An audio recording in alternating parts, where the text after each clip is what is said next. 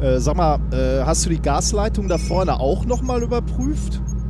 Ja, ja, die ist weitestgehend dicht. Äh, weitestgehend?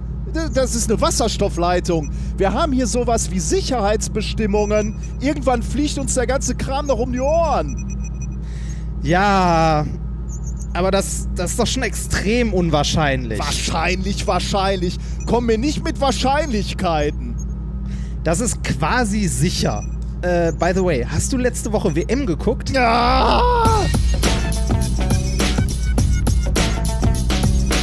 If, if, you, if you base medicine on, on science, you cure people. If you base the design of planes on science, they fly.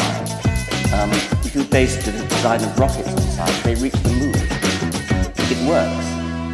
Bitches. Äh, methodisch inkorrekt, Folge 123 vom 3.7.2018, direkt aus der Vorrunde der Wissenschaften. Mit mir heute wieder mein Videobeweis Reinhard Remfort. Aus, der Ball ist im Aus. Und ich bin der Bela Reti der Wissenschaften. Nikolas Wörl, Glück auf. Tja, Ja. mein junger Padawan. Schön wart, ne? War kurz, aber war schön gewesen. Äh, Ja, kann passieren, ne? Ja, das, äh, also der, mein, Fluch, ich, der Fluch des Weltmeisters ist hab, das? äh, Ja, genau, das ist ja, also, das ist ja das Schöne, ne? Es gibt für jede Situation, für jeden Die Scheiß im Fußball ne? die passende Statistik, ne? Also kaum fliegt Deutschland in der Vorrunde raus, kann man mal gucken, wer denn in den letzten Jahren auch in der Vorrunde rausgeflogen ist und vorher Deut also vorher Meister war. Ähm, ja. Aber ich habe heute, heute sind die Mexikaner rausgeflogen gegen Brasilien. Und Echt, die sind, sind rausgeflogen, ja. habe ich nicht gesehen. Verdammt, hätte ich 2-0. gucken sollen. Und Ah. äh, die haben, die sind irgendwie, also nagelt mich jetzt nicht drauf fest, aber so ungefähr äh, die letzten acht Weltmeisterschaften sind die immer im Achtelfinale rausgeflogen. Das heißt, du schaffst immer die Vorrunde und sobald es um alles geht, fliegst du raus. Das ist ja auch irgendwie ärgerlich, muss ich sagen. Ich hatte ja schon gefragt, wie die Quoten für Mexiko so stehen, ne? Ja, nicht, jetzt nicht mehr so gut. Ja. Beziehungsweise jetzt extrem gut, ne? weil es Aber sehr es ist ja- unwahrscheinlich geworden ist, da zu gewinnen. Ja, um mein, ähm, um mein Fußballwissen mal wieder vor mir herzutragen. Es ist ja schon erstaunlich, wer da so an Mannschaften jetzt noch übergeblieben ist, ne? Die ganzen Favoriten sind raus. Argentinien ist raus, Deutschland ist raus, Spanien ist raus, Ja. Mexiko ist raus. Ja, ich habe auch, äh, einige von euch haben uns ja auch interessante Paper geschickt, äh, wo mathematisch versucht wurde zu belegen, wer Weltmeister, wer, also wo es am wahrscheinlichsten ist, dass er, äh, dass, dass er wird, Weltmeister wird. Und in, in einigen Studien war auch Deutschland wieder ganz vorne dabei. Ich sag mal, so viel zu theoretischen Studien. Ja. Kannst nichts machen. Na gut. Lassen wir das Thema vielleicht. Wir hatten ja auch So, dieses. so, so ja. schnell, so schnell bist du vorbei. So schnell, ja. ist es, so schnell ist es da vorbei. bin ich total Fußball. herzlos.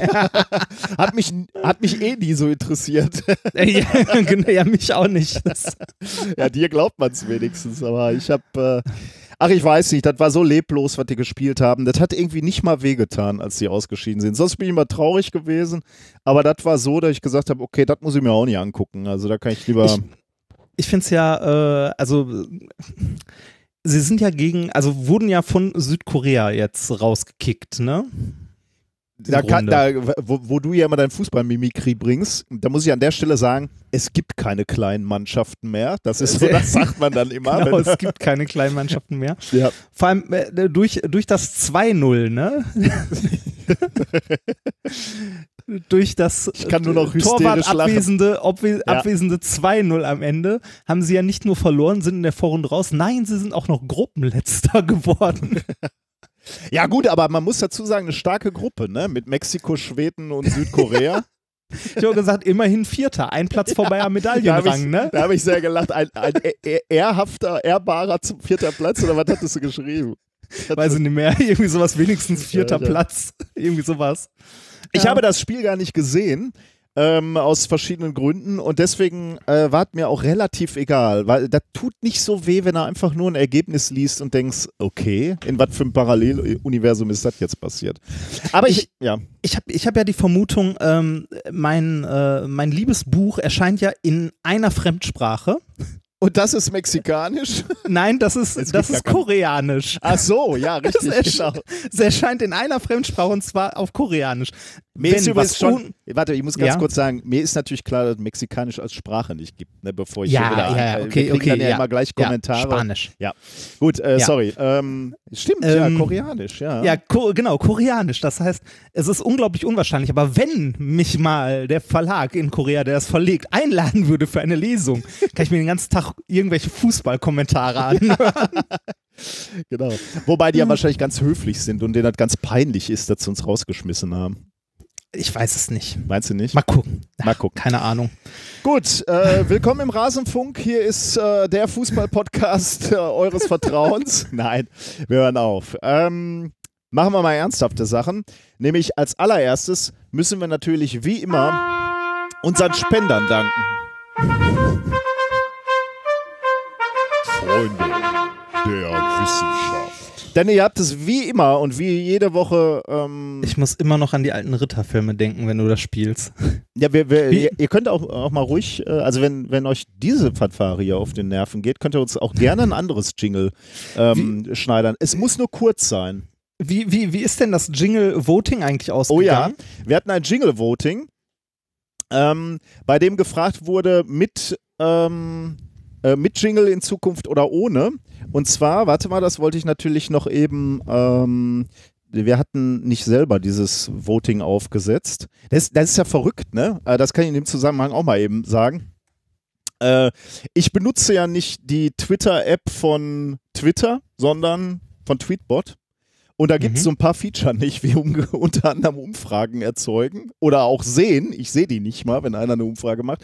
Und auch übrigens sowas wie Gruppenprivatnachrichten. Das heißt, wenn ihr uns, also Reinhard und mir eine Privatnachricht schickt, sehe ich die nicht. Ich weiß nicht, was du Ah. für einen Client benutzt. Ich Ähm, benutze den Twitter-Client. Gut, aber der Reinhard antwortet nicht auf alles. Deswegen, wenn, wenn ihr an uns beide geschrieben habt und keine Antwort gekriegt habt, äh, dann war das nicht boshaft von uns, sondern es liegt einfach daran, dass meine Technik äh, nicht vermögend ist. Und das liegt wiederum nicht an Tweetbot, sondern an Twitter, die ähm, die Möglichkeiten nicht durchreichen an die Drittanbieter. So, und deswegen kann ich auch keine Umfragen machen, aber der nette Schulzmi hat eine aufgesetzt und gefragt, mit Jingles oder ohne? Und dabei kam raus, und ich hatte ein bisschen Schiss, muss ich sagen, 71% pro Jingles, 29% dagegen. Ich halte das für nicht repräsentativ. Ich sag mal ich habe so, zum, ne? Beispiel, ich hab zum Beispiel nicht abgestimmt. Ich habe mich enthalten. Gut, aber es waren ein paar mehr, als dass du da noch ein, als könntest du kleines Licht da. Wie, wie äh, viele haben denn mitgemacht? ich, das habe ich jetzt nicht geguckt, aber viele. Ah. Nicht, nicht so Okay. wenig. Also ähm, viele. Was auch Okay, immer das jetzt das- bedeutet in Dann, absoluten dann, dann, dann, dann verlese ich mal eine Einzelstimme eines Spenders aus einer Überweisung. Bitte keine Jingles mehr. Oh. Ja, aber, aber das, das haben auch, äh, das haben uns auch viele äh, in, in, äh, ins, ins Blog geschrieben, aber auch die gegenteilige Meinung natürlich. es ist also noch alles offen. ein, ein, es ist ein Wiegen hin und her und wir wissen natürlich aus aktuellen politischen Ereignissen, auch kleine, unbedeutende Lokalparteien können ähm, Lokalmeinungen können das Gesamtbild aufmischen. Also von daher ist es im Prinzip noch möglich. Ähm, es ist noch nicht in Stein gemeißelt, aber eins würde ich schon mal auf jeden Fall sagen, ne? Solange uns nicht mal einer anspricht unterwegs mit diesem Spruch hier, Wo ein Körper ist, kann kein anderer sein. Also Newton, studierst du Physik? Also bevor uns einer sagt, wo ein Körper ist, kann, kein anderer sein und wir antworten darauf, Isaac Newton, ähm, studierst du Physik, bis dahin äh, wird das hier überhaupt nie abgeschafft, würde ich sagen, weil das ist nämlich Okay, wirklich, okay. das, Das muss einfach mal passieren und danach können wir gerne mal wieder drüber äh, diskutieren. So, haben wir schöne Spenden Sehr schön. bekommen. Wir haben Wurden schöne wir Spenden unterstützt? bekommen. Wir wurden unterstützt mehrfach. Ich habe mal ein paar rausgesucht. Ähm, es waren mal wieder viel zu viele, als dass ich alle vorlesen könnte. Aber wir hatten unter anderem dabei 140 Zeichen stehen Ihnen noch zur Verfügung, Punkt. 95 Zeichen stehen Ihnen noch zur Verfügung, Punkt. 51 Zeichen stehen Ihnen noch zur Verfügung, Punkt. 7 Zeichen. Sehr gut. Ja. Äh, ein Euro für den Hut. Was ein Euro? Das sind zwei Mark oder vier Ostmark oder 20 Ostmark am Schwarzmarkt, ruft das Känguru. Des Pudels Kern. Spende, Spende, Popende. Gott. Ähm, wie viel kann man eigentlich in diesen Verwendungszweck schreiben, bis völlig unvorhergesehen das Zeich, äh, die Zeichen ausgehen und der Satz plötzlich Wir werden irgendwann kriegen wir einen Anruf von unserer von unserem Kreditinstitut. Vielleicht. Make, make Daueraufträge great again. ja. Äh, danke für die Unterhaltung, die wichtigen Hinweise dazu, wie der Wissenschaftsbetrieb funktioniert. Ähm, dies ist circa ein Zwölftel eines aktuellen Science Papers, damit ihr nicht Sci-Hub unterstützen müsst. Da- Das lo- belobige ich ausdrücklich. Bitte keine Jingles mehr, hatten wir ja schon. Ähm, vielen Dank für knapp 400 Stunden Unterhaltung bei nerviger Laborarbeit, beim Radurlaub oder bei Pendeleien. Und dann, das ist der Beweis, Nudging funktioniert. Ihr lest Verwendungszwecke vor und schon überweise ich euch Geld. Das war natürlich nie unsere Absicht. Nein, natürlich nicht. Und, und einer, der mir persönlich sehr gefällt, neues Konto, damit Reinhard beruhigt an seiner Dis schreiben kann. Das ist wohl jemand, der uns vorher auf unser altes Konto was überwiesen hat und jetzt zum neuen gewechselt ist, warum ich die anderen auch noch bitten würde. Das sind nicht mehr viele, aber so zwei, drei Leute sind es noch, die uns einen Euro auf unser altes Konto werfen. Das ist buchhalterisch ein, äh, ein bisschen schwierig. Es würde mich sehr freuen, wenn ihr auch auf äh, das neue Konto, das ihr auf unserer Homepage findet, wechseln würdet. Vielen Dank. Aber weißt du, was wir Das- mal für die nächste Sendung machen? Was denn? Äh, Betreffzeilen pro. Wir, wir, summieren mal die Spenden auf Pro-Jingles und äh, Betreffzeile Pro-Jingles und Contra-Jingles. und damit könnt ihr für eine Sendung schon mal bestimmen, ob die Jingles. Okay. Wenn, wenn nächste Mal mehr Okay, Spenden Contra-Jingles sind, dann kommen keine Jingles. Das ist ja auch geil. Und wenn äh, äh, und irgendwann haben wir es geschafft, dann, äh, dann machen wir nur noch Verwendungszwecke Zwecke Sendung aufnehmen oder nicht Sendung aufmachen. Und wenn die Leute uns dann so doof finden, dass sie lieber spenden, damit wir nicht aufnehmen, dann haben wir es geschafft. So, Herr, Herr Nikolas Lindner. Denken Sie wirklich, die Hörer sollten mit der Brieftasche entscheiden? Stimmt, ist eigentlich ein bisschen, weiß man nicht, ob das so toll ist. Ne? Nee, äh, was heißt weiß man nicht? Doch, weiß man, ist Ist scheiße. Nee, so, so FDP-hafte Züge lassen wir hier gar nicht erst einkehren. Doch, Nee, nee, selbstverständlich. Das ist ja ein Wissenschaftspodcast. Äh, genau, und das ist da ja zählt natürlich, da Äh, zählt natürlich die Kohle und nichts anderes. Ah, macht, was ihr wollt. Ja, aber- aber ihr habt jetzt bei, bei Twitter habt ihr abgestimmt. Jetzt, jetzt sind die Jingles da. Zumindest, ähm, Und das ist wie mit, den, wie mit den kleinen rechten Parteien. Wenn die einmal da sind, das ist ganz ärgerlich. Dann wird man es, nur es, ganz, ist, es, ganz. Ist, es, es ist ein nerviger Dorn im Fleisch und der geht nicht so schnell wieder weg. Leider, ja. Leider, leider. Ja. Gut. So, Ähm, ich würde kommen wir zu mal, erfreulicheren Sachen. Ja, wir wollten nämlich mal über unsere Tourdaten reden. Ne? Wir kommen ja in die Genau. Landen Ende des Jahres. Ähm, und Auch die mit den politischen Einzelmeinungen. was? Also in die Lande der, der politischen ja, ja, ja. Wobei ich feststelle, dort sind unsere ähm, Auftritte ausverkauft. Ne? Also Tatsächlich. Wir, wir haben zwei wir Termine. hatten, wir, genau, wir hatten zwei Termine in München am 24. und 25.11. im Lustspielhaus. Genau. Und trotz eines damals antiken Ticketshops sind die beiden ausverkauft. Ähm, äh, äh, ein, ein Kommentar noch vorweggeschickt. Die Tourdaten, die wir euch jetzt verlesen, sind erstmal die, die auf jeden Fall 2018 erstmal alle sind. genau, also es kommt nichts weiteres Genau. mehr dazu. Wir haben ja immer 2018 gesagt, Genau. Wir hatten ja immer gesagt, es kommt eventuell noch hier und da ein Termin dazu. Wir sind jetzt die verfügbaren Locations durchgegangen, haben alles abgeklappert und für dieses Jahr sind wir definitiv durch. Und äh, wenn es dann weitergeht äh, mit anderen Städten, dann erst im Frühjahr nächsten Jahres. Genau, aber da, da müssen wir uns dann auch erstmal zusammensetzen, nochmal mit äh, Leuten, die uns dabei helfen. Und dann muss dann eben nochmal ausgekaspert werden, ob äh, Wie es bisher lief, wie es weiterläuft genau, und so weiter. wie anstrengend das für uns war, wie viel Spaß das gemacht hat. Ähm, ja. Ob ihr Genau, da überhaupt deshalb- gekommen seid, wenn wir, wenn wir sechsmal in leeren Hallen gespielt haben, dann machen wir es vielleicht eher nicht mehr. Also, äh, um es kurz zu fassen, die, die Termine, die jetzt auf unserer Homepage stehen unter Minkorrekt Live, sind äh, erstmal die einzigen, die es geben wird. Genau. Und äh, wir hoffen, dass äh, für jeden ein bisschen was dabei ist, auch wenn wir, äh, wenn uns bewusst ist, dass wir den Süden und den Osten ein bisschen vernachlässigt haben und den Norden. ja, aber gut, ähm, das war ja nicht in unserer Macht. Ne? Wir mussten ein bisschen Nee, gucken, wo es mussten gucken. Veranstaltungsorte gibt. Und Genau, wir mussten gucken, wo was frei ist, was in der richtigen Größenordnung spielt. Wir können ja nicht irgendwie, weiß ich nicht, äh, in, äh, in einem Stadion oder einer riesigen Halle spielen, sondern es muss irgendwie was, was Kleines sein, was dann auch verfügbar Ja. ist und so. Und ähm, Oder ja, ehrlich gesagt ist es ja auch so ein bisschen so, äh, man hätte vielleicht jetzt auch noch den einen oder anderen Termin finden können, aber so ein bisschen kalte Füße haben wir dann jetzt auch gekriegt, weil wir haben jetzt, äh, glaube ich, acht Termine oder so. Und ähm, da will man ja, also zumindest so Typen wie wir, ihr kennt uns ja, wir sagen ja immer, wir, wir kriegen die Karten nicht verkauft oder die, wir, wir spielen in leeren Hallen. Wir wollen ja immer erstmal gucken, ob das funktioniert. Und wenn das dann funktioniert, können wir dann mit ein bisschen breiterer Brust gucken wir dann im nächsten Jahr nochmal, wie es weitergeht. Aber jetzt wartet erstmal und wenn das nicht funktioniert, dann lassen wir es auch äh, bleiben. Dann gehen wir euch damit nicht auf den Nerven. Ähm, darf ich Genau. mal kurz verlesen, wann und wo das stattfindet? Sehr gern. 27.11.2018 in Düsseldorf im Savoy Theater. Also ich habe jetzt die Münchner Termine ausgelassen, ne, weil die ja, Ja. schon weg waren. 27.11. in Düsseldorf Savoy Theater. 28.11. Ruhrpott, Oberhausen, Ebertbad. Um 20 Uhr jeweils. Heimspiel.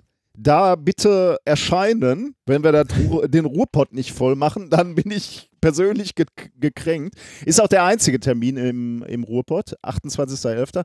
1.12. und 2.12. Samstag und Sonntag in Berlin in der Urania. Wobei der erste Zwölfte schon ausverkauft ist, ne? aber der zwei, zwölf, Ja. zweite Zwölfte um 19 Uhr, den gibt's noch. Dienstag, 4.12. in Bielefeld. Äh? Bielefeld? In Bielefeld, ja. In Bielefeld. In der Komödie. Doch. Ja. Ähm, und dann noch am 8.12. den Jahresabschluss in Osnabrück im Rosenhof. Wenn irgendwas davon bei euch in der Nähe ist, schaut doch bitte vorbei. Tickets bekommt ihr bei Eventim. Genau. Am einfachsten. Da findet man alles. Also ein Abend mit uns und vielleicht nachher auch nochmal ein Bierchen. Also wir haben zumindest ein bisschen eingeplant, wenn jetzt nicht irgendwas dazwischen äh, da, dagegen spricht, dass man danach noch ein bisschen Zeit hat. Ne? So wird immer bei ja, uns ist. genau. Ja. Okay, ja. Äh, Vielen Dank für alle Leute, die sich schon dazu entschieden haben, vorbeizukommen. und äh, für alle, die es noch tun werden. Wie läuft es bei uns, lieber Padawan? Hast du Gut. gefeiert? Ja, habe ich. So, so ein bisschen, hier und da. Ich habe ja einen Schrecken Ähm. gekriegt. In den, in den Shownotes steht Hochzeit. Ich dachte, ich habe irgendwas verpasst. Nein, das, äh, wo- wobei ich ja gelernt habe, dass man keine Trauzeugen mehr braucht heutzutage. Ach, bin ich rechtlich. abbestellt, oder? Nein, nein, nein, nein, nein, nein, nein, das, das habe ich nicht gesagt. Ich habe nur gesagt, man braucht nicht mehr. Ich möchte aber trotzdem. Ja, Gott sei Dank. Also man, man, man kann. Äh, ich war auf einer Hochzeit, ähm, nicht auf meiner eigenen, auch diesmal nicht auf der von meinem Bruder, da war ich ja das letzte Mal. Ähm, Stimmt, ja. Du hast viele ja, Hochzeiten jetzt, ne? Ja, es, und es kommt noch mehr. ähm, Ja, aber ist doch gut, ähm, oder? Also, ja, wenn, man, wenn man nicht selber heiratet, ist das doch eigentlich äh, wenig stressig, gibt gutes Essen, man sitzt so rum und trinkt, isst. Ja, ich, ich, ich, ich bin mal gespannt. Ja, bei, ah, weiß ich nicht. Ähm, so hier und da sind auch Hochzeitsfeiern nicht so ganz meins. Das ist mir hier und da einfach zu viel. Okay. Ähm, also zu viel, zu viel Pomp, zu viel, zu viel alles einfach. ähm, ich war, äh, ich war, äh, ich war dieses äh, Wochenende ähm, auf äh, einer Hochzeit und zwar von der äh, besten Freundin der ominösen Frau. Ah, Die hat geheiratet. Ähm, äh, hier in der Pfalz, äh, wie so eine Pfälzer Hochzeit halt ist, gab es sehr viel Wein, dreierlei Sorten Wein. Ähm, gutes Essen, viel Musik und so weiter und so weiter. Und es war, äh, hat stattgefunden auf einem alten Weingut. Und äh, wo wir bei, bei Dekoration und so viel sind, die äh, Schwester des Bräutigams äh, betreibt einen Dekoverleih für Hochzeiten. Jetzt kannst du dir vorstellen, wie gut diese Hochzeit ausgestattet war. er hat gleich in dem Geschäft stattgefunden, oder? Da brauchst du Nee, nee, nee, äh, nee, nee, wir- war wie gesagt auf einem alten Weingut, aber da war so, also das war schon so ein bisschen so, okay, krass, viel. Ach, das Aber- gibt's? Ja, ja, aber, aber war, war, war nett. Aber auch äh, insgesamt halt alles sehr anstrengend, weil wir halt auch viel in, äh, also die ominöse Frau viel in Vorbereitung involviert war Ja, und okay, ähm, ja. deshalb, äh, ja, war es äh, hier und da ein bisschen anstrengend. Aber äh, es war, war ganz nett. Die ominöse Frau hat auch den Brautstrauß gefangen. Ach nee, aber die Mit- ist ja schon. mit- ja Ja, mit, durch, mit, ne? mit viel Einsatz. Also äh, ein anderer Hochzeitsgast sagte ihr danach, dich hätten wir bei der WM gebraucht. Ja, ich muss ganz ehrlich sagen, ich habe bei, bei so Brautstraußfangungen habe ich schon dramatische Szenen beobachtet, wie Leute da ohne Rücksicht auf ähm, menschliche Verluste Nein, so- so schlimm- sind. So schlimm war es nicht. Es war ein gekocht, äh, ein gekonnter äh, Hechtsprung in eine Ecke und äh, ja, ich weiß nicht, ich glaube, abrollen war nicht mit dabei. Aber, Aber, aber sie ist ja schon gesetzt. Also ich meine, sie Ja, ja. muss ja nicht mehr so ganz verzweifelt danach springen, oder? nein, das nicht, das nicht. Aber trotzdem ist es ja schön, wenn sie von ihrer besten Freundin den Ja, das auf jeden Fall, ja. kann. Das passt ja, in diesen perfekten Tag. Ja, richtig, richtig. Das ist übrigens auch was, was ich äh, bei, äh, ich glaube, Hochzeiten haben sich in den letzten zehn Jahren massiv verändert. Also, ähm, ich glaube, sie sind teurer geworden. Viel, viel teurer. Also ich weiß nicht, was früher eine Hochzeit gekostet hat, aber ich kann mir nicht vorstellen, dass eine Hochzeit vor 10 oder 15, ich weiß nicht, wie, wann habt ihr geheiratet? Wie lange ist das her? Oh, das, ähm, das war natürlich, das vergesse ich natürlich überhaupt nicht. äh, das war natürlich an einem ganz besonderen, schönen Tag. Damals auf jeden Fall, ne? Das war nämlich Ähm, an dem Tag, der ähm, zurückliegt, aber dennoch. Scheiße, Jetzt wollte ich dir ich- eine goldene Brücke, dass du da rauskommst aus dieser Falle. Das war ähm, natürlich ähm, 2007. Vor etlichen Jahren. 2007. Vor etlichen Jahren, ja. Ähm, genau, zehn Jahre her. Klar. Also ich, ich, äh, von allen Hochzeiten, die ich jetzt so um mich herum erlebt habe, ne, Mhm. also von Bruder, Freunde, noch andere Freunde die dieses Jahr heiraten, noch andere Freunde, die auch schon geheiratet haben und so, hat sich jede Hochzeit preistechnisch in einem mittleren fünfstelligen Bereich bewegt. In einem mittleren fünfstelligen. Ja.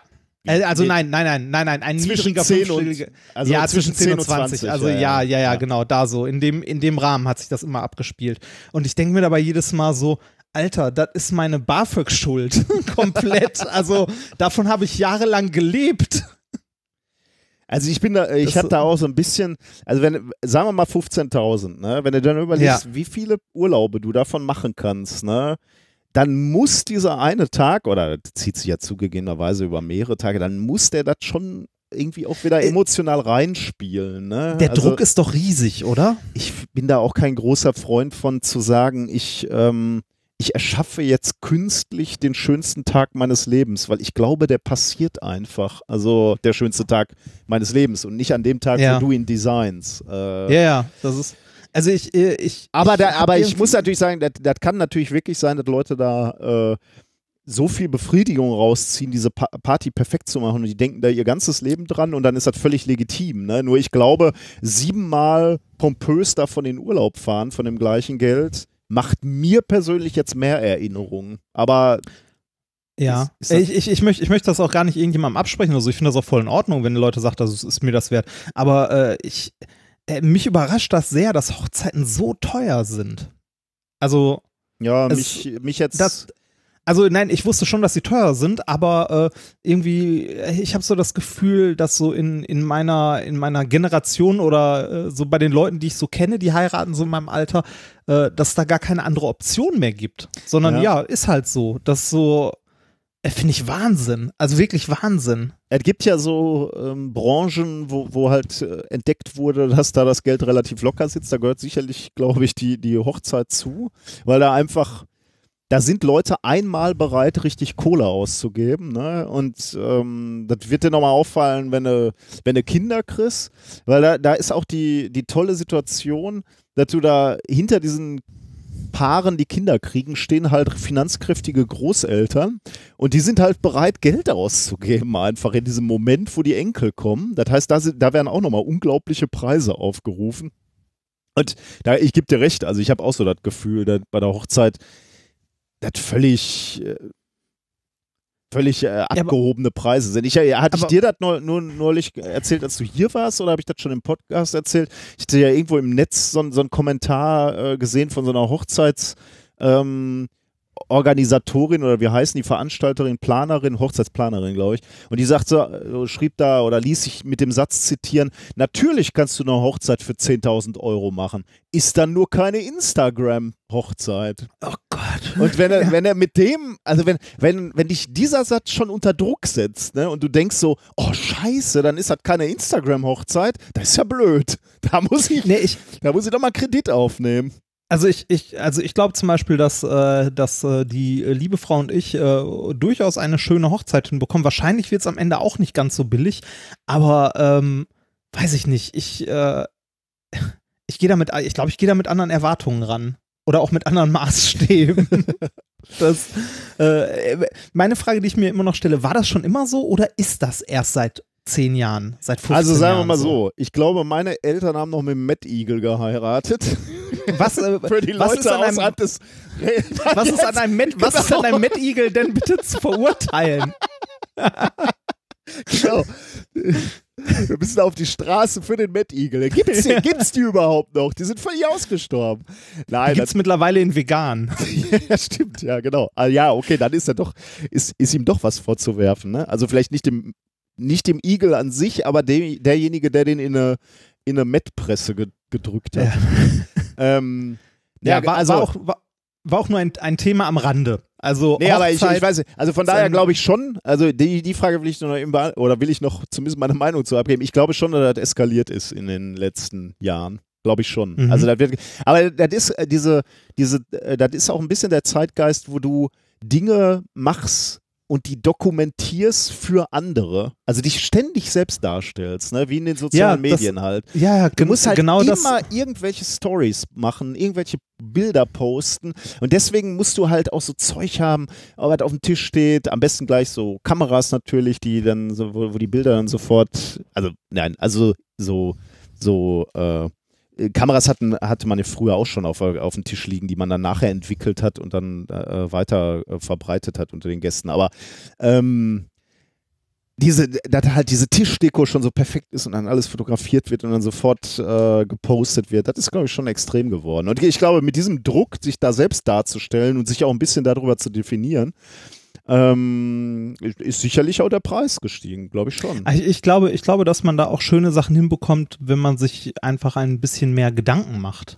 Also, Ja, das machen aber Leute, glaube ich, auch nicht mehr so viel. Ne? Also Gedanken Ich- machen, also ich hab- also mittlerweile ist ja unsere Gesellschaft ist ja auch so, ich gebe lieber 10.000 Euro ab und dann wird mir das gemacht, so, bevor ich selber nachdenke und ewig suche und dann auch noch basteln muss und so. Ich meine, es ist auch viel Arbeit. Ne? Meine Frau hat das alles äh, ganz toll selber gemacht ähm, und unter Das, äh, viel zu das wird wenig bei der- Hilfe von mir. das wird bei der ominösen Frau ähnlich sein. Die wird auch sehr viel selber machen und äh, für die ist das auch, äh, ist das auch wichtig und äh, das kann ich auch sehr gut verstehen. Aber die möchte zum Beispiel viele Sachen eher dadurch toll machen, dass sie halt was Außergewöhnliches macht, worum, also worüber sie sich selber Gedanken macht, was was zu uns beiden passt, also zu ihr und mir. Und, Ja, aber ähm, was, machst du, wenn du ein langweiliges Arschloch bist? Da kannst du halt nicht, äh, kannst du nichts einfallen lassen. Dann musst du halt jemanden bezahlen dafür, dass der dann machst dich du halt eine aufhübscht. langweilige Hochzeit und dann nee, ist sie halt dann, dann, egal. suchst, dann suchst du dir einen, wenn- dem du viel Geld gibst dafür, dass der dich dann aufwertet. Dadurch, ich habe dass- also ich, ich habe der ich habe der ominösen Frau auch gesagt, meinetwegen können wir nach Vegas fahren und bei einem dicken Elvis Imitator heiraten. Das ist mir vollkommen egal. Mir geht's mir geht's da um äh, halt um uns und nicht um um diesen Tag. Aber dieser Tag kann einem ja auch äh, kann ja mir auch viel wert sein oder man kann das ja auch schön finden, aber dann sollte man das so machen und ich hoffe, dass das bei uns auch so wird, dass es einem selber Spaß macht oder dass man das, was man macht, halt macht, weil man da Bock drauf hat und nicht, weil man irgendwie die tollen Bilder für Instagram haben will oder sonstiges. das wünsche ich euch. Es ist ein Ja. stressiger Tag, deswegen. Äh, Ja, das, das glaube ich. Also äh, die Hochzeit, auf der wir jetzt waren, war auch wunderschön, war äh, wirklich sehr, sehr nett gemacht. Aber ich glaube, für die beiden, äh, die geheiratet haben, war es auch unglaublich stressig. Also man hat es ihnen am nächsten Tag auch angesehen. Wir haben ja noch mit aufgeräumt und so, wie denen so eine Last von den Schultern gefallen ist. Ja. Also, ja. So viel zu, so viel zu meinem persönlichen Hochzeits, äh, ja, Vorbereitungen miterleben. Ich bin mal gespannt, da kommen dieses Jahr noch ein paar Hochzeiten. Ja. Ich habe noch Zeit. Ähm, ich habe ja gerade schon mal angerissen, äh, jetzt schwenken wir mal so auf die Wissenschaftsebene, wer, wer, dass ich in, ähm, dass ich das Fußballspiel von Deutschland nicht sah. Das lag Ja. daran, dass ich in Brüssel war. Ich hatte nämlich eine Einladung bekommen. Ähm, Ich habe es am Rand mitbekommen. man, man hatte meinen Vortrag in äh, Berlin auf der Republika gesehen, wo ich mich ja so äh, ausgelassen habe über Wissenschaftskommunikation im Podcast und so. Und Mhm. auch so ein bisschen ähm, Storytelling, sagen wir jetzt mal, äh, oder Wissenschaftskommunikation durch Storytelling oder in sozialen Medien. Und da haben sie mich angeschrieben und haben gesagt, wir haben hier eine Veranstaltung in Brüssel im EU-Parlament, aber war natürlich ein relativ kleiner Ausschuss, aber immerhin in diesem Parlament. Ähm, wo äh, sie gerne diesen Beitrag nochmal gesehen hätten. Und da habe ich natürlich nie, äh, mich nicht lumpen lassen. Also sie haben irgendwie vor, einer, vor anderthalb Wochen oder so relativ kurzfristig angefragt. Und dann bin ich dahin äh, nach Brüssel und äh, war zum ersten Mal im Europaparlament in Brüssel. Und das war ganz lustig. Also einfach nur so, weil es einfach ein Happening ist, ne? weil so Dinge da ja Mhm. ganz anders au- ablaufen. Kannst ja nicht so reinlaufen wie in eine Uni, sondern du musst ja da durch, durch eine Schleuse und wirst durchleuchtet und so. Ähm, und da war ich im Ausschuss für Science and Technology Options Assessment, STOA, und die wollen wiederum einen European Science Media Hub aufbauen, ähm, wo Wissenschaftler dran teilnehmen sollen und äh, Journalisten und äh, Politiker. Ähm, und die wollen irgendwie ein Netzwerk aufbauen, wo die ja, sich gegenseitig austauschen und voneinander profitieren oder sich gegenseitig ihre Positionen und äh, ja, da Wünsche äh, mitteilen und wo man dann miteinander arbeitet. Ähm, mit, mit der Intention halt ähm, gegen diese postfaktischen Zeiten vorzugehen, wenn man, wenn man so will. Also das, das war ein Beispiel, was genannt wurde. Äh, Das ist halt, ähm, dass man da vielleicht besser zusammenarbeiten muss, um, um Wissenschaftler zu coachen, ähm, besser zu kommunizieren oder äh, Presseleuten bessere wissenschaftliche ähm, Daten darzureichen, Politikern natürlich genauso. Ähm, das war ganz witzig. Also war natürlich eine politische Veranstaltung. Ich weiß jetzt nicht, was dabei rausgekommen ist, noch nicht, aber es war einfach ähm, ganz schön, da mal in so einen Apparat reinzugucken. Nett schöne Gelegenheit. Zehn Minuten durfte ich da sprechen ähm, und dann haben ganz viele andere Leute da gesprochen, auch noch äh, Vertreter von den Medien und Vertreter, alle Politiker natürlich. Und äh, dann kam es noch zu so einem Panel, wo dann aus dem Publikum Fragen gestellt wurden. Das war irgendwie ungewöhnlich, also zumindest für mich ungewöhnlich. Also wir Wissenschaftler kennen ja diese Fragerunden, wo dann jemand eine Frage stellt und du antwortest. Oder der sagt, Ja. ich habe eine Frage an den und den, äh, ich wüsste gerne mal so und so. Und da war, da wurden Fragen gesammelt einfach. Ähm, aber der ist, glaube ich, also jetzt, wo ich das so erzähle, stelle ich fest, das ist vielleicht so ein Politiker-Ding. Da werden Fragen gesammelt, also nicht wenig, ne, so fünf, sechs oder so. Und dann wird gesagt, okay, jetzt darf jeder vom Panel antworten, zwei Minuten oder drei Minuten. Äh, Zu allen zu, Fragen. zu allen Fragen. Du musst auch nicht alle beantworten, kannst ja auch eine rausgreifen. Das ist halt sehr politisch, ne? Da kannst du halt mal eine vergessen. Ja. Das ist echt ganz lustig irgendwie. Oder du setzt einen ins Publikum, der eine Frage Genau. stellt, die du aus, die du weit beant bereit genau, beantwortest. die willst du, und ich meine, du weißt ja, zwei Minuten oder drei Minuten Antwortzeit ist ja nix, ne? Was willst du ja, da? ja, äh, das ist nix. ähm, ja, war irgendwie mal ganz interessant, da hinter die Kulissen zu gucken. Und ich war mal wieder in Brüssel. Da war ich auch schon, schon lange, lange, lange nicht mehr. Da war ich noch nie. Und da will ich mal hin, weil ich will mir das äh, hier Atomium mal angucken. Das ist äh, toll. Das ja, da war ich ja natürlich äh, jetzt nicht, aber da war ich auch schon mal drin. Das ist auch ganz lustig, weil du da ja auch rein kannst und dann in die einzelnen äh, Atome, wenn du so Eisenatome? willst, ne, kannst, du, kannst du ja rein. Das ist auch ganz lustig. Aber ich war jetzt nur in der Innenstadt, aber die ist auch wirklich schön. Aber Brüssel ist auch Äh. wieder so eine Stadt, die hat so Ecken, wo du denkst, boah, ist das ein Loch, Drecksloch hier. und dann gibt es so andere Ecken, wo du denkst, oh, wunderschön. Das äh, Ja. ist irgendwie interessant. Ja. Ja, das hast du in jeder großen Stadt. Ja, oder? wahrscheinlich schon, ja. Außer in manchen, da ist nur blöd. Heute, ähm, heute habe ich übrigens, ähm, bin, bin ich direkt äh, von der Uni natürlich gekommen, wie immer, aber äh, wir haben wieder Freestyle Physics, weißt du, unseren Ah. äh, Schülerwettbewerb, äh, wo es um ähm, ja, wo es um Aufgaben geht, die die Kinder lösen müssen. Also die kriegen sie Wochen und Monate vorher.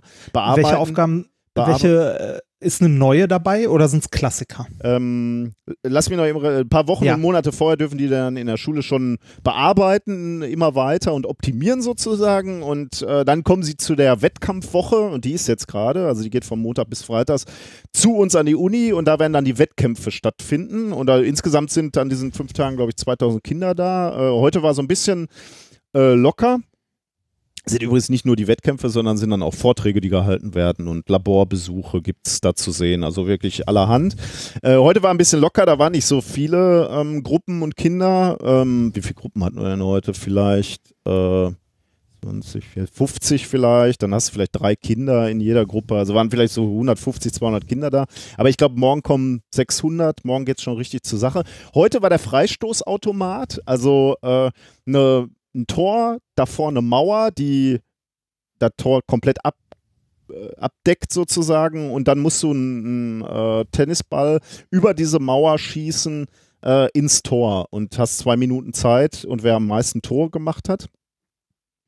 Ähm, morgen haben wir Boot mit Wasserantrieb. Äh, Äh, muss, ja. muss es drüber oder geht es auch dran vorbei? Äh, es wird auch dran vorbei, aber dann müsstest du Effet irgendwie erzeugen. Ne? Ja. Und zwar gar nicht mal so knapp, weil die, äh, Spielfläche sind irgendwie zwei Meter oder so. Also da, Der, der, und der. Ball liegt vorher oder wird Der er in eine liegt. Vorrichtung gespannt? der liegt vorher äh, in einer Mulde. Da Ah, okay. drumrum kannst du relativ viel okay. bauen, sagen wir mal. Also davor jetzt auch nicht. Das soll schon noch ein Schuss sein, so ähnlich wie Okay, also halt. Ball hochheben, äh, in Rotation versetzen und dann wird schießen. schwierig, ja. Also nicht okay. Das wird schwierig, ja. Ja, okay. Morgen ist Boot mit Wasserantrieb. Du hast ein Boot, wo eine Literflasche Wasser drauf ist und das Wasser muss, äh, muss und darf ablaufen. Und äh, wer kriegt da am meisten Antrieb raus aus diesem ablaufenden Wasser? Darf's aber nicht heiß machen Darf es wahrscheinlich. nicht ne? heiß machen. Die Wasserpulle darf auch nicht unter Druck stehen oder so. Also. Ach,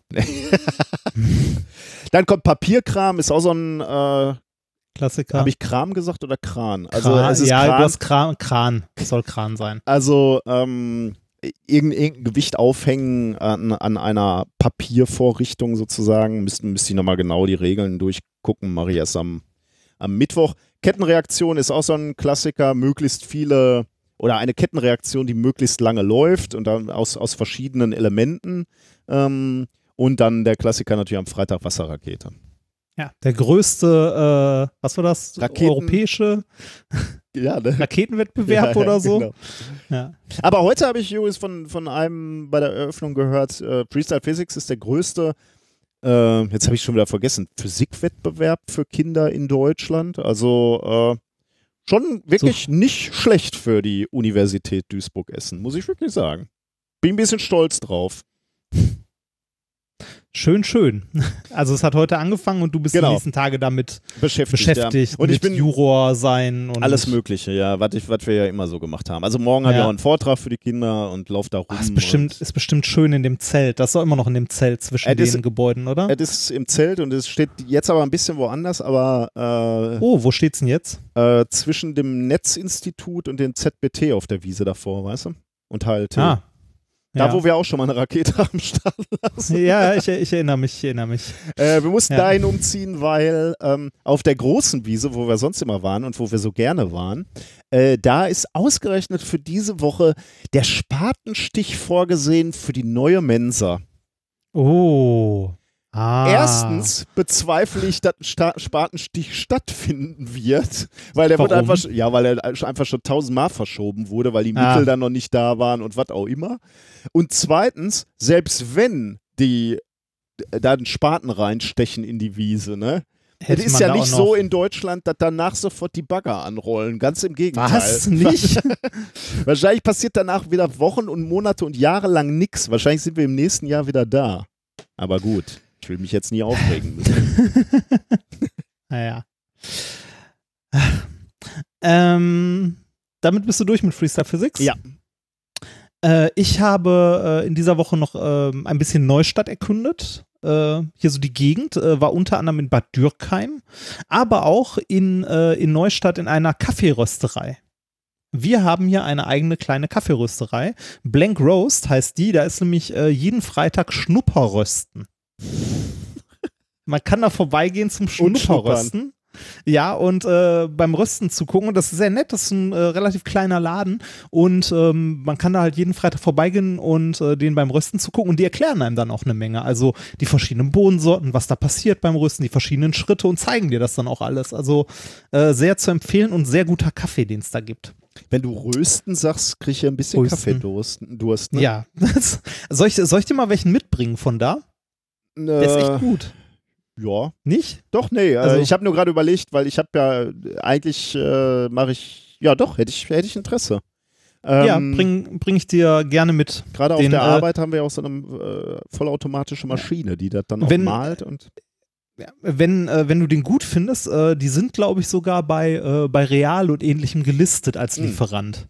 Das heißt, äh, wenn du deinem äh, Realmarkt des Vertrauens oder Edeka, glaube ich, auch auf den Sack gehst, dann können die da auch was von bestellen. ja.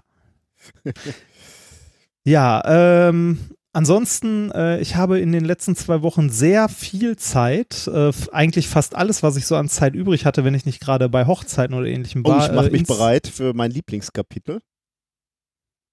Das kommt ins jetzt? Schreiben, ja, ins, Schrei ins Schreiben meiner Dissertation äh, investiert. Ah, Ich schreibe das jetzt. An, an, an dieser Stelle, die Messungen, um die ich dich letzte Woche gebeten die, sind, habe. die sind natürlich gemacht worden. oh, warum habe ich die Daten noch nicht? Da sage ich jetzt nichts zu. Da sage ich jetzt nichts zu. Wer, wer nicht forscht zur rechten Zeit, ich, ich habe Ja. ich hab dir deine Messung gemacht. Das ist sehr- ähm, sehr aber die lieb. Daten habe ich tatsächlich, äh, liegen die nur auf dem Messrechner. Ich hatte ein bisschen Wie- viel zu tun. Ja, ja, ich weiß. Wie, wie sah denn aus? Glatt? Weniger glatt? Ja, du konntest ja mit dem bloßen Auge schon mal. Ich habe jetzt die Daten, also ich kann dir die Rauigkeit jetzt nicht auf Anhieb sagen. Ähm, Ja, ist auch eine, wäre auch nur noch eine, äh, eine kleine Ergänzung am Rande.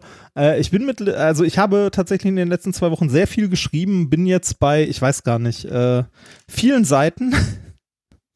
Und ähm, warte mal, irgendwie habe ich sogar ein fertig kompiliertes äh, Dokument. Äh, ich bin jetzt bei äh, 153 Seiten und äh, damit bei Version Final 0.1. Oh. Ja. Äh, die ich äh, unserem lieben Professor zum Lesen gegeben habe. Das ist aber im Urlaub. ne? Genau, der ist aber in Urlaub. Ich weiß nur gerade nicht, wie lange. Äh, ich hatte kurz vorher mit ihm aber noch telefoniert, äh, habe ihn im Auto auf dem Weg in den Urlaub erwischt und habe mich äh, selbst äh, durch seine Gegensprechanlage im Auto mit ungefähr anderthalb Ah. Sekunden Verzögerung gehört. Der Klassiker. Sehr angenehm, sehr, sehr angenehm. Ähm, aber äh, ich kann vermelden, äh, ich bin eigentlich so gut wie fertig. Das äh, klingt gut. Wobei, das kann ich natürlich kaum glauben, wenn eine Version Final 1 heißt, dann wissen wir alle. 01, 0.1.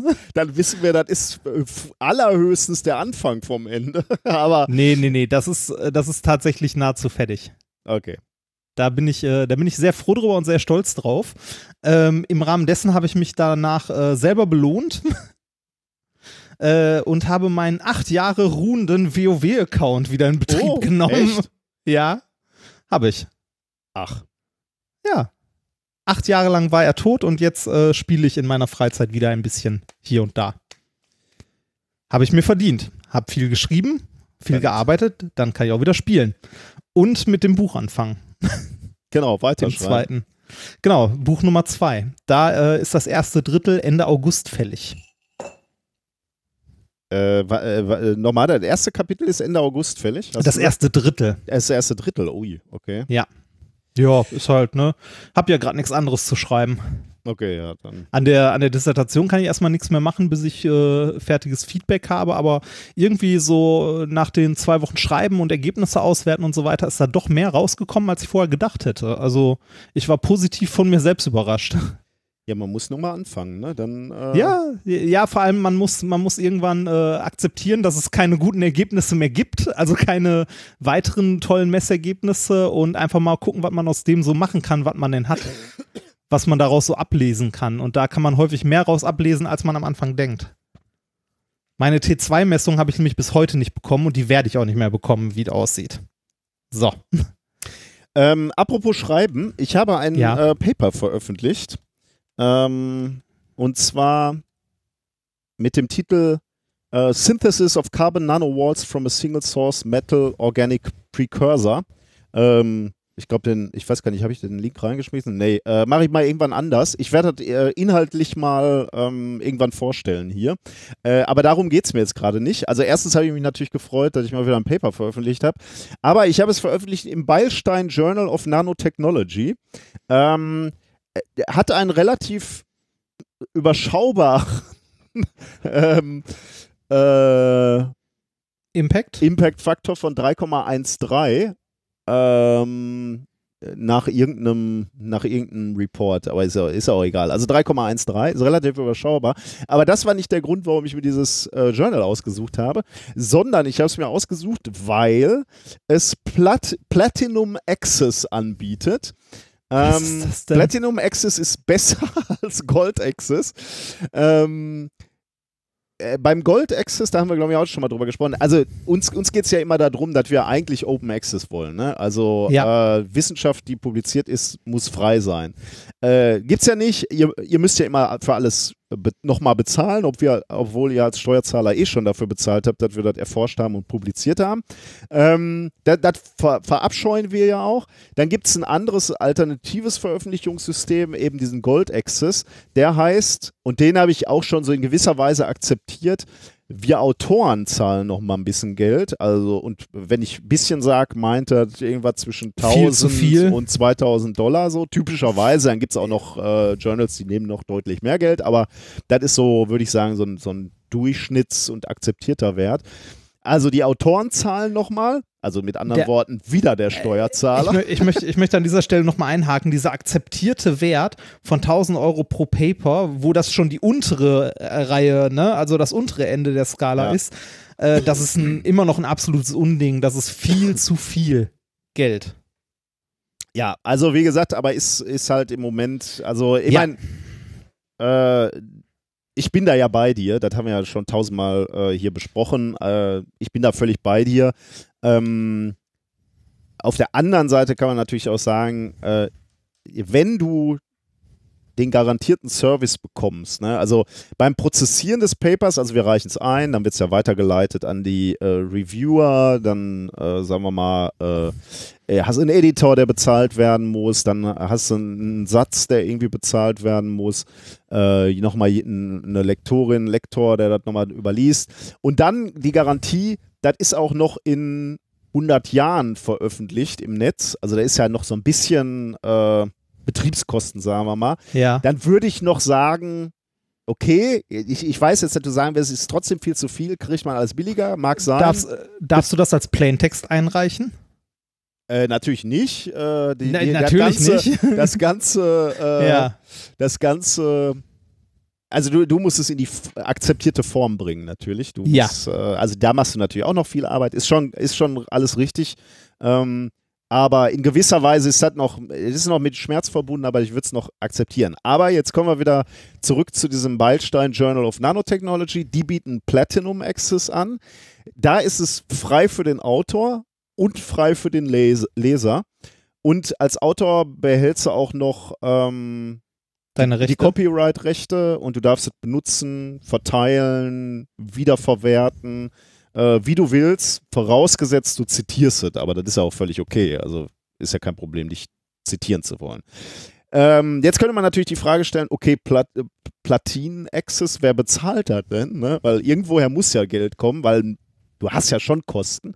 Und äh, bei Beilstein wird tatsächlich vom Beilstein-Institut ähm, äh, Bezahlt? bezahlt? Äh, Das ist nämlich eine Stiftung. Also da, da wurde mal irgendwann ge viel Geld irgendwo auf einen Haufen geschmissen und äh, von den Stiftungsgeldern und von den, von den Zinsen dieser Stiftung äh, wird dieses Platinum Access Modell finanziert.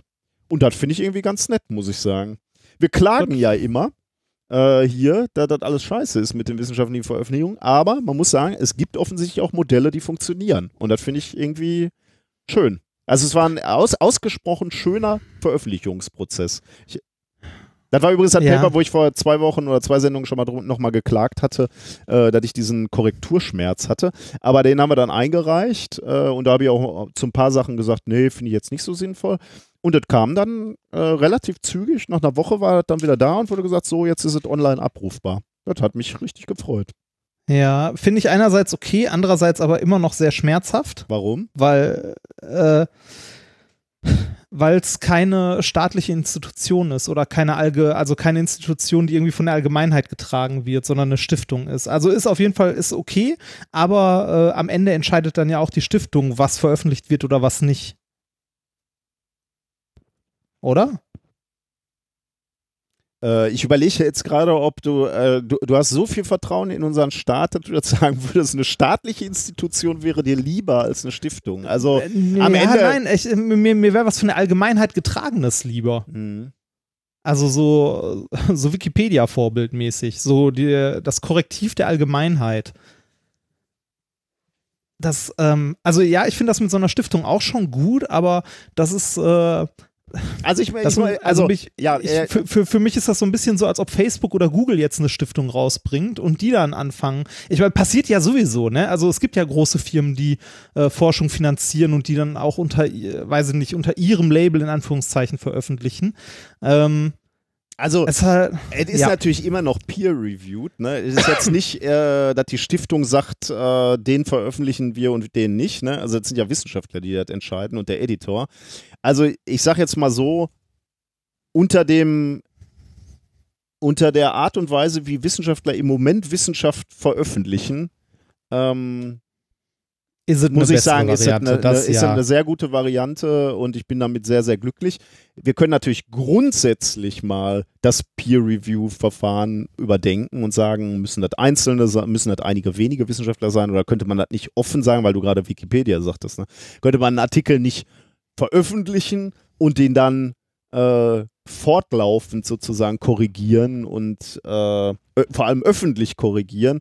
Ähm, das wäre natürlich absolut denkbar, aber unter den gegebenen Voraussetzungen finde ich das jetzt erstmal, ja, ich nehme deine Kritik hin, äh, dass, du- sagen könntest, okay, da könnte jemand Einfluss nehmen, aber ich bin gerade so äh, glücklich, dass es überhaupt äh, Möglichkeiten gibt, die, ähm, die progressiv sind, dass ich jetzt, habe jetzt keine Lust, da was Negatives drin zu sehen, aber ich Okay. verstehe, Das- aber ich verstehe dich natürlich, ja, ja. Ich, Ja. Äh, Ja, ich, ich, ich sehe auch, dass es besser ist als das, was wir bis jetzt hatten. Ich will nur sagen, da ist noch Verbesserungspotenzial. immer, immer, wir Ja. als Wissenschaftler sehen immer Wo, Verbesserungen. wo, wo, wo wir, wo wir gerade bei ähm, äh, hier bei äh, schwer zu erreichender Forschung sind. Mhm. Äh, ich hatte letztens, als ich hier zu Hause äh, an der Disk gearbeitet habe, habe ich ähm, äh, also ich war, war häufig dazu gezwungen, Sci-Hub zu nutzen. Was? Ich wollte es nicht. Ich hab, ja, ich habe versucht, mich dagegen zu wehren. Ähm, ich wir, wollte wir haben nicht. doch hier extra gewarnt auch davor. Ich, ja, ich weiß, aber es, es äh, weiß ich nicht. Es hat mein, mein Computer hat von alleine bewegte sich die Maus Richtung. Ja, ging, Ah, ging halt jetzt ein bisschen. Ich- enttäuschend, aber gut, erzähl ich, weiter. Ich, ich musste halt viel lesen ne? und viel zitieren und viel äh, recherchieren. Habe dann äh, ex relativ exzessiv äh, Skype benutzt, bis eines Tages der, äh, ähm, der DNS-Server von meinem, ähm, von meinem Internetprovider, also wir äh, nutzen hier äh, Vodafone-Kabel, weil das das einzige ist, was hier so verfügbar ist. Also hier gibt es keine Telefondose in der Wohnung, sondern nur Kabel. Äh, und da äh, wir eh einen Vertrag mit einem Kabelanbieter hatten, halt wie gesagt äh, Vodafone, haben wir den mitgenommen. Und Vodafone hat äh, auf ihrem DNS-Server äh, Sci-Hub äh, geblockt, also gelistet. Immer wenn du versuchst, aus, äh, also wenn du versuchst hast, auf eine der äh, üblichen Sci-Hub-Adressen zu gehen, wurdest du von äh, O2 darauf, ach nicht O2, von Vodafone darauf hingewiesen, dass diese Seite nicht verfügbar ist aus Copyright-Gründen. Schön. Ja, super, ne? Äh, zum Glück nur, nur so ein DNS-Filter und ich bin mir durchaus darüber im Klaren, im Gegensatz zu den Menschen, die dort irgendwie. äh, nee, ja, nein, nicht die Menschen, die dort arbeiten, die auch nicht, sondern eher Leute, die äh, versuchen, so etwas durchzusetzen in irgendeiner Form, glauben, dass man irgendetwas im Internet sperren kann, ist halt naiv Hm. ähm, äh, ne, dann ändert man halt seinen DNS-Server ähm, und danach geht's wieder. Ähm, habe ich dann auch getan. Aber ich fand es irgendwie, also da habe ich so das erste Mal wieder gemerkt, so, ah. und ich dachte, wir hätten das Thema hinter uns. Aber wir, wir gehen ja gerade mit großen Schritten auch auf europäischer Ebene sowas wie Upload-Filtern entgegen und dem Leistungsschutzrecht. Oh ja. Und das ist äh, massiv traurig und äh, schlimm. Naja. Mal schauen, was daraus noch wird. Ich habe äh, eine Sache noch äh, äh, ganz, ganz kurz äh, bezüglich dieser e äh, Weltmeisterschaft, die ja gerade läuft. Ich kriege das nur so randständig mit, weil das interessiert mich ja nicht so sehr, Fußball. ähm, da war natürlich wieder die klassische Anfrage ähm, vom, vom Radio, in diesem Fall Radio Duisburg, ähm, ob wir mal eben ganz schnell kurz ein Experiment erklären können. Also die haben an der Uni angerufen. Gibt es irgendeinen Physiker, der uns erklären kann, wie man Bier kalt kriegt mit äh, Salz und Eis? Ja. Wurde ich von der Pressestelle Ja. angerufen. Äh, Herr Wörl, können Sie das erklären? Äh, äh, das war so, ähm, Herr Wörl, hier hat die Radio Duisburg angerufen. Äh, können Sie erklären, wie man mit Salz und ja, kann ich. Wann wollen die kommen? das ist ja Schön. immer, ne? So alle zwei, äh, zwei Jahre. Ja, äh, das kriegt ist der- ja der-. Der Klassiker, der Klassiker. Ich habe es dann gar nicht gehört, wie sie es gemacht haben. Ich habe von denen gar nichts mehr gehört. Also die waren irgendwie für zwei Minuten oder so, haben die eine Aufnahme gemacht bei, bei mir im Büro äh, und wollten das dann als Einspieler haben für irgendeine Sendung, wo sie das dann auch wirklich gemacht haben. Aber kriegst Ah. ja nichts zugesendet, so leider. Und an dem Tag war ich auch nicht, nicht da. Hätten mich natürlich nochmal äh, interessiert, wie, was sie daraus gemacht haben. Aber naja, Klassiker. Vielleicht hat es hier jemand gehört. Ja, ist tatsächlich der Klassiker. Also, ich glaube, ich habe das für irgendein so Online-Ding habe ich das auch mal erklärt. Ich weiß es nicht mehr. Zu lange her. Zu viel. Jeden Sommer. Das Sommerloch. Genau. War es das? Das war's. Wir haben nämlich äh, wieder äh, spannende Kommentare auch gekriegt zu äh, unserer letzten Folge. Ähm, wir äh, vielleicht ein Hinweis schon mal äh, ganz, ganz vorneweg. Wir haben natürlich ein bisschen was zur DSGVO bekommen. Ne? Ich hatte da über Arbeitsverträge unter anderem äh, geredet oder über, Ja. über Arbeitsverträge geredet. Und da wurde gesagt, also es gab Leute, ähm, also Sandra hat kommentiert und äh, Martino hat, äh, hat äh, kommentiert. Ähm, unter anderem haben die gesagt, ähm, das mit den Arbeitsverträgen dürfte nicht so problematisch sein, weil, äh, weil das Ganze unter dem Stichwort berechtigtes Interesse abgedeckt wäre. Und äh, ich glaube, Martino glaubte das auch aus einem Podcast herausgehört zu haben. Übrigens ist, ist diese Meinung nicht ganz unwidersprochen in unserem Forum. Also von daher, äh, das hat jetzt äh, überhaupt keinen ähm, An, also Anspruch auf Richtigkeit. Richtig, genau. Äh, aber ähm, beide, also Sandra und Martino, haben sich auf die Rechtsbelehrung, also auf den Podcast Rechtsbelehrung ähm, berufen, der eine Folge dazu rausgebracht hat, nämlich die Folge ähm, 54. Und die haben wir auch mal verlinkt in den Show Notes. Also wer sich dafür auch mal interessiert, der kann sich einen ordentlichen Podcast dazu anhören von Leuten, die davon auch Ahnung haben. Ja, noch dürfen wir das ja mit dem Verlinken. Sehr schön, genau. Ähm, unser lieber Freund Lars Naber, aber auch viele, viele andere haben ähm, nochmal dazu kommentiert. Wir hatten ja über Mars-Missionen gesprochen und unter anderem davon gesprochen, dass es doch möglich sein müsste, das zu privatisieren, wenn man eine Soap-Opera darüber dreht, Ja. also so, so ein Big Brother. Und äh, viele haben uns darauf hingewiesen, dass es äh, dieses Projekt natürlich schon gab. Mars One war so ein Projekt, wo genau erinnere mich.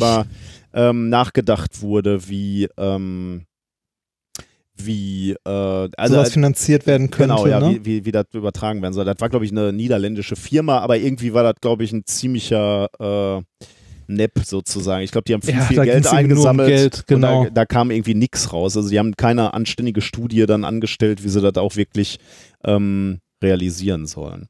Ähm, äh, Lars hat dann auch nochmal kommentiert, wir sprachen ja und- in diesem Thema davon, dass man mal in den Marsboden reinbohren sollte. Ne? Und wir haben uns auch ähm, darüber unterhalten, dass ja demnächst auch es Sonden geben wird, die das können werden. Und er hat ein bisschen korrigiert und hat gesagt, die Mission Insight, die wurde schon zum Mars gestartet, soll zwar fünf Meter tief in den Marsboden bohren, die äh, sucht aber nach geophysikalischen Fragestellen, also ähm, wird nicht nach Leben suchen.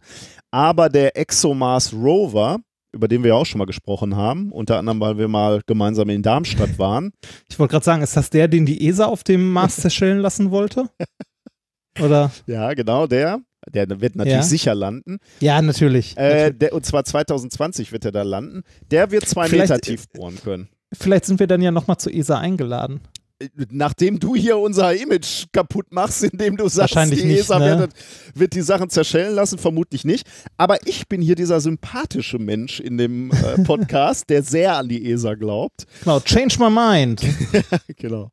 Ähm, also da könnte dann in die Richtung ähm, was äh, erforscht werden. Und es gibt wohl auch noch so ähm, Sample Return Missions, über die nachgedacht wird, wo eben versucht wird, ähm, ähm, das Rover Proben aufsammeln und in Bel Behältern speichern und dann sollen spätere Missionen diese Behälter wieder abholen und äh, Das, worauf wir alle warten, ist, dass Menschen da hochfliegen. ja, wobei ich das tatsächlich auch schon ziemlich cool fände, wenn da ähm, Marsmaterial zurückgebracht werden würde. Also ein Marsstein fände ich auch schon ganz cool. Fände ich auch nett. Würde ich nehmen. Ja. Äh, und Jonas äh, hat einen äh, sehr, sehr langen Beitrag geschrieben über äh, die vermeintlichen Kosten. Wir haben ja sogar darüber einfach nur ins Blaue spekuliert, was mag so was kosten, zum Mars zu fliegen. Und der hat da relativ detailliert schon mal angefangen zu schreiben und meinte, er könnte bei, bei Bedarf, könnte er sogar nochmal Zahlen nachlegen.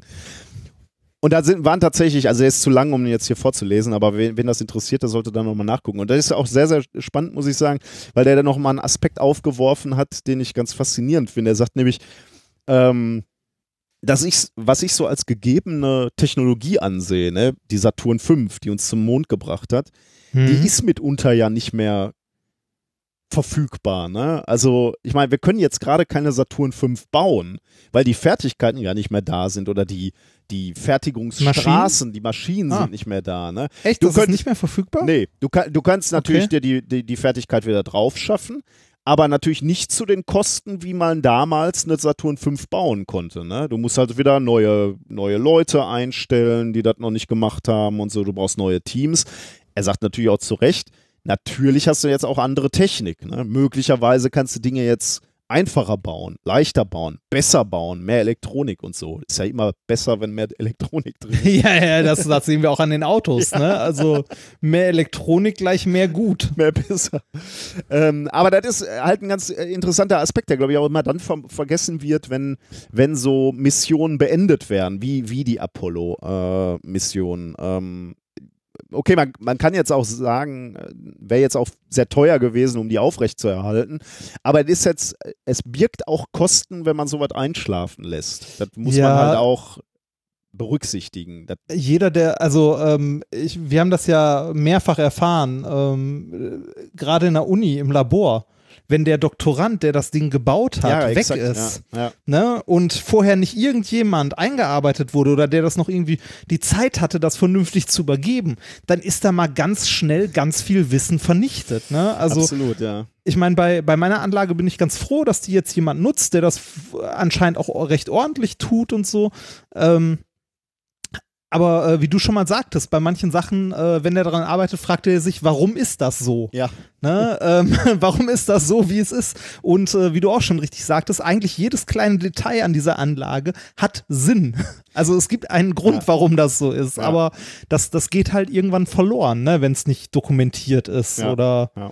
Nicht ordentlich übergeben wurde. Und ähnlich, also das geht das jetzt im kleinen Maßstab bei uns im Labor, das geht natürlich auch im großen Maßstab so, ne? Wenn irgendjemand, also wenn später irgend, also niemand mehr weiß, wie man diese Triebwerke ordentlich baut, dann kann man auch nochmal von vorne anfangen. Ja, insbesondere bei diesen großen Sachen, ne? Äh, weil du Ja. sagtest, äh, ja, ja, ich glaube, das war schon sehr spezielles Wissen. Das kannst du natürlich jetzt irgendwie äh, reverse engineeren, kannst das alles wieder rauskramen und dann, ja, interessant, ja. Gucken, ob die Leute von damals noch leben. Genau, so ein paar kannst du dann noch reaktivieren, aber dann sind halt auch nicht mehr. Werden auch Ja. weniger, sagen wir mal so. Auch die Frage, ob die wollen. Genau, macht euren Scheiß doch alleine. Ja. Äh, Peter hat dein Kaffee-Paper ähm, angesprochen und er hat was Ja. äh, äh, ganz Wahres gesagt. Das Ähm, habe ich auch gelesen, ja. äh, er hat sich gefragt, warum musste das unbedingt Kaffee von Starbucks sein? Er spricht von diversen Zusätzen. Ich bin, der bei Starbucks Kaffee drin ist, ich bin mir nicht so ganz sicher. Bei Starbucks, Starbucks gibt es ja auch ganz normalen Kaffee, ne? also den ganz normalen Ja. Filterkaffee. Möglicherweise haben die den äh, benutzt. Aber was eigentlich eine viel bessere Frage ist, die stellt er auch, warum haben sie nicht gleich Koffeinkapseln genommen? Ne? Wenn sie es wirklich auf die Auswirkung des Koffeins beziehen oder ähm, ich, ich, ich weiß gar nicht, ob sie in dem Paper so explizit gesagt haben, es ist das Koffein, was das macht, oder ob sie auch gesagt haben, möglicherweise ist es diese soziale Komponente, Komponente des Kaffeetrinkens. Deshalb, deshalb haben sie ja, deshalb wurde, war das ja zweigeteilte Studie Mhm. mit zwei Experimenten, wo sie äh, die Kaffeephase einmal vor und einmal danach gemacht ah, haben, ja, ja. weil sie diesen sozialen Effekt ausschließen wollten. Ah, okay, ja. Ja, aber natürlich hatte die Studie diverse, äh, diverse Schwachpunkte. Was, was auch im Blog mehrfach genannt wurde, ähm, war sowas wie die Leute, die halt keinen Kaffee bekommen haben, ähm, ob das sonst Kaffeetrinker sind, Ah, ja, die ja, quasi auf Entzug sind. Ne? Also das wurde halt auch nicht berücksichtigt. Stimmt, ja. Ja. Das stimmt, ja. Und dann keinen Bock haben mitzumachen, weil sie nur an den nächsten Kaffee denken können. Ne? ja. Und äh.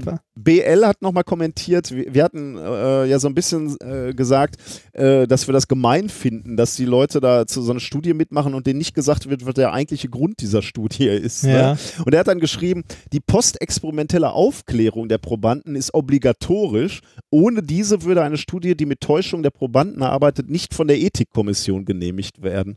Das finde ich ganz interessant, muss ich sagen. Da habe ich gar nicht Ja. drüber nachgedacht. Ich Ähm, auch nicht.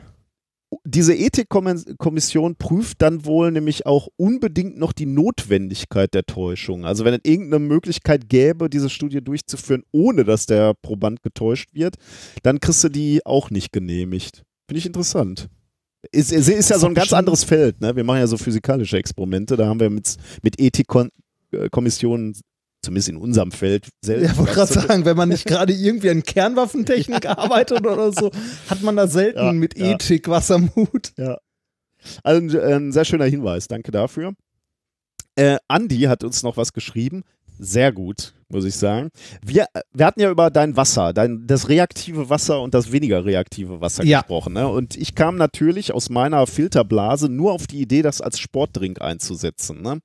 Und er sagt zu Recht, schlechte Idee, überaltete Gesellschaft, Energy Drinks sind keine Zukunft. Außerdem kannst du da relativ schnell mit Doppelblindtests durchchecken, ob das Sportlern überhaupt was bringt. Und zack, bin ich vom Markt. Absolut richtig, lieber Andi. Aber er hat natürlich auch gleich, gleich die Lösung dieses Problems. Er schreibt nämlich, Anti-Aging-Geraffel, also Cremes, Salben, Ah. Ernährung hat richtig Potenzial. Und was macht mehr Sinn, als den Verfall des Körpers, der zu 70 Prozent aus Wasser besteht, mit Wasser entgegenzuwirken, das 23 Prozent langsamer reagiert? Total logisch. Am besten noch ein bisschen Kohlenstauf mit reingebröselten C60-Fulleren. Weil da gab es ja auch Studien, die äh, den, das Al- Altern bei Tieren verlangsamen. So, und und tata, fertig ist und das da- Killerprodukt. Und damit dann Kaffee aufbrühen. Und er schreibt noch weiter, zwei ernsthafte Studien, die eine Wirksamkeit suggerieren, aber empirische Beweise, dass eine Wirksamkeit nicht gegeben ist, sind erst in einigen Jahrzehnten denkbar. Sehr gut. Muss ich sagen, Ja. Andi, Da mir gefällt, wie du denkst. Da Ähm, ist noch viel. ja, ihm reichen viel zu 10% Gewinnbeteiligung. Finde ich gut. Wir nehmen die Okay. anderen 10 Pro- wir nehmen die nächsten 10% und einer noch, der sein Gesicht und sein Gewissen hinhält, der kann den Rest haben. Andi 10%, wir 10%. Oder sagen wir mal, du 10 und ich 10. Lieber Padawan, dann sind wir bei 30 und die restlichen 70 darf irgendeiner sich äh, reinfahren, der, äh, sein der, Gesicht das, der hinhält. das mit seinem Gewissen vereinbaren muss. Und mit seiner Strohfirma. genau.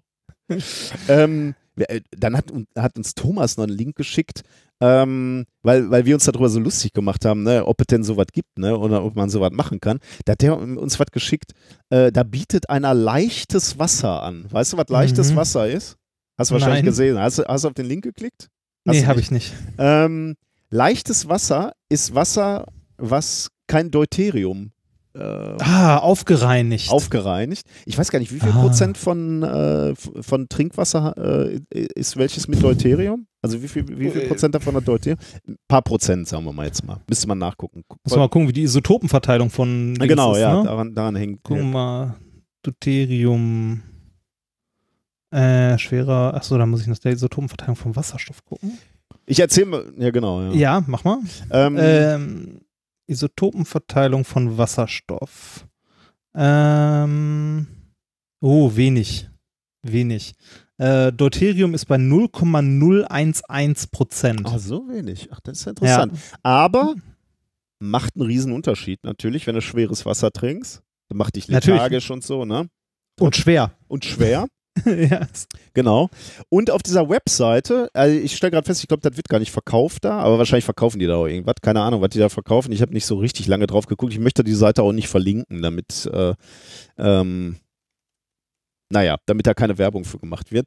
Ähm, da, da steht aber, wie du dir selbst leichtes Wasser herstellen kannst.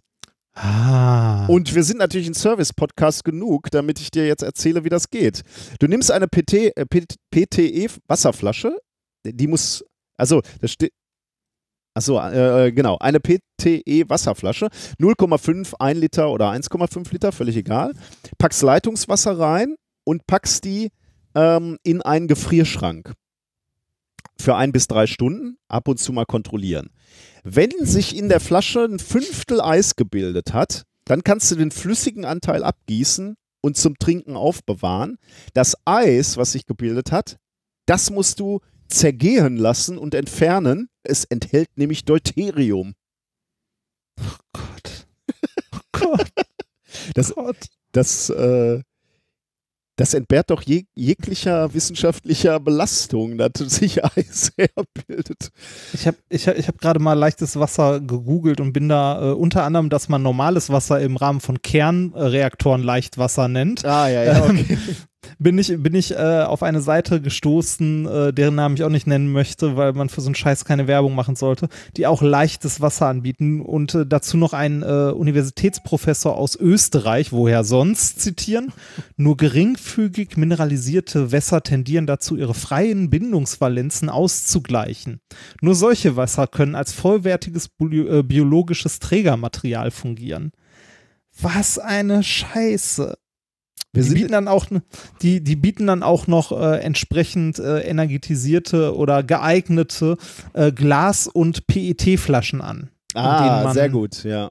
Das ist gut. Ja, also äh, beziehungsweise ähm, äh, Glas- und PET-Flaschen, in denen man dieses Wasser kaufen kann. Sehr gut, ja. Finde ich gut. Ähm, noch zum Abschluss ähm, nochmal ein Kommentar zu unserem äh, akustischen Experiment. Ne? Wir hatten ja in, in der letzten Woche ein u- akustisches. Ja, Ähm, wie war es nochmal? Green Dings? Äh, wie heißt denn der nochmal? Hab's vergessen. Green Sleeves? Nee. Wie hießen denn nochmal die Wörter? Weißt du das noch? welche?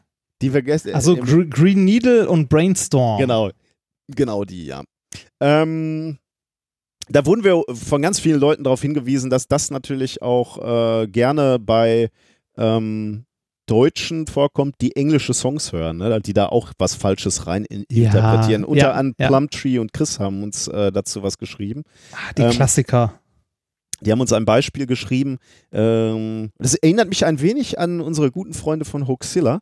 Ähm, das, äh, die Story der Woche kommt jetzt. Das, Beisp Gott, das ja. Beispiel ist nämlich Another Brick in the Wall, äh, Part 2 von Pink Floyd, also der Song. Ne? Ähm, ich löse aber die Story der Woche jetzt sofort auf. Die geht nämlich so: Ein gutes Beispiel, also ich lese jetzt nur den Kommentar von den beiden vor. Äh, die Geschichte ist frei erfunden, kursierte aber einige Zeit. Einer der Produzenten des Albums soll Deutscher gewesen sein, der in seinem früheren Leben Internatskinder missbraucht haben soll. Immer wenn er einem kind, mit einem Kind verschwand, sollen die anderen gesagt haben, er holt wieder einen unters Dach. Während der Aufnahme dieses Songs wurde er erhängt, wurde er erhängt im Dachgeschoss des Studios aufgefunden, soll aber zuvor bei Minute 1,50, also eine Minute 50, die Textzeile des Kinderchors in Hol ihn, hol ihn unters Dach geändert haben, was erst nach der Veröffentlichung aufgefallen ist. Von dieser Story gibt es mehrere Versionen, aber wenn man die Textzeile einmal falsch gehört hat, gibt es kein Zurück mehr. Und ich habe natürlich mal eben schnell den Ausschnitt äh, rausgekramt, damit wir das mal eben ähm, uns anhören können und damit es für euch alle da draußen auch kein Zurück mehr gibt. Also, ein ganz kurzer Ausschnitt aus dem Song Another Brick in the Wall Part 2 und da kommt die, Te Te also der Kinderchor singt Hol ihn, hol ihn unters Dach.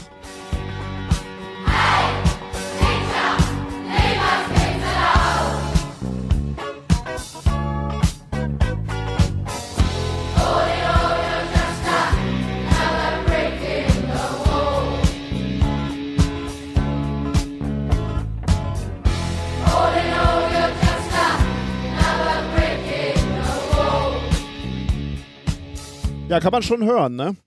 Kann man hören, wenn man will. Ja. Genau, aber ist Das- frei erfunden. Ja, äh, das hat äh, Quarks und Co. mal als Beispiel auch Ah, echt? äh, verwendet. Ja, und hat dazu, äh, müssen wir mal gucken, vielleicht finde ich das noch, dann verlinke ich es in den Shownotes. Äh, Quarks und Co. hat dazu äh, halt auch einen Beitrag gemacht zum Thema Wahrnehmung und so und hat äh, diese Geschichte, also diese vermeintliche Story vorher auch in einem, äh, weiß ich nicht, einminütigen Videobeitrag richtig schön aufgebaut. Und dann auch noch die Textzeile mit dazu Ja, eingeblendet ja. und so. Da funktioniert das richtig gut. Ähm, eine Sache noch ganz kurz, die ominöse Frau hat uns eine E-Mail geschickt. Ja, oh, wirklich? ja.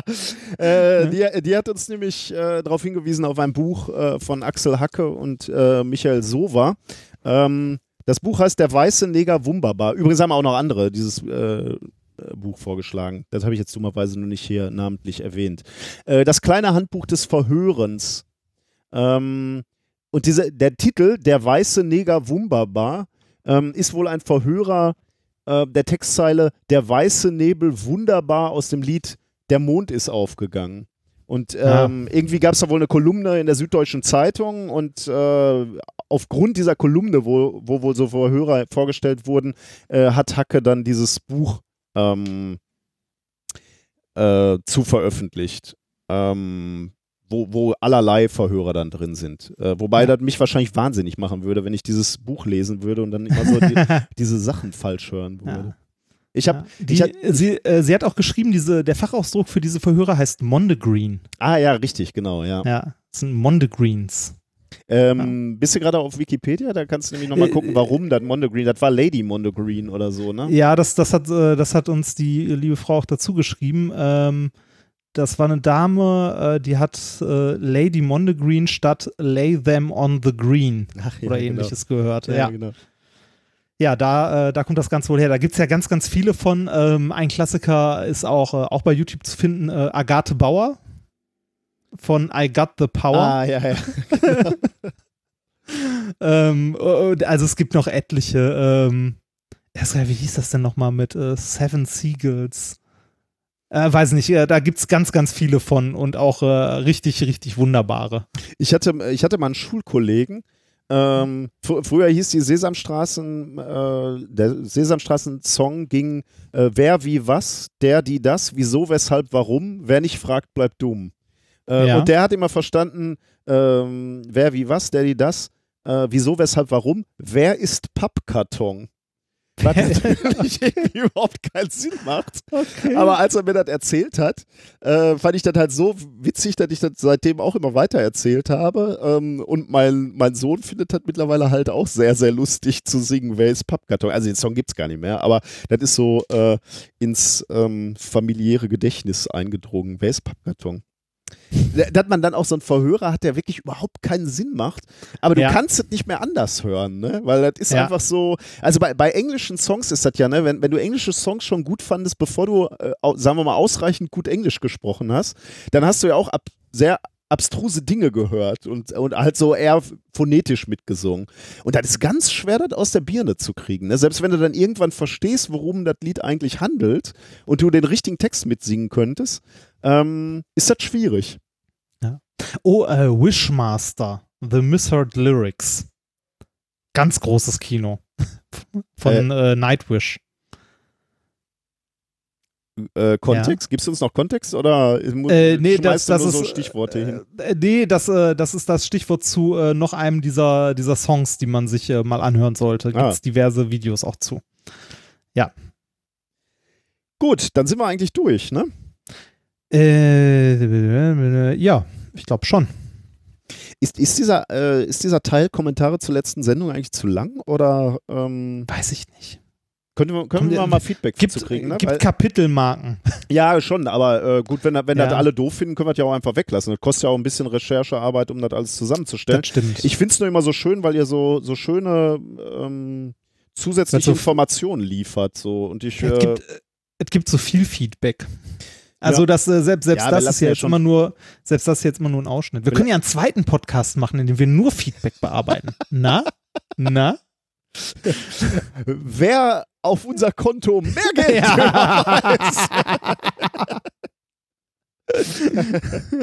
genau, unter dem, unter dem, äh, Financial Unter dem- Democracy oder wie nennen wir das? ja, ja. ja. Finanzielle Mitsprache. Ich weiß nicht, müssen wir noch uns noch überlegen, wie man das nennt, aber Die Herrschaft der Hörer. Die Herrschaft der reichen Hörer. ja, genau. Sehr gut. Ja. Ähm, gut, aber Kommen, wir mal zu, genau. kommen wir zu den Themen der heutigen Sendung, oder? Ja, genau. Und Ähm, dem Experiment. Und dem Bier der Woche. Hast du ein Bier der Woche? Ich habe mir eins kalt gestellt, du auch? Äh, ich habe auch eins. Also hier, äh, hier ist noch kaltes Bier im Kühlschrank. Ich würde mir dann davon mal eins holen. Ich werde gehen. mir gleich auch eins holen. Ich habe nämlich meine Füße, hier ist, unterm Dach ist es so warm, dass ich meine Füße schon in einen Wasserbehälter gestellt habe. Und wenn ich jetzt von oben noch kühles Wasser reinfüllen kann in Form von Bier, kann das nur der Sendung zuträglich sein. Ja. Thema, Thema Nummer, ja. Äh, bei mir ist es ähnlich. Bei mir ist die Sonne mittlerweile hinter einen Berg verschwunden, was sehr angenehm ist, weil ich sonst hier in so einer kleinen Sauna sitze. Äh, zwischen 16 und 20 Uhr ist es in meiner Wohnung nämlich nicht möglich zu arbeiten, ohne in der prallen Sonne zu sitzen. Das sind Probleme, oder? Das, wie, wie du in der Pre-Show sagtest, das sind die Probleme der Panorama-Fenster. yes. ja, Die Herrschaft der reichen Hörer, aber eben auch die Herrschaft der reichen Podcaster. Ne? ja, sehr. Sehr reich. sehr, sehr reich. Ich weiß gar nicht, wohin mit meinem ganzen Geld. So, Thema Nummer eins Ja. lautet das nächste Produkt für das Wasserimperium. Mhm. Äh, Thema Nummer zwei, äh, gelb, nee, gelb, gelb, rot sind alle meine Karten. Hm, ein Fußballthema? Ja. Ernsthaft? Du hast ein Ja, Fußballthema? ich habe ein Fußballthema. Das beschämt mich ja. Aber mich ja, das, war, das war Sinn der Sache. aber mich, mich interessiert Fußball sowieso nicht so. Ich weiß ja, nicht. ich weiß, deshalb habe ich gedacht, da, da jetzt, äh, nachdem, nachdem, die, äh, nachdem die deutsche Nationalmannschaft ausgeschieden Ach, ehrlich? Ach, ist. interessant. Äh, ja, ja, und, und du, äh, du ja, äh, also eh kein Fan von Fußball Nee, bist, nee. habe ich gedacht, äh, muss ich, also so wie in den letzten Sendungen auch, muss ich versuchen, dich näher an dieses Thema heranzuführen. Fußball kann nämlich echt interessant sein. Also wenn, wenn man da, wenn man da so Schachzüge sieht, ist das echt spannend. Also es ist halt nicht nur, dass alle dumm den Ball hinterherrennen, sondern da macht man Räume eng und dann gibt es rechts Passagen, wo man eventuell dran vorbeizieht, Du aber es ist nur eine Täuschung und ne, dann bricht man halt durch und dann Thema Nummer, nee, Thema Nummer drei, Asteroidenflummi. Und Thema Nummer vier, steter Tropfen quält das Hirn. Das gefällt mir gut. Okay, ähm, wir haben ein Experiment der Woche, ne? Wir haben ein Experiment der Woche, aber heute kein Shiner-Gadget Oh, der Woche. echt? Nee, das, äh, das liegt daran, dass ich äh, vergessen habe, dir was zuzuschicken und Stimmt. vergessen habe, was du bei dir hast. Ähm, ich bin aber, äh, ich bin nächstes Wochenende wieder im Ruhrgebiet äh, und äh, werde dir äh, hoffentlich dann für die nächste Sendung was vorbeibringen. Ich habe nämlich noch zwei richtig, richtig großartige Sachen hier liegen. Ich bin gespannt. Echt? Da sind wirklich großartig, ja. da fällt das Shiner-Gadget weg. Ja, leider. Es sei denn, du hast was, was du mir geben möchtest oder Ähm, vorstellen möchtest. Aber heute, heute ist das Shiner-Gadget leider unter einem schlechten Stern. ist, ist halt blöd. Selbst wenn ich dir jetzt was geben würde, müsste ich ja das auspacken und äh, Ja, ja, ja, das, das auch ist blöd. halt, das ist, das ist halt das Problem irgendwie. Also ich, äh, ich bereite für die nächste Sendung was Schönes vor und schick dir das. Okay. Schäm dich Ist ein leider im- und dann. Ja, das ist leider im Stress der letzten zwei Wochen ein bisschen untergegangen. Ich musste erstmal die Dis fertig schreiben. so. Dafür habe ich ein Experiment vorbereitet. Überweist Geld, wenn ich Reinhard strafen soll. Du hast ein Experiment vorbereitet. Ich, Erzähl ich uns. komme ich komm mir, ich komm mir ein bisschen vor wie bei einem Call-In-Podcast. ja, natürlich. genau. Wie, wie, viel, wie viel Sprecher hören Sie hier?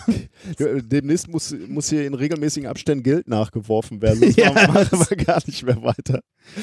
Ähm, kann man was mitmachen beim Ja, äh, man kann, man, man, es ist ein Mitmachexperiment, wenn man möchte, und äh, dafür braucht ihr nichts anderes als ein, äh, ein Glas mit Mhm. einem möglichst glatten Boden, also so ein normales Wasserglas, Ja. ähm, eine Münze, am besten so 5 Cent groß, Mhm. ein, ähm, ein kleines Tellerchen, mit dem ihr das Glas abdecken könnt.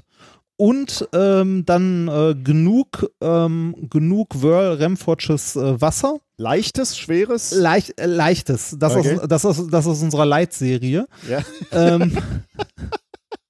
Light and Soul, ähm, um das Glas äh, zu so mindestens zwei Dritteln füllen zu können. Kann auch ganz voll. Ich glaube, mit diesem Wasserding können wir noch richtig Geld machen irgendwie, weil Ja. das ist, äh, da kannst du Leuten, glaube ich, ein richtig schlechtes Gewissen einreden. Das, ja, das Problem ist, dass wir ein Gewissen haben. Ein was?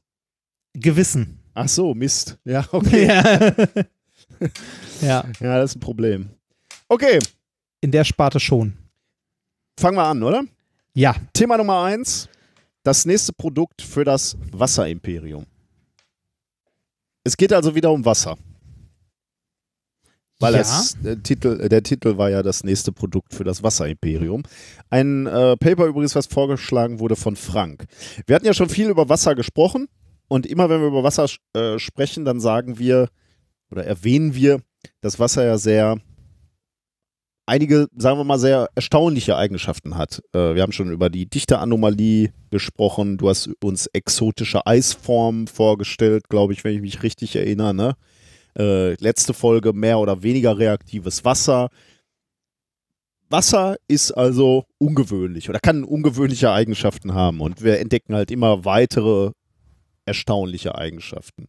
Und viele, und einige dieser Eigenschaften, und das haben wir in der letzten Folge auch schon wieder erwähnt, weil wir die immer erwähnen, wenn wir über Wasser sprechen, viele dieser Eigenschaften sind auch wichtig, damit unsere Welt so funktioniert, wie sie funktioniert. Beispielsweise, was wir dann immer machen, Wasser, höchste Dichte bei 3 Grad oder 4 Grad, du weißt das immer Vier. besser als ich. Bei Also 4 Grad. bei 4 Grad. Das heißt, so ein See friert oben zu und nicht unten. Und Deswegen können die Fische Genau. da unten noch leben, äh, wenn es oben schon eine dicke Eisschicht gibt. Genau. Also unten immer noch muckelige 4 Grad. Genau. Eine relativ wichtige Eigenschaft, die das Wasser hat, und die spielt auch eine besondere Rolle, wie wir uns gleich anschauen werden.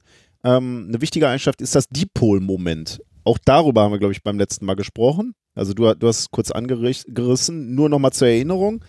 Ähm, es gibt im Wassermolekül, also H2O, zwei Wasserstoff, ein Sauerstoff, ähm, gibt es leichte Ladungsverschiebungen und deswegen ähm, bildet sich elektrisch gesehen so ein Dipol. Wie, wie muss man sich das vorstellen? Also H2O, zwei Wasserstoff, ein Sauerstoff. Sauerstoff ist in der Mitte, da hängen zwei äh, Wasserstoffatome dran.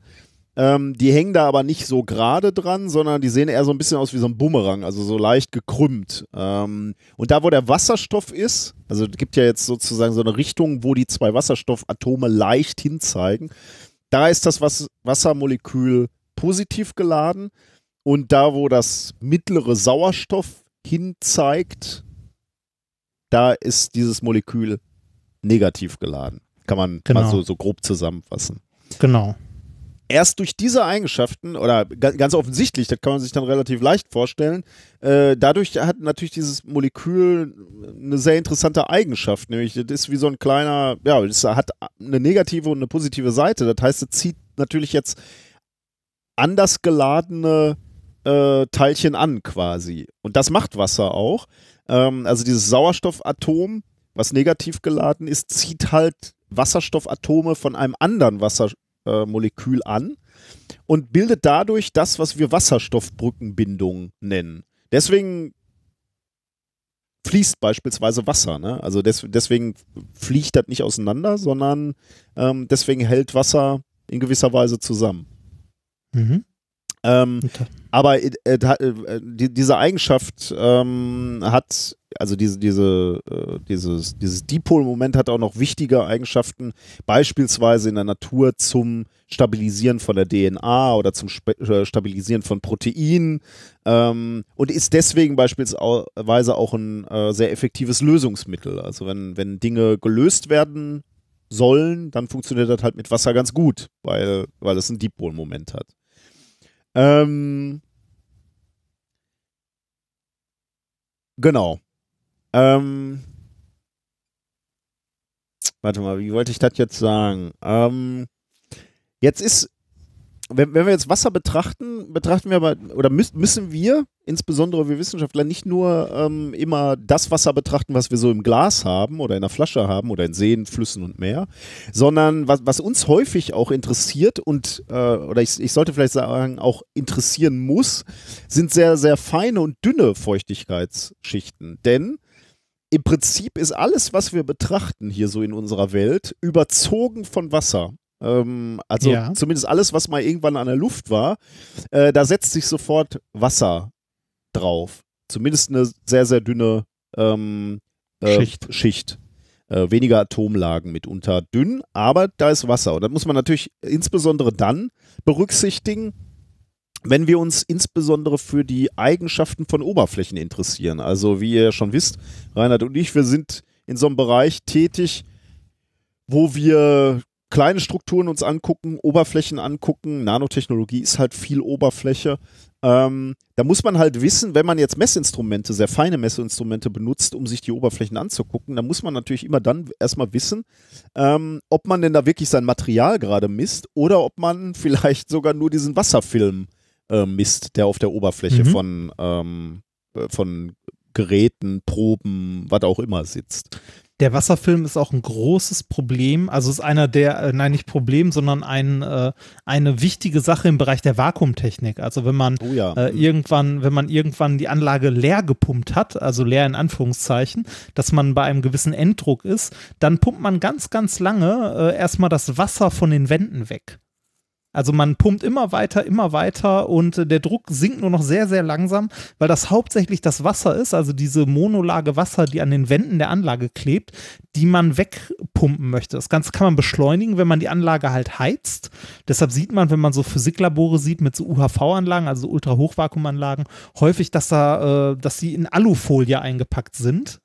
Unter dieser Alufolie äh, sind dann meistens Heizbänder, die um die Anlage geschwungen sind, mit der man die Anlage mal so auf gute 300 bis 400 Grad komplett aufheizt und äh, natürlich vorher alles abnimmt, was die Hitze nicht vertragen kann. Also so Mess Messgeräte sind dann häufig so, dass die Elektronik, die da dran hängt, dass man die komplett abschrauben kann und nur noch äh, halt den Messkopf in der Anlage lässt, der halt diese äh, Temperaturen dann auch ab kann. Und äh, man heizt die komplette Anlage dann auf ein paar hundert Grad, um das Wasser von den Wänden zu kriegen. Und äh, ja, wenn man, dann wird der Druck erstmal schlechter, wenn man die Anlage aufheizt, weil sich das Wasser löst. Aber nach einer Zeit äh, wird der Druck dann halt, stabilisiert sich das Ganze. Man kann die Heizung wieder ausmachen und äh, man hat das Wasser von den Wänden runter und kommt zu einem deutlich tieferen Druckbereich. Und wenn man die Anlage dann einmal belüftet, was wir mit unseren Anlagen relativ Dann häufig ist- machen, Dann ist der ganze wir- Zauber wieder vorbei. Dann genau, dann ist, der, dann ist der ganze Scheiß wieder für den Arsch und äh, man kann wieder von vorne anfangen. Oder man nimmt es in Kauf oder man hat äh, entsprechend große Pumpen mit viel Saugleistung, um äh, das halt irgendwie möglichst schnell wieder runterzukriegen. Ja, genau. Also das ist zum Beispiel ein technischer Bereich, wo uns die, die Wasserschicht stört. Dann gibt es natürlich auch technische Bereiche, wo die Wasserschicht gewünscht ist. Also äh, Tribologie beispielsweise, also ähm, Reibung. Ähm, da kann der Wasserfilm äh, vorteilhaft sein und damit die Reibung hin, her- herabsitzen. Ähm, oder ganz anders gesagt, ähm, es gibt Sch Schmiermittel beispielsweise, die ganz gut funktionieren ähm, äh, auf der Erde. Ähm, die die benötigen aber den, den leichten Wasserfilm. Und dann stellt man fest, wenn man mit solchen Schmiermitteln beispielsweise Satelliten dann in die Umlaufbahn schickt, äh, dann funktionieren diese Schmiermittel nicht mehr, weil eben dieser Wasserfilm fehlt. Ähm, und da muss man sich andere Schmiermittel oder Trockenschmiermittel einfallen lassen. Unser unser Professor hat da mitgearbeitet an so Materialien, die dann als Trockenschmiermittel benutzt Genau, wurden. in unserer, in unserer alten Arbeitsgruppe, die es damals noch gab, lang, lag auch lange Zeit in so einer Vitrine so ein trocken geschmiertes Satellitenlager, an dem er Genau, mitgearbeitet hat. Ne? Ja. Ja. Und das, was mich jetzt gra- gerade auch interessiert, äh, als letztes Beispiel, warum Wasser wichtig sein kann, ist ja, und da hat- hatte ich hier schon mal drüber gesprochen, die Oberflächenleitfähigkeit von Diamant. Diamant ist ja eigentlich ein Isolator, also wenn du ihn jetzt nicht dotierst, also er ist erstmal so der, der reine Diamant. Äh, sobald aber ein Wasserfilm ein dünner drauf ist, dann ist er auf einmal, äh, zeigt er eine elektrische Oberflächenleitfähigkeit. Und der Grund ist eben auch Wasser und sind relativ komplexe Vorgänge, die, über die wir hier mal gesprochen haben, ähm, die aber eben erst durch das Wasser an der Oberfläche ähm, zum Tragen kommen. Äh, also auch da wieder eine, eine wichtige Eigenschaft, die sich erst dann einstellt, wenn man Wasser an der Oberfläche von Materialien hat. Also nochmal, ganz dünne Wasserschicht kann schon einen erheblichen Einfluss auf die Eigenschaften von Oberflächen oder von Materialien haben. Allerdings, und jetzt kommen wir zu dem Paper, was ich eigentlich vorstellen wollte, eine Sache war bisher noch nicht so ganz klar und war noch nicht ausreichend untersucht. Ähm, wie stark ist eigentlich das Dipolmoment von Wassermolekülen in diesen sehr, sehr dünnen Schichten? Also äh, wir reden jetzt nicht von einer Wasserlache oder einer Pfütze, die irgendwo auf einer Oberfläche ist, sondern genau das, was wir jetzt gerade besprochen haben. Ne? Also das, was du besprochen hast, äh, dünne Wasserschicht auf Vakuumwänden ähm, oder das, was ich gesagt habe, dünne Wasserfilm auf Diamanten. Ähm, wir haben gerade gesagt, also wenn wir uns, normales Wasser im Wasserglas angucken, hat das Wasser einen Dipolmoment. Aber wie sieht das eigentlich aus mit Wasser, was in einer dünnen Schicht, in einer dünnen Lage, also atomar dünnen Lagen auf Oberflächen äh, sich befindet? Wie sieht es da mit dem Dipolmoment an? Ähm, die Hypothese der Wissenschaftler ist schon, oder der, der, ja, der Wissenschaftler ist schon, äh, dass, dass man äh, schon immer gesagt hat, okay, wenn, wenn die Wassermoleküle relativ wenig Platz zur Ver Ver Verfügung haben, dann müsste die Dielektrizitätskonstante von Wasser ähm, schwächer sein. Doch Messungen gab es dazu noch nicht. Was ist die Elektrizitätskonstante? Ähm, das, äh, die Dielektrizitätskonstante gibt euch in gewisser Weise an, äh, wie durchlässig ein Material für elektrische Felder ist. Also, ähm, wenn man an irgendein Objekt ein elektrisches Feld anlegt, also auf der einen Seite ein Pluspol, auf der anderen Seite ein Minuspol, ähm, dann ist die Frage, wie gut kann dieses Feld, das elektrische Feld, das Material durchdringen? Das mhm. Feld durchdringt beispielsweise auch Vakuum, wenn da gar nichts ist. Aber es gibt halt Materialien, wo es besser durch kann und es gibt äh, Materialien, wo es schlechter durch kann. Und das hängt immer so ein bisschen von den Dipolen ab. Also wenn, wenn du da starke Dipole hast, die sich gut bewegen können, dann kommt das äh, elektrische Feld eben ganz gut durch das Material durch und in anderen Fällen eben schlechter. Deswegen war genau die Frage, wie sieht es eigentlich mit dieser Dielektrizitätskonstante in den sehr, sehr dünnen Schichten aus?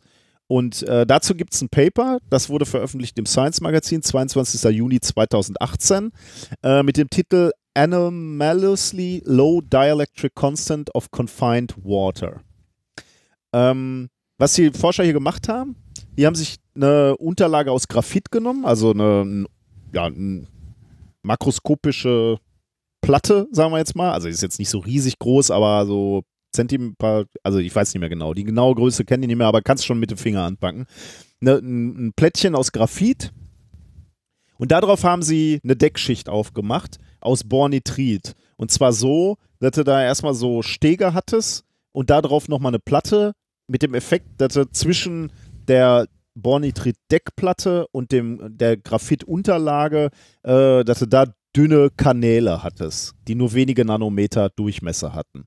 Um genau zu sein. Okay, das, ja. Also das heißt, ich habe Graphit darauf äh, Wände oder genau, so? Genau, ja, genau, aus, Wände, sehr gut, ja. Wände aus äh, Bornitrit und dazwischen Kanäle. Und darüber halt nochmal eine Abdeckung, ne? Also damit diese Kanäle geschlossen sind. Okay. Also sind geschlossene Kanäle. Äh, ja. Die Kanäle sind 200 Nanometer breit und unterschiedlich hoch. Also die haben sich Kanäle angeguckt, die mal 10 Nanometer hoch waren, 3,8 Nanometer und 1,4 Nanometer in den Experimenten. Also 10, 3,8 und 1,4 Nanometer. Mhm. Und in diese Kanälchen haben sie dann Wasser einströmen lassen, von hinten irgendwie durch die Graphitschicht. Also ich glaube, da waren Löcher drin.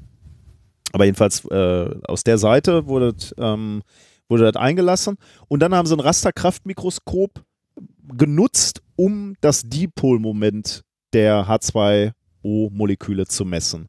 Und wie machst du das? Also, ist jetzt schon relativ speziell, aber Rasterkraftmikroskop haben wir schon mal erklärt. Ne? Äh, unter anderem ist das das äh, Verfahren, womit ich dir deine äh, Probe am Freitag untersucht habe. Also, man hat eine, man hat eine Spitze, eine sehr, also eine Nanometer große Spitze und die führt man sehr, sehr dicht an ein Objekt ran. Und ähm, dieses Objekt, die Probe beispielsweise, die zieht dann diese Nadel mehr oder weniger an. Und ähm, mit dieser Anziehung kannst du dann eben sozusagen die Topologie, also die Oberflächenbeschaffenheit deiner Probe messen. Bist du noch da, okay. lieber Padawan? Ich, ich, ja, ich, ich, ich, bin noch da. Ich höre halt zu. Die haben mit dem, mit dem AFM ja, hier, halt die hier Probe haben sie, vermessen. Genau, hier haben sie aber hier haben sie ein bisschen was Spezielles gemacht. Äh, hier haben sie ähm, eine äh, niedrigfrequente Wechselspannung angelegt zwischen der AFM-Spitze und der, ähm, der Bodenelektrode, also dem, der, dem Graphitplättchen was, was unser okay. Fundament ja sozusagen eine, war. Eine Gleichspannung oder eine Wechselspannung? Wechselspannung. Und zwar okay. niedrigfrequent. Also, ah, okay, ja, sagst also, du auch. Ne, ja, relativ ja. niedrigfrequente Wechsel, ja. Wechselspannung. Ähm, und äh, dann haben sie gemessen, wie die elektrostatische Kraft zwischen der Spitze und dem, äh, dem der Bodenelektrode quasi ist. Ähm, die, äh, wenn du dann die erste Ableitung bildest, ähm, dann Moment, ich, ich habe mir das hier auf Englisch, uh, which translates into the first derivative of the local capacitance. Ähm, die erste Ableitung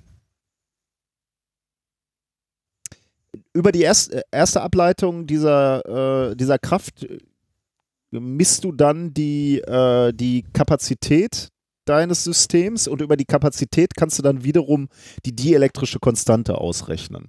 Das war die Okay, Idee. die erste Ableitung, okay.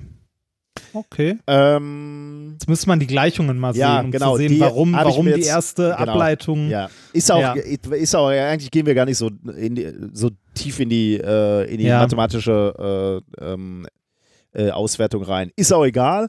Äh, alles, was ich damit sagen wollte, ist, man misst die elektrostatische Anziehungskraft und die elektrostatische Anziehungskraft ähm, kann man sich vorstellen, also damit messen die jetzt über die Probe und die messen natürlich unterschiedliche Werte, ob sie jetzt gerade nur über den Bornitrit messen oder ob sie ähm, über einem dieser Wasserkanäle sind. Ah, okay. Das Besondere ist nämlich noch, die haben hexagonales Bornitrit genommen. Hexagonales Bornitrit ist hochisolierend ähm, und deswegen kann ähm, äh, wird das, äh, wird das äh, elektrische Feld, was du erzeugst zwischen der AFM-Spitze und dem äh, und diesem äh, Graphit-Untergrund, ähm, das wird nicht abgeschirmt. Das heißt, immer dann, wenn du äh, über so einem Bornitritsteg bist, dann, dann wirst du halt maximal angezogen, sagen wir jetzt mal, die AFM-Spitze durch dieses elektrostatische Feld. Und wenn du über einem Wasserkanal bist, ähm, dann wird in gewisser Weise ein bisschen was von diesem Feld abgeschirmt übers Wasser. Und da, dadurch kannst du eben ähm, äh, tatsächlich in diesen Messungen sehen, ob du gerade über so einem Steg bist oder, oder ob du über so einem Wasserkanal bist.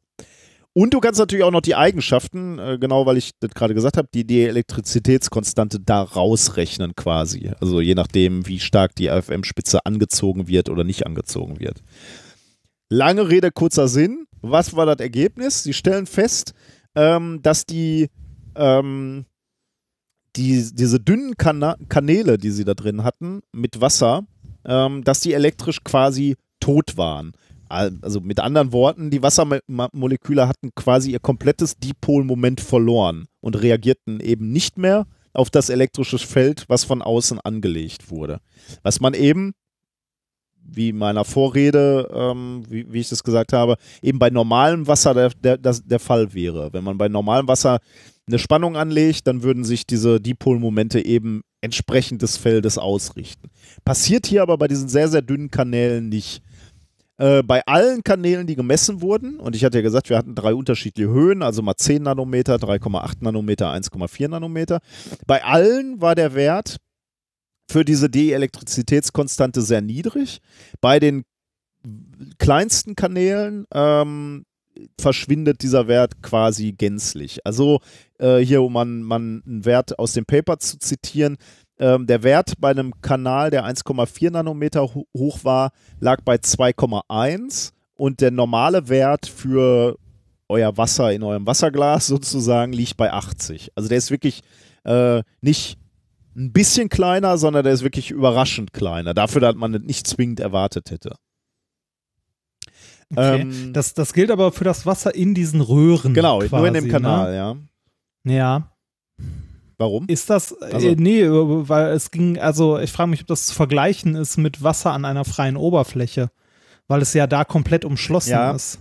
Äh, das ist ein ein sehr guter äh, Hinweis äh, und da gebe ich dir sofort einfach mal recht. Ähm, das wird nicht, ähm, das wird nicht ganz zu vergleichen sein, weil ähm, man kann sich natürlich jetzt äh, zu Recht die Frage stellen, woran liegt das? Ne? Wo, woran liegt es, dass äh, sich das äh, Wasser offensichtlich nicht dem Feld nach ausrichtet? Und äh, da, es gibt wohl molekulardynamische Simulationen, wo das schon mal gerechnet wurde und da kommt man zu dem Ergebnis, dass sich Wasser an moderat hydrophoben Oberflächen äh, parallel zur Oberfläche anlagert. Und äh, hexagonales Bornitrit und Graphit haben eben genau diese Eigenschaften, die in, der, äh, in dieser Simulation abgeprüft wurden. Das heißt, man geht davon aus, dass das Wasser sich deswegen dass das Wasser gerade deswegen äh, elektrisch tot, wenn man so will, äh, ähm, ist, weil es sich eben parallel zur Oberfläche ausrichtet und sich nicht beeindrucken lässt äh, von dem angelegten elektromagnetischen Feld. Also von daher gebe ich dir schon mal recht, ne? Mhm. Es funktioniert nur bei sehr, sehr dünnen Schichten, also bei Monolagen sozusagen oder, oder fast atomaren Lagen und dann auch nur in, in der Nähe von bestimmten Oberflächen. Und wenn du jetzt einen relativ dicken Wasserfilm beispielsweise auf einer normalen Oberfläche hättest, die vielleicht nicht gerade hydro hydrophob ist, äh, dann sieht es vielleicht schon wieder ganz anders aus. Aber in diesem einen Fall, in diesem speziellen Fall, ähm, haben sie beobachtet, dass es sein kann, dass ähm, quasi das Wassermolekül sein Dipolmoment verliert. Stimmt natürlich nicht ganz. Der Dipolmoment ist natürlich immer noch da, aber das Dipolmoment kann sozusagen nicht mehr zum Einsatz gebracht werden. Und das ist eigentlich das wissenschaftlich Faszinierende an dieser Studie, ähm, weil die Tatsache, dass Wasser polarisierbar ist, natürlich für viele wissenschaftliche Fachgebiete interessant ist. Also wir haben ja gerade schon Biologie. über genau Ne, Lebenswissenschaften, also- genau Biologie, haben wir gerade schon drüber gesprochen. Ähm, und jetzt zu sehen, dass Wasser unter bestimmten Bedingungen sich vielleicht anders verhält, äh, könnte mal interessant werden, um bestimmte Vorgänge in der Biologie äh, besser zu verstehen oder nochmal anders zu simulieren beispielsweise. Deswegen könnte dieses, diese äh, zunächst mal sehr physikalische und abstrakte Forschung vielleicht äh, mal ganz interessant werden für äh, andere Fachgebiete. Ja. Unter anderem war da übrigens der äh, André Geim dran beteiligt Oh. an diesem Paper, der ist Okay. Co-Autor. Ähm, Nobelpreis 2010 für die Entdeckung von Graphen ähm, und ja auch ähm, äh, Ig Nobel-Preisträger, ne? Ähm, weißt du noch Für den wofür? Frosch, äh, Genau, Frosch im Magnetfeld. Natürlich, genau. Ja. Frosch in dickes Magnetfeld gemacht, um zu zeigen, dass der Frosch dann fliegt. Äh, hat er Ja. übrigens nachher, glaube ich, auch nochmal mit Erdbeeren und so gemacht, aber der Frosch ist so richtig äh, ähm, berühmt geworden. Also du, man braucht Ja. halt nur ein möglichst starkes äh, Magnetfeld, weil Atome im Prinzip, wenn man so will, Minimagnete sind, die sich dem Feld dann ähm, dem äußeren magnetischen Feld dann äh, entgegensetzen und deswegen im Prinzip könntest du auch einen Menschen fliegen lassen, wenn du nur einen, stark genugen Magneten hättest und der Mensch mitmachen würde. Also wahrscheinlich Also schweben, schweben lassen entgegen der Schwerkraft. genau, ja. Wahrscheinlich fritzeln dann deine Gehirnzellen so ein, ganz- so ein ganz klein bisschen, aber äh, ja, im Prinzip würde das wahrscheinlich auch gehen. Ich habe mich ja in dem Zusammenhang, ne, habe ich mich gefragt, ist ja ein Science Paper, ne? Und Science ist ja so der Ja. Olymp des äh, Publizierens. Ich habe mich gefragt, wie schwer ist das wohl ähm, als Nobelpreisträger äh, Ja. ein Science Paper rauszuhauen? Ist das noch schwer oder? Ich glaube nicht. Ich glaube alleine dadurch, dass der unter den Autoren steht, ähm, ist das Ding äh, leicht, also geht das leichter durch. Und damit natürlich dann auch äh, einher, dass er so als Nobelpreisträger wahrscheinlich nicht mehr so ganz schwer haben dürftest, äh, Co-Autor bei Papern zu sein. Ne? Da musst du mal irgendwo auf der Toilette bei, ein, bei einer Konferenz neben einem gestanden haben, dann bietet der dir schon die Co-Autorschaft an. Ja, aber äh, ne, also sagen wir so, wenn du einen Nobelpreis bekommen hast, dann bist du ja eh durch. Ja, Ne? okay. Also ja, das, das stimmt. Dann ist das nicht mehr ein Kriterium, Dann- nach dem du dich selbst bewertest. Ne? nee, dann fährst du rum und hältst Vorträge Ja, und das, war's. stimmt. Ja. Also ja, und sitzt in Gremien und irgendwelchen Aufsichtssachen und Ja. beurteilst oder so. Womit Äh, ich aber natürlich ja, jetzt nicht sagen wollte, dass äh, der Geim hier zu dieser Studie nichts beigetragen hat. Ne? Das kann ich nicht beurteilen. Nee, aber, genau, aber wenn, wenn du machst halt das, worauf du Bock hast, ne? Und wenn du Bock Ja. hast, äh, was zu Wasser zu machen, dann machst du halt was zu Wasser. Ja, ja. Ja. Ja, Meinst du, wir- meinst du, wir können den Geim für unser, für unser ausgelag, also für unsere Tochterfirma, hier für ESO-Wasser? Ich, ich würde auf jeden Fall sagen, wir zitieren den einfach mal. Also äh, wir zitieren ihn ja nicht falsch. Wir, äh, wir Ja. zitieren ihn vielleicht im ungünstigen Kontext. Aber ähm, ich würde ihn jetzt Wir- gar nicht wir- erst mal wir- fragen. ich- ja, Ich, also ich, ich würde das ja so machen. Ich würde sagen, damit ist schon mal klar, dass wir unser, äh, unser leichtes, belebendes Wasser, also das, das lebendige Wasser, ja. in, äh, in sphärischen Flaschen verkaufen. Weil in Röhren, wurde ja gezeigt, ist das Wasser tot. ne? Vor, vor Deshalb allem in sehr sphärische. Flaschen. Ja, ja, genau. Also, ne, und äh, wir empfehlen auch nicht aus Gläsern zu trinken. Aber ich frage mich ja, gerade, ne? woll, wollen wir denn, äh, wollen wir denn elektrisch lebendiges Wasser haben oder wollen wir es vielleicht elektrisch tot haben? Weil wir können es auch durch so dünne Kapillare erstmal führen, um zu sagen, wir haben es einmal elektrisch neutralisiert. Ja, aber Tod, Tod, ist, Tod ist ja irgendwie negativ. Ja, ist ein oder? bisschen negativ, ja. Vielleicht habe ich Ja. da auch einfach das falsche Wort gen äh, genutzt. Aber elektrisch ist jetzt bei den ESO-Spinnern auch nicht so gerne gesehen, ne? Nee, das ist ähm, ener energetisch.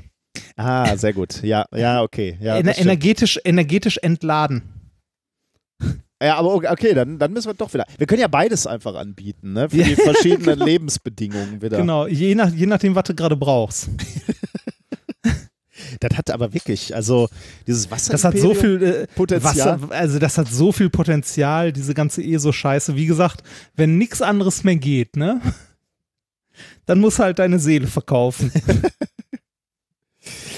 Mir hat da auch noch äh, jemand uns was äh, ange äh, angekündigt, was uns geschickt wird, aber das verrate ich noch nicht. Das, In unseren Mails? ich weiß gar nicht mehr, auf einem unserer Kanäle. Ich weiß nicht mehr. Ha, Genau. Lass dich überraschen. Weiter schauen wir geht's. mal. Schauen, wir, was für ein Bier trinkst du eigentlich? Oh ja, ein Tegernseer Hell. Eins der von äh, unseren Hörern geschicktes äh, Bier. Es schäumt etwas, aber es ist sehr äh, vollmundig im Geschmack. Äh, ich, trink, ich trinke auch noch Hörerbier. Äh, ich halt, habe noch eine Flasche von dem äh, 1975, äh, dem Europapark-Bier im Ah. äh, Kühlschrank gehabt. Das äh, führe ich mir heute noch einmal zu Gemüt. Das führe ich mir heute nochmal zu Gemüt. Ja, das, äh, das Ganze während ich mit dir podcaste und durch das Fenster meiner Nachbarn ein Fußballspiel sehe. Oh, wie steht's denn eigentlich? Du Das, kann ich nicht sehen, aber ich kann dir sagen, wer gegen wen spielt. Ja, das weiß ich auch. Aber hat schon irgendeiner gejubelt? Weißt du das? Weißt du auch nicht. Nee, ne? das habe ich nicht mitbekommen. Die So. Roten gegen die Blauen. Ja, genau. Da so, so viel zu deinem Fu- Fußballwissen. Ah. Naja, äh, dann tippe ich mal darauf, das ist äh, Uruguay gegen, weiß ich nicht, äh, Span nee, Spanien ist schon raus. Spanien ist äh, schon raus. Äh, Uruguay gegen, Es ist Belgien Ma- gegen Japan und es steht 0 Ja. zu 0. ah, okay. Wer, wer ist in Belgien? Die Blauen? Weiß ich doch nicht. Ich, ich sehe nur einen Ticker hier. Äh, Aber Okay. blau spielen die, glaube ich, eher nicht. Die Japaner Okay. sind blau. Okay, ich dachte, die wären rot. Nee. Aber egal. Äh, kommen wir zum, zum dem, äh, worum es ja eigentlich geht, wieder zur Wissenschaft. Ja. Äh, Thema Nummer zwei. Sag an. Ähm, oh, mir wird, mir wird gerade, oh, ähm, mir wird, mir wird Getränk gebracht. Sehr schön. Äh, Thema Nummer zwei. Gelb, gelb, rot sind alle meine Karten. Oh, Fußball. Sehr gut. Ja. In dieser WM gab es bis jetzt wie viel gelbe Karten? Herr Wörl? Das weiß ich nicht, aber äh, von, von wann weißt du denn? Ich schätze mal was, aber äh, sag mir erst, wann, wann hast du, wann war Stichtag? Heute. Ich Heute. habe heute die Sendung vorbereitet und heute nachgeguckt. Oh Mann, ich muss Bin nicht da, ich, bin ja, ich, bin, ich bin ja vorher nicht dazu gekommen. Warte mal kurz. So eine grobe Also, Schätzung wird mir zwei, schon reichen. 32 Teams sind dabei, dann müsste äh, mal, ich schätze mal 133. So viel hättest du geschätzt? Ja. Krass. Ich hätte, ich hätte gedacht, irgendwie so 20. Weil ist ja Fair Play und so, ne? Ja, da sieht man meine Naivität. Fußball ist Krieg. Wie viel waren es? ähm, 171. Oh, noch mehr als ich dachte. Okay. 171 gelbe Karten, zwei gelb-rote und eine rote. So viel zum Thema Fair Play. Ja. Ah. Boateng Man war muss- einer von denen, die runter Ja, mussten. genau, Boateng war einer davon. Man muss äh, an der Stelle aber sagen, ähm, dieses Jahr ist etwas Grundlegendes anders im Gegensatz zur letzten WM vor vier Jahren. Videoschiedsrichter? Richtig, der Videobeweis. Also der, äh, der Videoschiedsrichter. Der übrigens ausgesprochen gut funktioniert bei der WM. Muss ich jetzt hier mal, das interessiert unsere Hörer nicht so sehr, weil die äh, tendenziell nicht so die, die Fußballfanatiker Äh, also da, da, da würde ich sagen, das ist Klischee, dass du da okay, jetzt, vielleicht. also da möglicherweise. Ja. Vorurteil. Ich glaube, wir haben ja eine Menge Fußballfans. Stimmt, ich muss, muss da äh, sagen, ich kriege das, dieses Gefühl habe ich nur, weil ich überhaupt keine Reaktion bekomme, wenn ich auf Twitter irgendwas zum Fußball schreibe. Im Gegensatz zu dir. Diesen Mist, den du da immer. Naja, gut. Das heißt hier Mist, das ist hochqualifiziertes. Fachgelaber. Genau. Äh, Ähm, siehst du jetzt gro- Ja, äh, da, aber das muss ich jetzt einmal sagen, ne? während die Bundesliga das nicht auf die Kette kriegt, vernünftig diesen Videoassistenten einzusetzen. Aber in der, in der, in der Bundesliga gibt es den aber auch schon. Ne? Ja, eine Saison und total bescheuert eingesetzt, total blöd. Ich war ja auch mal in der letzten Saison im Stadion. Dann wird Ja. irgendwas entschieden, du kriegst auf den Rängen überhaupt nicht mit. Was? Warum? Das Spiel geht einfach nur weiter. Da sagt nicht mal einer, was das Problem war.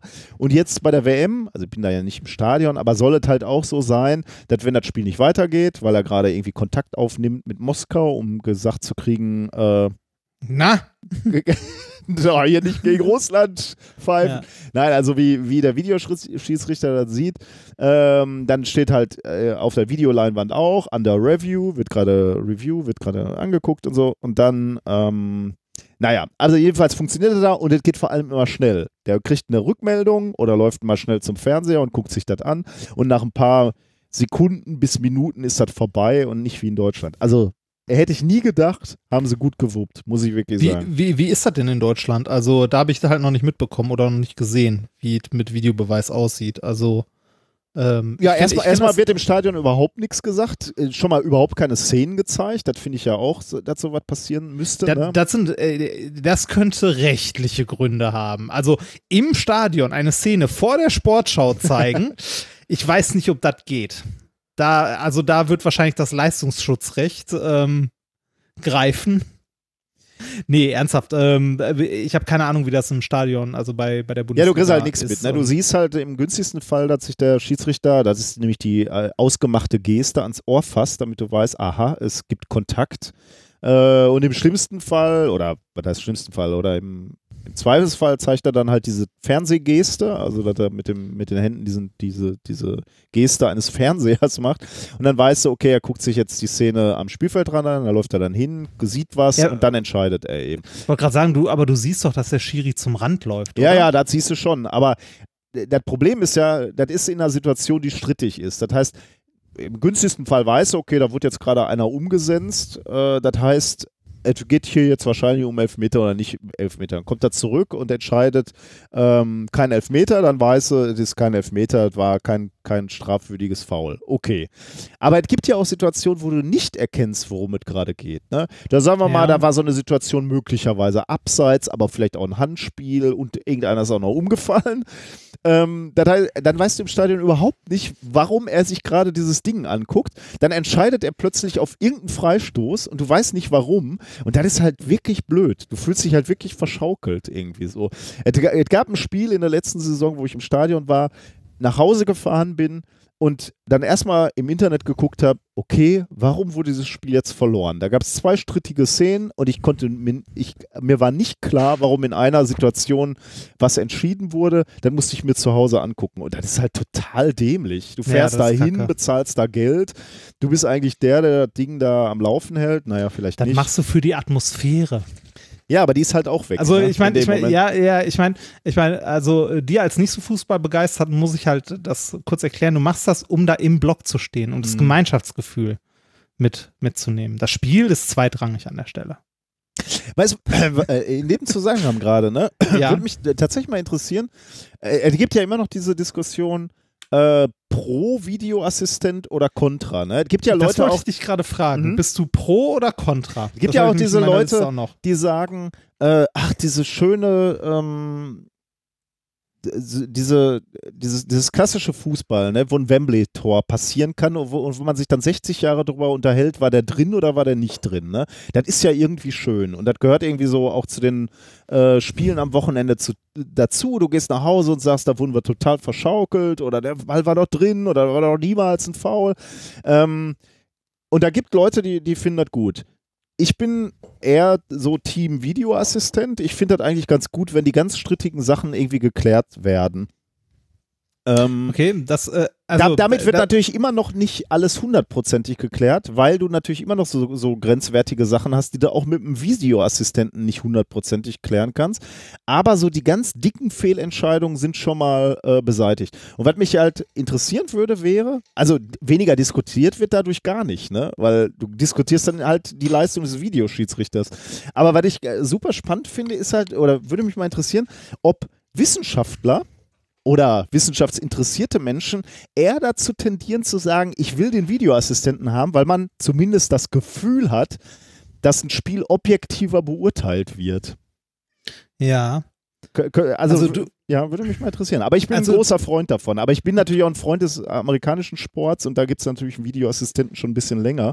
Ich wollte Ähm, gerade sagen, du bist, du bist pro Pro Videobeweis. Videobeweis, ja. Ja, ich wollte ich wollte gerade noch ein bisschen äh, einleitend sagen, ich kenne halt auch, ne, Videobeweis ist jetzt nichts Neues für mich. Ähm, also bei der WM habe ich gedacht, oh krass, haben die jetzt auch bei der WM Videobeweis, weil ich kenne es halt auch aus dem amerikanischen Sport vom Super Bowl halt, ne, da ist Videobeweis ist da halt normal. Ne? Also, und das schon seit Jahren. Ähm, ich weiß gar nicht, ist das beim, beim, äh, beim Football nicht sogar so, dass die, äh, dass die Trainer Videobeweis fordern Ja, Challenge. oder fordern können? Ja, g- Genau. Nicht, äh, nicht beliebig natürlich. Die dürfen Ja, nur aber einmal, einmal pro Halbzeit, äh, aber dann darfst du challengen, ja. Und wenn, Ja, wenn du zu äh, berechtigt gechallenged wurdest oder gechallenged hast, ähm, also wenn du Recht bekommst, jetzt weiß ich gar nicht, dann darfst du nochmal challengen. Äh, das weiß ich nicht so genau, aber wenn du, äh, wenn du zu Unrecht gechallenged hast, dann kriegst du auch noch einen Timeout abgezogen. Also dann wirst du so leicht Ah. bestraft, damit du nicht irgendwie so total sinnlos machst. Was, was trinkst du da eigentlich? Das klingt wie ein Longdrink mit Eiswürfeln. Ähm, es, es wurde mir, es wurde mir gerade von der, von der ominösen Frau gereicht. Es ist Carajo, ein Cold Brew Coffee, Oh. Latte. um Mit diese Eiswürfeln. Uhrzeit, um Ja. 21 Uhr kannst du noch Kaffee trinken? Ja, kann ich. Ich kann immer Kaffee trinken. Wahnsinn. Und das andere Geräusch, das du hörst, ist der Kater, der hier die ganze Zeit über den Schreibtisch läuft. So, ähm, und versucht, diesen Kaffee zu trinken. Äh, ja, Pro oder Contra. Ich kenne es, wie gesagt, auch aus dem, ähm, vom Super Bowl, aus dem amerikanischen Sport und da fand ich es immer cool. Also fand ich super. Und ich erinnere mich noch an äh, einen der ersten Super Bowls, die ich gesehen habe. Da hatten die äh, Fernsehkameras oder generell Kameras einmal rundrum oben auf den Rängen des Stadions verteilt, sodass du jede Szene, während sie lief, in so einer 360-Grad-Ansicht sehen konntest. Ne, und das war für einen Videobeweis natürlich großartig. Ja, ja. Also konntest jede Szene aus jedem Winkel spielend sehen. Ähm, ich äh, kann beide, äh, beide Einstellungen nachvollziehen. Also sowohl die Sache, die du sagtest, dass man äh, sagt, ja, das ist ähm, äh, besser überprüfbar, also macht das Spiel Gerechter. berechenbarer oder gerechter, Gerechter, ja, ja. genau. Ähm, ja, so Assistenzsysteme, weiß nicht, kennt man ja auch vom Tennis. So Linienrichter gibt es da ja auch. Dann gibt es übrigens natürlich im Fußball auch schon etwas länger. Die Genau. Torlinien-Technik gibt es natürlich schon länger. Ne? Wenn der Ball über die Linie im Tor ist, also so ein Wembley-Tor hat jetzt nichts mit einem Videoassist zu tun. Das gibt es halt schon ein bisschen länger, dass da äh, technisch überprüft wird, ob der Ball wirklich im Tor war oder nicht. Ja, also äh, insgesamt zu dieser ganzen Videogeschichte äh, ist meine Meinung, es kommt sehr, sehr stark drauf an, wie man das Spiel sieht. Wenn man jetzt, äh, wenn man sagt, ja, Fehlentscheidungen gehören zum Spiel, ne, also wenn Schiri mal was nicht gesehen hat, irgendwie einen Ellbogen oder so, dann ist das halt so. Ne? Oder wenn es eine Fehlentscheidung gibt, ist das so, dann gehört das mit zum Spiel, dann muss man das aber auch so akzeptieren. Ähm, oder wenn man das halt nicht als Teil des Spieles sieht, dann äh, finde ich es äh, gut, weil dann sollte es halt möglichst objektiv sein. Aber ich verstehe auch die Leute, die sagen, das gehört halt zum Spiel dazu. Ja, Fehlentscheidung. Verstehen kann ich das auch, klar. Ja, ich gehöre aber auch eher zum Team Videobeweis. Aha. Also ich finde es auch besser, wenn das halt, ähm, wenn das halt eingefordert werden könnte und wenn man halt äh, ja nachgucken kann, was denn da passiert ist. Also ich, ich glaube, ich, ich stelle jetzt einfach mal die Hypothese auf, je mehr wissenschaftliche und, und naturwissenschaftliche Ausbildung, desto mehr pro Videobeweis. Einfach mal so Das- rausgehauen. Könnte ich mir, könnte ich mir auch gut vorstellen. Jetzt, jetzt bin ich auf die Kommentare im, im, im Blog und auf Twitter gespannt, die sagen, ich bin Professor für theoretische Physik und ich finde Und ich bin Videobeweis dagegen. scheiße. Genau. Ja, eine gewisse Unschärfe Ja, gehört genau, halt ja, dazu. Ja, genau. Fußballunschärfe, Ja. sehr geil, ja. Ja, ja. ähm, äh, kann man, glaub, ich glaube, das ist schwer zu, schwer richtig zu argumentieren, kann man halt sehen, wie man möchte, ne? Also, äh, das ist schwer objektiv zu beurteilen, Ja, glaube ich. Ähm, so ein Videobeweis hat ja noch mehr, hat ja noch Zusatzfunktionen für den, für den Schiri. Also er kann Sachen in Zeitlupe sehen, je nachdem, wie viele Kameras da sind, aus anderem Winkel oder gezoomt oder so. Ähm, eine Frage, die man sich jetzt stellen könnte, ist äh, diese, äh, also dieses genaue Hinsehen des Schiris, ne, dass er sich Sachen nochmal im Nachhinein langsam angucken kann und so. Ähm, verbessert das äh, die Entscheidung, also die Richtigkeit der Entscheidungen des Schiedsrichters? Oh, das ist eine Frage, die ich mir neulich auch mal gestellt habe.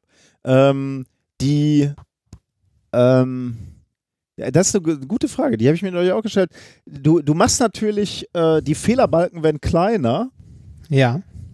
aber du guckst sozusagen ja auch genauer hin, ne? Also prozentual hast du immer noch den gleichen Fehlerbalken. Also wenn du mit deinen normalen Augen äh, als Schiedsrichter hinguckst, aber f- 30 Meter weit weg stehst, äh, dann siehst du einen Foul und kannst halt äh, nicht, nicht genau äh, entscheiden, ob der, hast vielleicht eine Fehlerungenauigkeit von 10 Zentimeter, wo war der Fuß, wo war er nicht.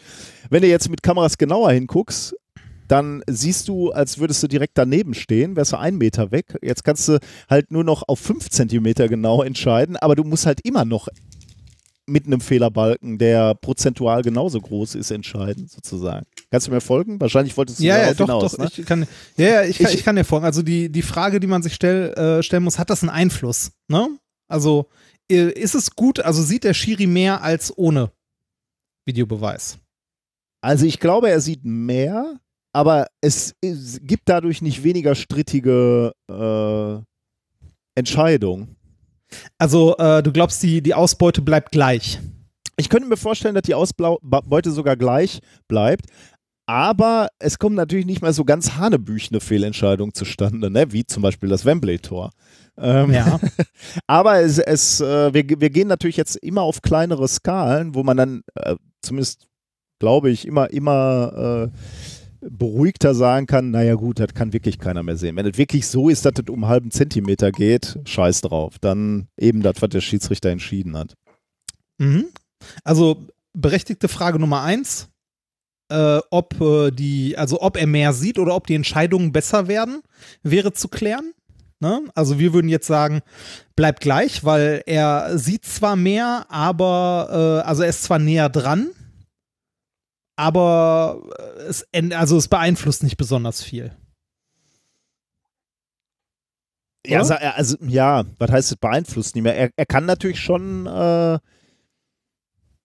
Er kann, er kann schon mehr sehen, aber es jetzt auch nicht mehr, als er jetzt von weit weg gesehen hat. Also die Entscheidung wird sich nicht grundlegend ändern. also ich würde schon sagen, dass er ne- mehr sehen kann, weil er näher dran ist. Ne? Er sieht jetzt schon mehr Details, aber Ja. äh, er muss jetzt halt auch, er, du, du hast halt immer den gleichen Fehlerbalken irgendwie so. Äh, Ja.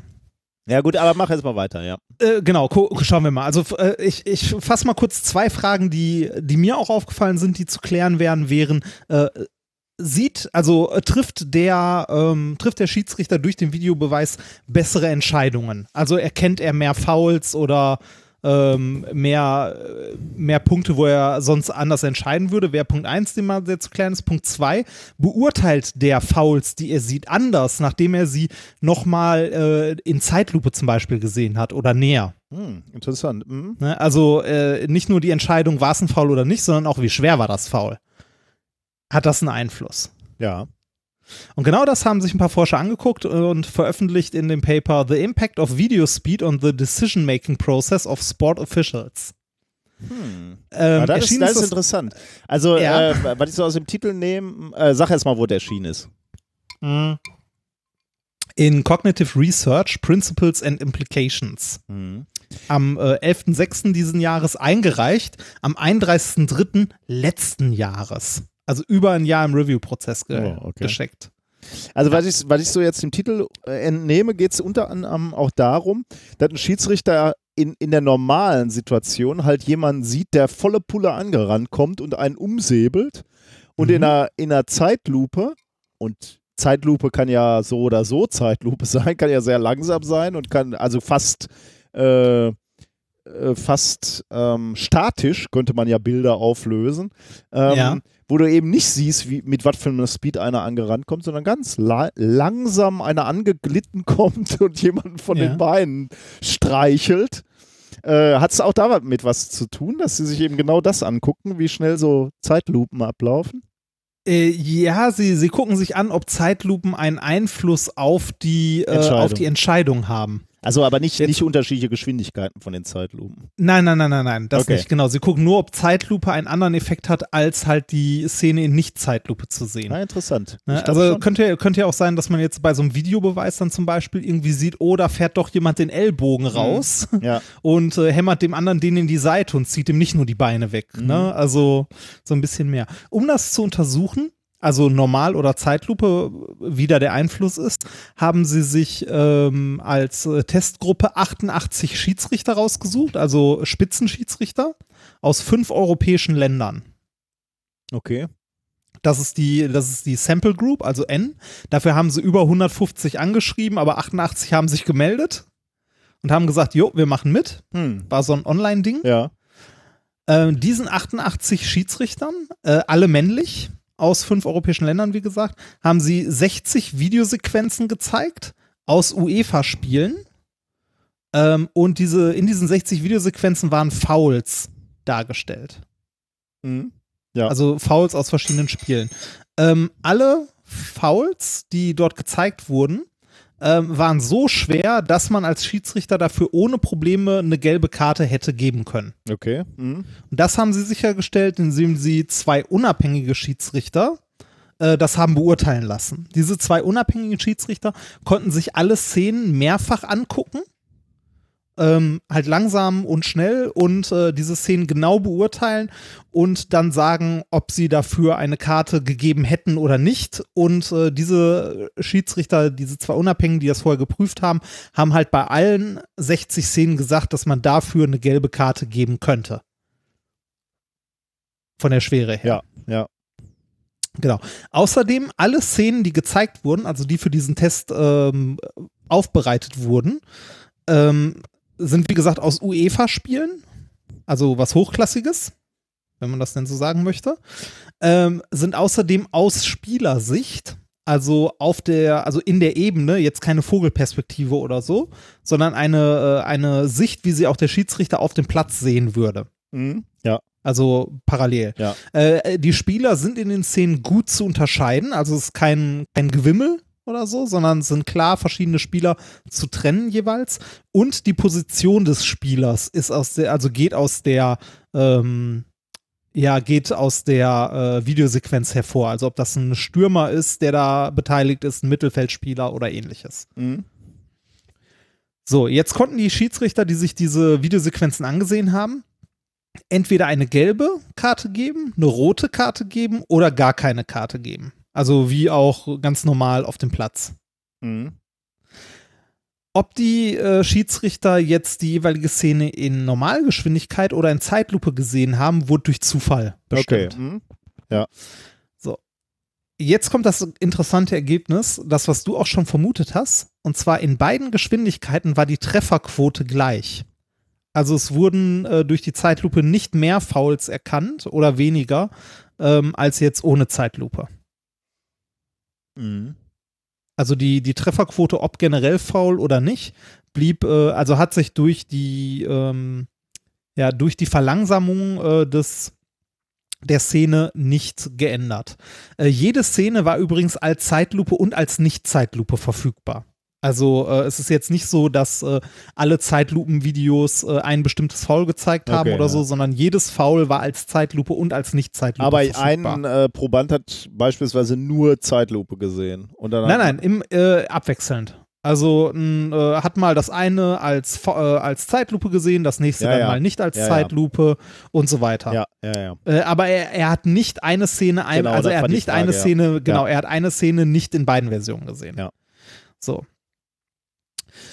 Ist schon mal interessant, ne? Also, dass äh, es nicht geholfen hat, die, äh, die Trefferquote zu erhöhen oder irgendwie generell die Vergabe von, von Karten dadurch. Aber was heißt denn Trefferquote? Also äh, bei diesen bei diesen Fouls, die da gezeigt wurden, gab es eine objektive Lösung oder Ähm, es, also das Foul, also in dem Paper stand, das Foul war durch die anderen beiden Schiedsrichter in die Kategorie einsortiert, wenn man möchte, kann man hier eine gelbe Karte geben.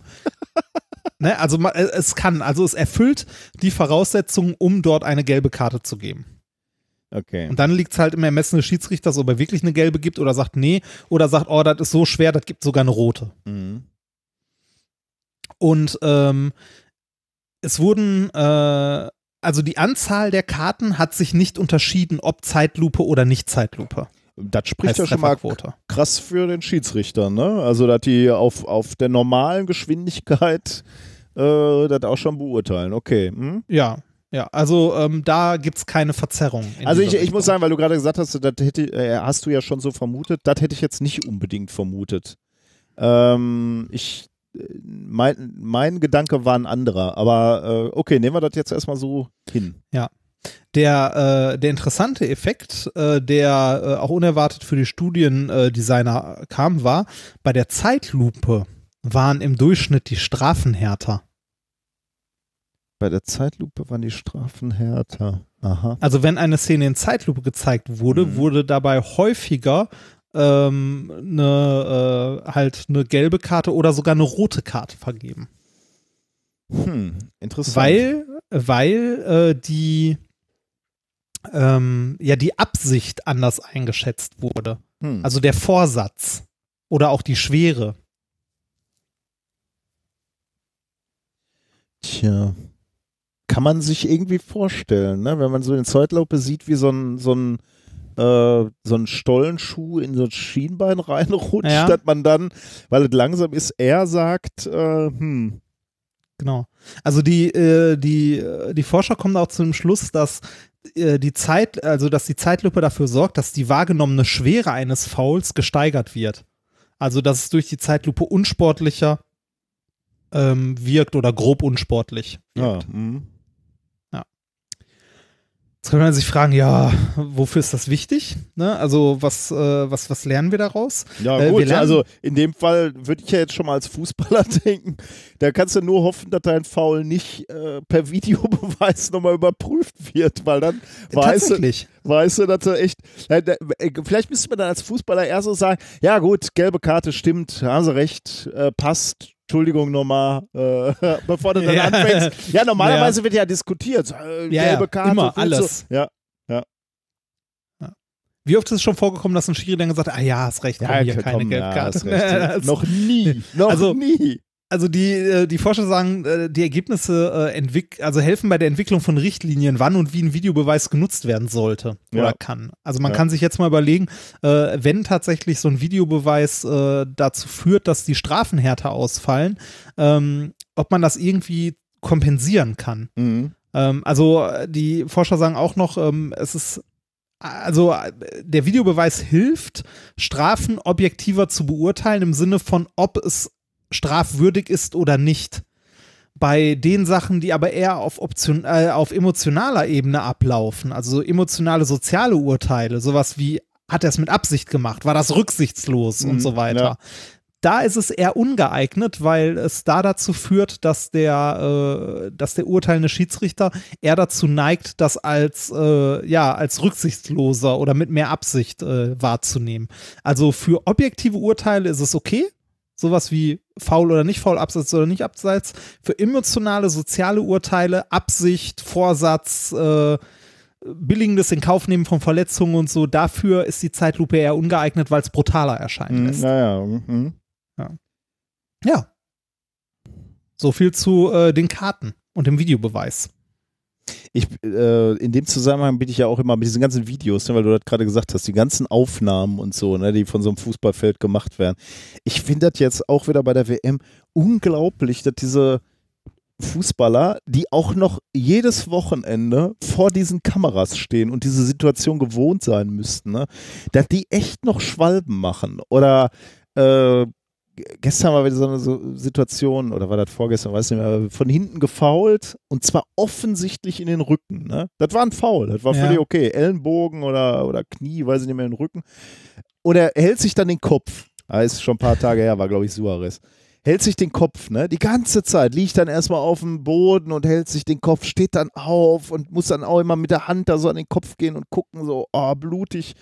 Äh, die ganze Zeit, ne? Und du weißt genau, das gucken sich jetzt gerade Milliarden Leute an und die sehen, du machst da nur ein auf Show. Das, warum machen die das noch? Warum?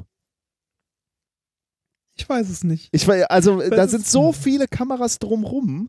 Äh, und du wirst dann ja auch von der Presse zerrissen. Ne? Also die Leute lachen sich ja auch kaputt, wenn du dich immer äh, hier Neymar und so. Ne? Der hat auch relativ Ja. viel Kritik einstecken müssen, weil er halt bei jedem jeder, der nur in seine Nähe kommt, der Windstoß reicht dann schon, dass der umfällt. Ne? Das, so dass die eigenen Ja, Landsleute schon jammert. sagen: Komm, das ist doch peinlich, bitte. Das ist doch. Ja, ja. Äh, und trotzdem machen die das. Ah, ich, ich Dazu, das dazu gab es einen Haufen Memes auf 9gag und so weiter. Halt äh, gerade zu den brasilianischen Spielern, die bei, äh, bei jeder Fliege umfallen und sich vor Schmerzen winden. Ja. ja. Na gut. Ja. Fußballthema, sehr schön. Danke. Ja, das bitte, bitte. Ich äh, teile gerne meine Fußballweisheiten. Ich, mein Punkt war irgendwie ein anderer mit diesem, äh, aber das ist tatsächlich eine Frage, ähm, deswegen greife ich das jetzt noch einmal auf, weil, weil mir das irgendwie äh, wichtig ist und äh, weil ich mir diese Frage tatsächlich schon etwas länger stelle. Ne? Also wird Fußball durch einen Videoassistenten äh, gerechter? Ähm, die, ich krieg, ich, krieg, ich krieg's jetzt wahrscheinlich wieder nicht äh, richtig, richtig verbalisiert, was mein Problem ist. Aber sagen wir mal so, ich baue ein Haus, ne? Und ich will, ich gucke mir das Haus an und will sagen, haben die Handwerker gut gearbeitet oder nicht? Und einmal stehe ich 100 Meter vor dem Haus und gucke auf da, dieses Haus und sag so, okay, im Prinzip ist das gerade, also das ist dann die Situation ohne Videoschiedsrichter, im Prinzip ist das Haus gerade, die Fenster sind so einigermaßen in der richtigen Stelle. Ich glaube, die haben gut gearbeitet, passt. In, in 10% sage sag ich aber auch, ja, hier ist die Farbe aber nicht so super oder der Putz sieht nicht so super aus von der Seite, macht mal, äh, macht mal neu. Aber so in 10% der Fällen sage ich, stimmt nicht so ganz und in 90% sage ich, äh, ist ganz gut. Jetzt in der zweiten Situation mit Videoschiedsrichter gehe ich an dieses Haus ran mit einer Lupe. Ähm, jetzt sehe ich natürlich genauer hin. Ja, eigentlich würde ich dann auch mehr Defekte finden. Ne? Ich überlege gerade. Ja. Also ja, das ist vielleicht nicht so ganz übertragbar. Was, will, was willst du denn sagen? Du guckst dir das Fenster an, das Fenster sieht gut aus, aber es ist schief oder. Aber du siehst es nicht, weil du so nee, nah dran ja, bist. Nee, ich dachte einfach nur, äh, ich, ich finde jetzt immer noch irgendwie 10 Prozent. Ja, das stimmt nicht so ganz. Ja, ich, äh, aber ich denke da nochmal drüber nach. Äh, ich krieg's, äh, irgendwie krieg ich es heute nicht rübergebracht. Ich weiß auch nicht. Ich äh, denke da nochmal drüber nach. Vielleicht äh, wird Fußball gerechter. Hm.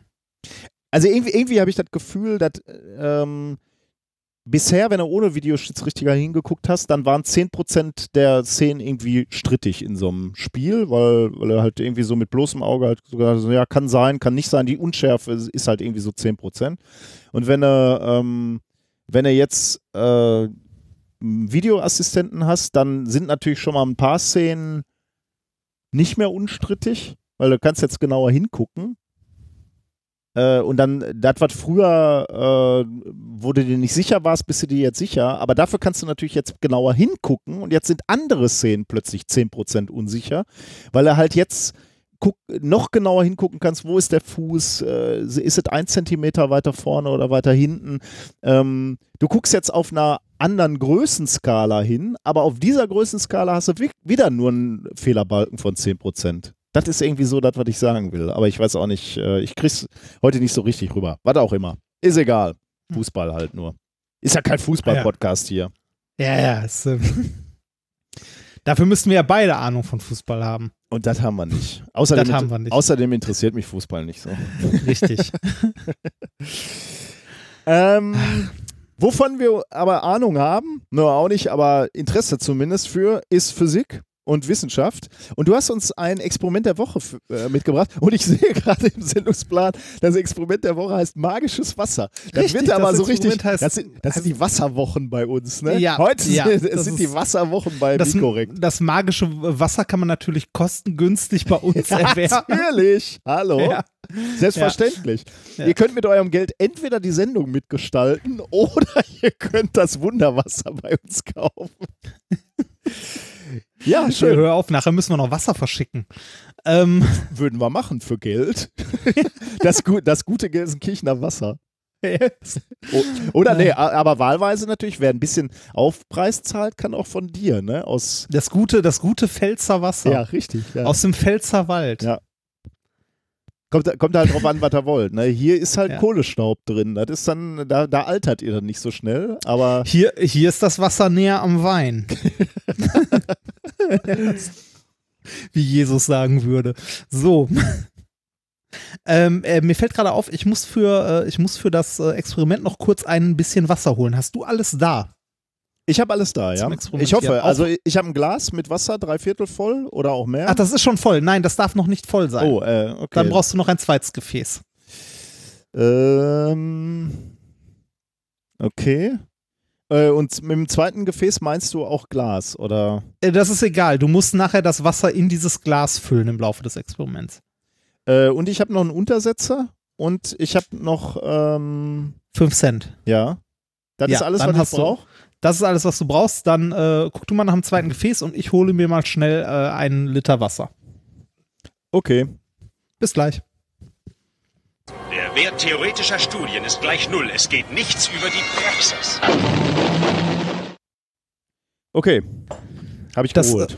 Ja, sehr schön. Ähm, ich habe auch alles parat und jetzt äh, es ist folgendes: Es ist ein optisches Experiment, deshalb äh, ist es für unsere Hörer leider ein bisschen doof, aber die können das Ganze nachmachen, weil es ja relativ einfach und ist wieder so ein, so ein klugscheißer Partywissen-Trick, kann man halt auch gut mit Schnaps auf einer Party machen und Wassergläsern. Äh, ihr nehmt euch äh, die 5 Cent oder 2 Cent, nimmst du dir und stellst da das Glas drauf. Okay. Du kannst die 5 Cent ohne Probleme sehen. Oder 2 Cent oder was auch immer du hattest. Zwei, ja. Ne? Aber, Ja. Jetzt nimmst du dir deine Glaskaraffe ja, und füllst das Glas zu zwei Dritteln oder so mit Wasser. mache ich. So. Und stellst den Deckel, also diesen, das Tellerchen oben drauf. Ich stelle das Deckelchen oben drauf. Ja, hier den, den Untersetzer oben einfach drauf, dass du nicht von oben reingucken kannst. Also, hm, So, wenn du jetzt von der Seite guckst, sehe ich keine du- Münze mehr. genau, du siehst keine Münze mehr, die ist weg. Dass sie weggezaubert. Ja, ist weg. Krass, oder? Ey, ich finde das schon, Ja. Das ist schon, ist schon ein schönes Experiment. Jetzt kannst du das nochmal ausprobieren, du kannst das Wasser nochmal zurückkippen. Also den Deckel oben drauf muss er nicht drauf machen, du darfst halt nur nicht von ja, gerade ja, oben reingucken, weil dann siehst du die noch. Ähm, ich fand das sehr faszinierend. Also ich habe äh, zwei, drei Gläser bei mir durchprobieren müssen, bis ich eins hatte, mit dem das richtig gut Oh, funktionierte. nee, hier geht's auf Anhieb Ähm, mit dem. Aber mit dem, das ich jetzt habe, funktioniert das auch super. Ähm, sobald Wasser in dem Glas ist, kann man die Münze unter dem Glas nicht mehr sehen. Mhm. Die verschwindet. Und zwar in dem Moment, wo man das Wasser einfüllt. Hast du eine Idee, warum? Äh, Brechung. Ja, das ist schön. Das Stichwort ist richtig. Ja. Äh, und zwar, wir haben hier zwei unterschiedliche Systeme, die wir uns angucken. Und zwar, wenn wir äh, uns das leere Glas am Anfang angucken, wo die Münze drauf steht, dann passiert Folgendes. Und zwar, äh, das Licht der Münze äh, geht ins Glas über Mhm. und vom Glas wieder in Luft. Ja. Und, Mhm. Und äh, deshalb können wir von der Seite ohne Probleme die Münze sehen, weil ein Teil so gebrochen wird, dass der ähm, seitlich durch das Glas wieder in unser Auge fällt. Ja. Also die, das Licht der Münze geht von der Münze ausgehend in Glas, von Glas wieder in Luft und dann halt ein Stückchen durch die Luft wieder in Glas und trifft dann danach wieder nach der Luft unser Auge. Mhm. Ich hoffe, das ist halbwegs verständlich. Ähm, das liegt daran, dass ähm, das Licht halt in einem gewissen Winkel gebrochen wird, so dass Licht in unser Auge fällt. Ja. Wenn wir jetzt mal ein bisschen Wasser nur reingeben in das Glas, dann sehen wir den Effekt, ähm, dass das Licht an einer anderen Stelle gebrochen wird, beziehungsweise anders gebrochen wird. Und zwar ist der Übergang, den wir jetzt haben, von der Münze in das Glas, in das Wasser. Und dann erst in die Luft. Ja. Und jetzt wird das Licht beim Übergang vom Glas ins Wasser gebrochen und vom Wasser in die Luft gebrochen. Und zwar wird das jetzt weniger stark gebrochen, wodurch ähm, die Münze an der Seite nicht mehr zu sehen ist, aber wenn wir auf den Sp Wasserspiegel oben gucken, dann sehen wir die Münze, weil von da aus wird das Licht wieder so gebrochen, dass es in unser Auge fällt. Und äh, solange wir den oberen Teil des Wassers sehen, Mhm. In einem entsprechenden Winkel können wir auch unten die Münze sehen. Von der Seite allerdings sehen wir die Münze nicht mehr, weil kein Licht mehr so gebrochen wird im Wasser und Glas, dass es in unser Auge fallen würde. Mhm. Tja, spannend. Das war's. kurz, aber äh, ein, äh, ein schöner Partytrick. Also ihr könnt beliebige Sachen, also kleine Versch- flache Sachen unter einem Glas verschwinden lassen, wenn ihr Wasser reinkippt. Dann kann man es von, von oben natürlich immer noch, aber von der Seite nicht mehr sehen. Und wenn ihr, wenn ihr einen Party-Trick, also ne, eine kleine Wette machen möchtet, sagt ihr einfach, ihr könnt das verschwinden lassen, äh, dann packt ihr oben drauf noch ein kleines Tellerchen oder ein Bierdeckel oder so, dann kann man nämlich nicht mehr von oben reingucken und dann kann man die Münze generell nicht mehr sehen. Naja. Schön, oder? Ja, ja, schon. Aber Wette machen und verschwinden lassen, okay. Aber gut, wir wollen ja, Äh, das- ne? Äh, ich finde, ist schon legitim. Also, ist jetzt auf keinen Fall äh, moralisch verwerflich. Magisches Wasser Nö, halt, ne? das- wie, genau. wie, wie verkaufen wir das denn? Da, achso, da kann man so Zettelchen schreiben, wo man seine Sorgen drauf schreibt und äh, dann Die dann füllt man- verschwinden. Die verschwinden dann, ja. Dann ist der Zettel natürlich dummerweise noch da, da müssen wir uns noch was einfallen lassen. Aber in dem Moment, ich guck mal kurz, ob ich ein Video davon machen kann. ja, das kannst du mal machen. Ja. In der In der Zwischenzeit- Zeit hören wir Musik. hören wir Musik, genau. Und zwar äh, Ice as Baby, also als Cover von Ice Ice Baby, äh, vorgeschlagen von Stefan. Stefan ist tatsächlich der DJ dieser Folge, der hat nämlich mehrere Songs, und zwar alle ähm, Raumfahrt-Songs sozusagen, äh, alles Ra Raumfahrt-Songs vorgeschlagen. Und den ersten Song hören wir, äh, hören wir jetzt und der zweite ist der Rausschmeißer von Stefan. Ice as Baby. Viel Spaß damit. Yo, JSC. Let's kick it. ISS, baby. ISS, baby. Alright, stop. Collaborate the station. NASA's back with a brand new mission. Engines fire. I'm holding on tightly, orbiting Earth daily and nightly. How long will it go? Yo, I don't know. Constellation's next. Faux show to the extreme. Put up the solar panels, power the station. The commander's gonna handle space. It's a final frontier. Who gonna get us there? Engineers, NASA. To the moon by 2020. Anything less than the best is a felony. Love it, I'll leave it. This is our fate. We gon' do it. This kid don't play. If there was a problem, yo, I'd solve it. Check out the sun while our Earth revolves it. ISS,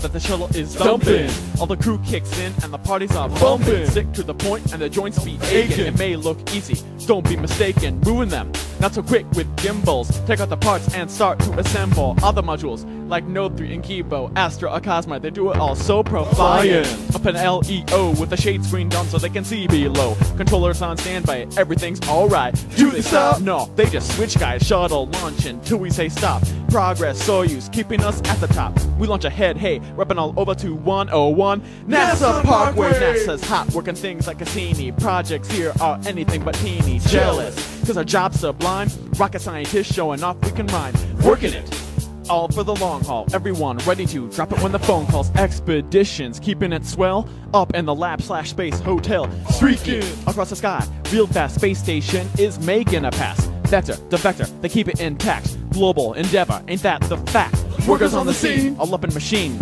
Screen it up, checking everything's routine. If there was a problem, yo, they'd solve it. Check out the Earth while our station revolves it. Ah,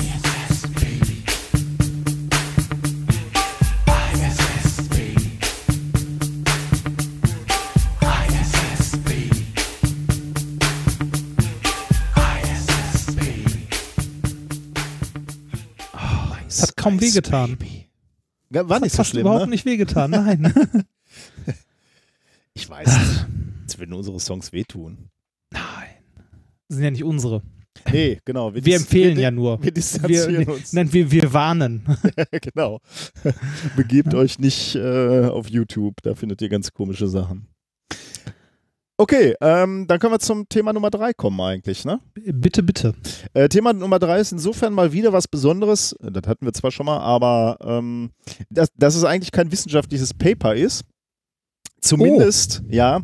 Ähm, zumindest noch nicht, aber es ist trotzdem ein, äh, äh, ein äh, Thema, was mir wichtig ist und was ich gerne mal ansprechen wollte.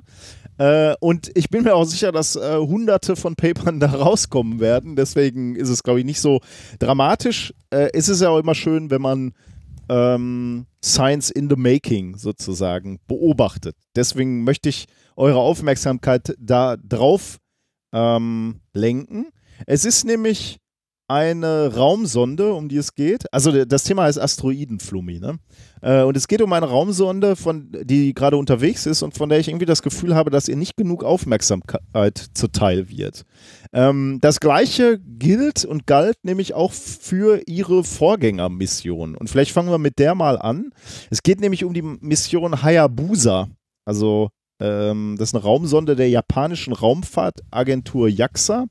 Hayabusa heißt Wanderfalke. Also ist japanisch und heißt ja äh, Wanderfalke. Ja, Ähm, kennt man, wenn man Motorradfahrer ist. Hayabusa? Ja. Ach, echt? Ist eine, äh, ist ein, äh, war lange Zeit das schnellste zugelassene Serienmotorrad Cool. von Kawasaki, wenn mich nicht irre. Okay. Sa Ähm, Kenne ich natürlich nicht, aber Et, etwas, mit dem man sich gerne mal zerlegt. ja, das Ähm, wundert das ist auch hier der, der, äh, dieser ähm, Ghost Rider, der, ähm, weiß nicht, sagt ja auch nichts, ne? Nee. Nee, Ghost Rider ist so ein wahnsinniger, ich glaube Schwede oder so, der äh, gerne mal mit 400 km/h über die Autobahn brettert, auch so zwischen LKWs durch und so. Der Typ fährt auch eine modifizierte Hayabusa. Okay. Ja, das sind Ähm, äh, Dinge, die finde ich nicht sehr sinnvoll und nicht Eingetragene, also Höchstgeschwindigkeit 312 km/h, das normale. äh, sehr sinnvoll auf Straßen. Ja, super, ne? Sehr, ja, sehr sinnvoll auf Straßen. Ja, ja. Ähm, ja. Was? Ja. Äh, ich gucke gerade mal, die hat, ja, wobei es geht sogar noch 175 PS. Tja. Ja, egal, der Wanderfalke. Genau.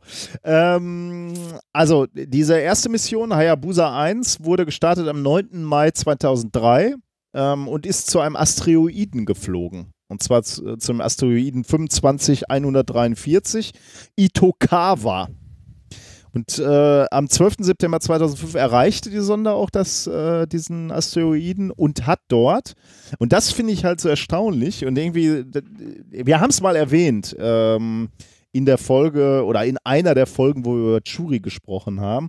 Ähm, aber ähm, hier soll es nochmal erwähnt sein, ähm, nahm dort an dem Asteroiden auch Bodenproben, flog dann zurück. Das war technisch nicht ganz unproblematisch, äh, hat sich um drei Jahre verzögert, hat aber trotzdem funktioniert.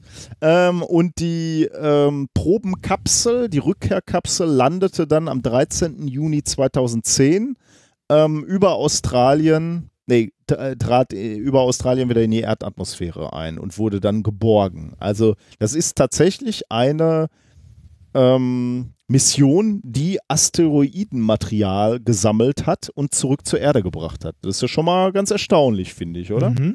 Ja. Ähm, ich meine, und das ist ja auch nicht so einfach, ne? Diese Asteroiden sind ja relativ klein, also die, da muss man erstmal, die muss man erstmal anfliegen können. Wir haben ja auch ähm, im Zusammenhang mit dem Churi drüber gesprochen, dass es gar nicht so einfach ist, da in die Umlaufbahn zu kommen, weil die Dinger halt relativ klein sind. So ein Planet, der zieht dich ja auch in gewisser Weise an und diese Asteroiden sind halt verhältnismäßig klein. Alles nicht so ganz einfach, ähm, aber äh, da hat es funktioniert und das war natürlich auch äh, dann die allererste ähm, äh, Probe, die von einem Asteroiden mit einem Raumfahrzeug zurücktransportiert wurde. Ähm, ganz nebenbei auch die erste Raumsonde mit Ionenantrieb der Japaner. Also es gab auch andere natürlich Raumsonden, aber das war die erste japanische Raumsonde mit Ionenantrieb. Ja. Äh, ich, ich möchte kurz zwei Kleinigkeiten einwerfen. Ja, Bevor ich nachher gehauen wurde, äh, werde die Hayabusa ist von Suzuki. Und Punkt Nummer zwei, äh, Punkt Nummer zwei, äh, die, äh, das wollte ich gerade am Anfang schon sagen, Hayabusa, also die Raumsonde, ne? Mhm. Ähm, war eins der ersten äh, Lego-Modelle, die als Fan-Dinger gebaut Ah, wurden. ehrlich? Also so Lego, äh, so Lego Ideas mäßig. Aber ich glaube, da gab es Ideas noch nicht. Das hieß damals noch anders. Aber ja, die, äh, äh, die Hayabusa Raumsonde war eine der ersten Lego, äh, also Weltraum-Dinger, die halt von Fans unterstützt dann gebaut wurden. Ah, das ist cool. Äh, Habe ich jetzt auch gerade mal aufgerufen, weil mich das natürlich, oh was, der kostet 219 Euro? Ja, ist halt Wie nicht mehr lieferbar und so. Ne, die ist nicht riesig, die ist winzig klein. Was? Diese drei Teile, da kosten Ja, so 290 ist halt, Euro? ist halt Sammler, ne? Also ist halt so ein Ja, Sammlerding, das. Ja, Das krass. Ding, das Ding wird halt nicht mehr produziert, ne? Also, äh, das ist halt wie, also so alte Lego-Sets sammeln ist wie irgendwie 369 Actionfiguren. Teile hat das Ding und kostet Ja. 200 Euro. Okay, hm, super. Ja, ist halt, äh, ist halt alt. Also, wie gesagt, wird nicht mehr produziert. Okay, ja. für, für irgendwie Millennium Falcon oder so zahlt es halt ähnliches, ne? Aber ich könnte mal kurz, ja, erzähl mal weiter. Ich gucke in der Ja, Zeit noch ich kurz ahne, bei was du- AliExpress. Ja, ich Ja. warte eben, bevor du mich wieder unterbrichst oder. Äh, Entschuldigung, ich nee, wollte nee, das nicht, ist, äh, ja, das ist ja wirklich, äh, das sollte jetzt keine Kritik sein, finde ich ja super spannend. Äh, die, ähm, das ist ja echt geil. Vor allem steht da, ist das der Typ, der da neben der Sonde steht, ist das noch der Entwickler oder wer steht daneben? Geil. Weiß ich nicht. Weiß ich nicht. Nee, Brick- aber ich finde es auf die Schnelle nicht. Brickstar, ist das so ein Nachbau? Nee, das ist nur ein Fan. Okay, keine Ahnung. Ja. Ähm, kann man mal. sich natürlich fragen, wie, wie wurde das gemacht? Also wie, wie konnte der da Material raustrennen? Da haben wir jetzt auch schon einige Male drüber äh, gesprochen. Das ist ja auch nicht immer so ganz einfach. Ähm, dafür hatte Hayabusa so eine trichterartige Öffnung. Ähm, an, der, an der Unterseite. Und mit dieser trichterförmigen Öffnung ist, er, ist Hayabusa quasi so an den Asteroiden angetitscht. Und in dem Moment, wo er Kontakt hatte, ähm, hat der, äh, wurden kleinere Geschosse auf die Oberfläche abgefeuert, was natürlich dazu führt, dass dann ähm, Material quasi vom, vom Asteroiden absch äh, wir würden jetzt abspattern sagen, aber das ist so ein technischer Begriff, also äh, Ja. zurückgeschleudert wird quasi. Also man schießt da quasi rein, dann wird, löst sich Material und das wird, fliegt dann in, in Richtung äh, Raumsonde quasi. Und dann haben sie ganz kurz so, einen- so einen Probenbehälter geöffnet, äh, wo das Material reingeflogen ist. Dann haben sie es geschlossen und äh, auf diese Weise wurde eben dieses, dieses aufgewirbelte Material äh, aufgesammelt quasi. Und dann habe ich gerade schon gesagt, dann gab es ein bisschen Probleme bei der, äh, beim Rückflug. Ähm, als erstes hatte man Probleme mit der Lageregelung. Äh, dann gab es irgendwie Probleme mit dem Hydrazintriebwerk. Äh, dann gab es Probleme mit der Datenübertragung. Also das war irgendwie so, so ein bisschen, weiß ich nicht, also ich habe es jetzt nur nachgelesen, wirkt so ein bisschen chaotisch, zumindest nicht unproblematisch, aber es hat ja trotzdem geklappt. Also die Sonde ist zurückgekommen. Man kann sich auch vorstellen, dass das nicht so ganz einfach ist und dass es dann auch so Fenster gibt, wo man zurückfliegen kann. Und wenn, wenn, wenn so ein Fenster vorbei ist, dann muss man vielleicht erstmal wieder warten, dass man Dann günstig steht. Und äh, dann kam es irgendwie wieder, also hatte jedenfalls funktioniert und, und äh, diese Proben wurden zurückgebracht und die wurden auch analysiert. Ähm, jetzt, also äh, das finde ich schon mal erstaunlich. Ne? Also das finde ich eine erstaunlich erfolgreiche und spannende äh, Mission und wir, wir haben relativ wenig davon mitgekriegt, würde ich jetzt mal so sagen, hier in Europa. Äh, mag Ja, daran das- liegen, dass es halt eine japanische Mission war. Ähm, und jetzt fliegt gerade dieser Hayabusa 2, also die Nachfolgemission, die ist gerade unterwegs. Und die fliegt seit fast vier Jahren schon, äh, ist sie schon unterwegs. Und die hat 3,2 Milliarden Kilometer jetzt hinter sich. Gestartet am 3. Dezember 2014. Ähm, und seitdem ist sie unterwegs und hat unter anderem das Landemodul Mascot dabei. Und äh, Mascot ist ähm, unter anderem auch von der ESA mitgebaut. Ähm, ich gucke gerade mal. Ja, da komme ich aber, glaube ich, nochmal drauf äh, zurück. Ähm, wo, wohin ist sie unterwegs? Ziel der Mission ist natürlich wieder ein Asteroid, ist natürlich die gleiche Art von Mission. Diesmal ist es der Asteroid äh, 162, 173 Ryugu. Ähm, und äh, Ziel ist es erstmal Ryugu zu kartieren und zu untersuchen und dann natürlich auch wieder Proben zu entnehmen, denn das Prinzip ist wieder das gleiche. Wir haben auch wieder, äh, wieder so einen Trichter und so, so ein Schussprojektilverfahren, wo dann Material eingesammelt wird.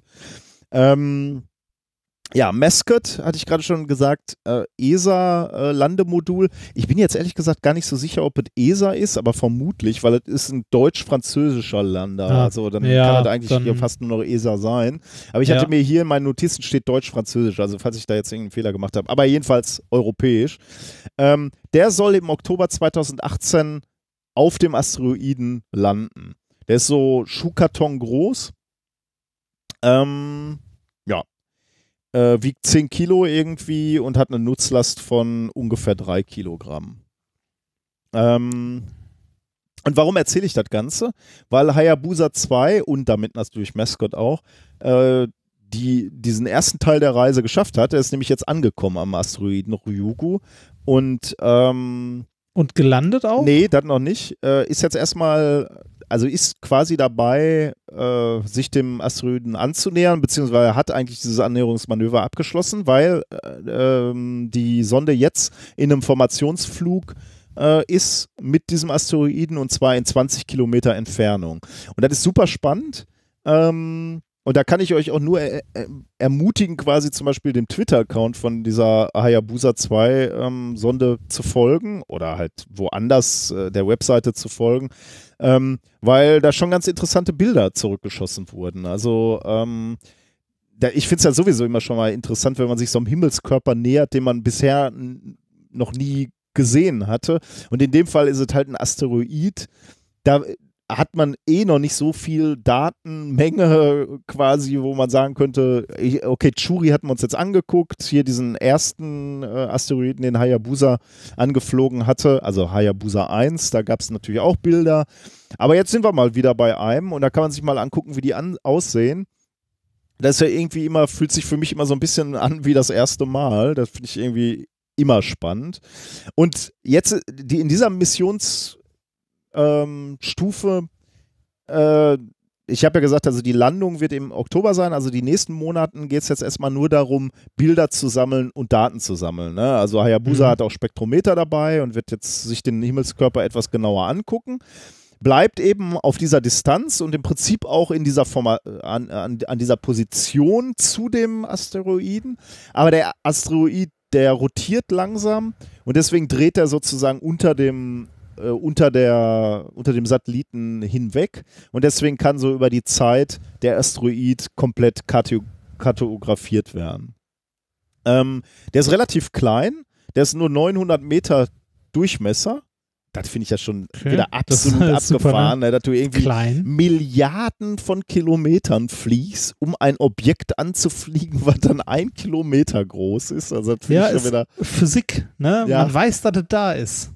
Ja, wo man, ist- genau, wo ja. man es trifft, also Der, der ist Himmel- übrigens, der, also dieser Asteroid ist noch, ist noch gar nicht so lange entdeckt. Also ich müsste jetzt nochmal nachgucken. Ich hatte das gelesen in der Vorbereitung, aber mir nicht notiert. Also ist jetzt noch nicht so, dass man den seit 500 Jahren kennt oder so. Der ist erst seit ein paar Jahren ist der bekannt und den hat man jetzt irgendwie ausgesucht, dass man den anfliegen wollte und den hat man eben jetzt ähm, erreicht. Und was will man lernen? Man will natürlich irgendwie äh, Informationen lernen über die Beschaffenheit und den Aufbau erdnaher Asteroiden. Und zwar nicht zuletzt, ich hoffe, ich tappe jetzt nicht in so eine, so eine Publicity-Stunt-Falle.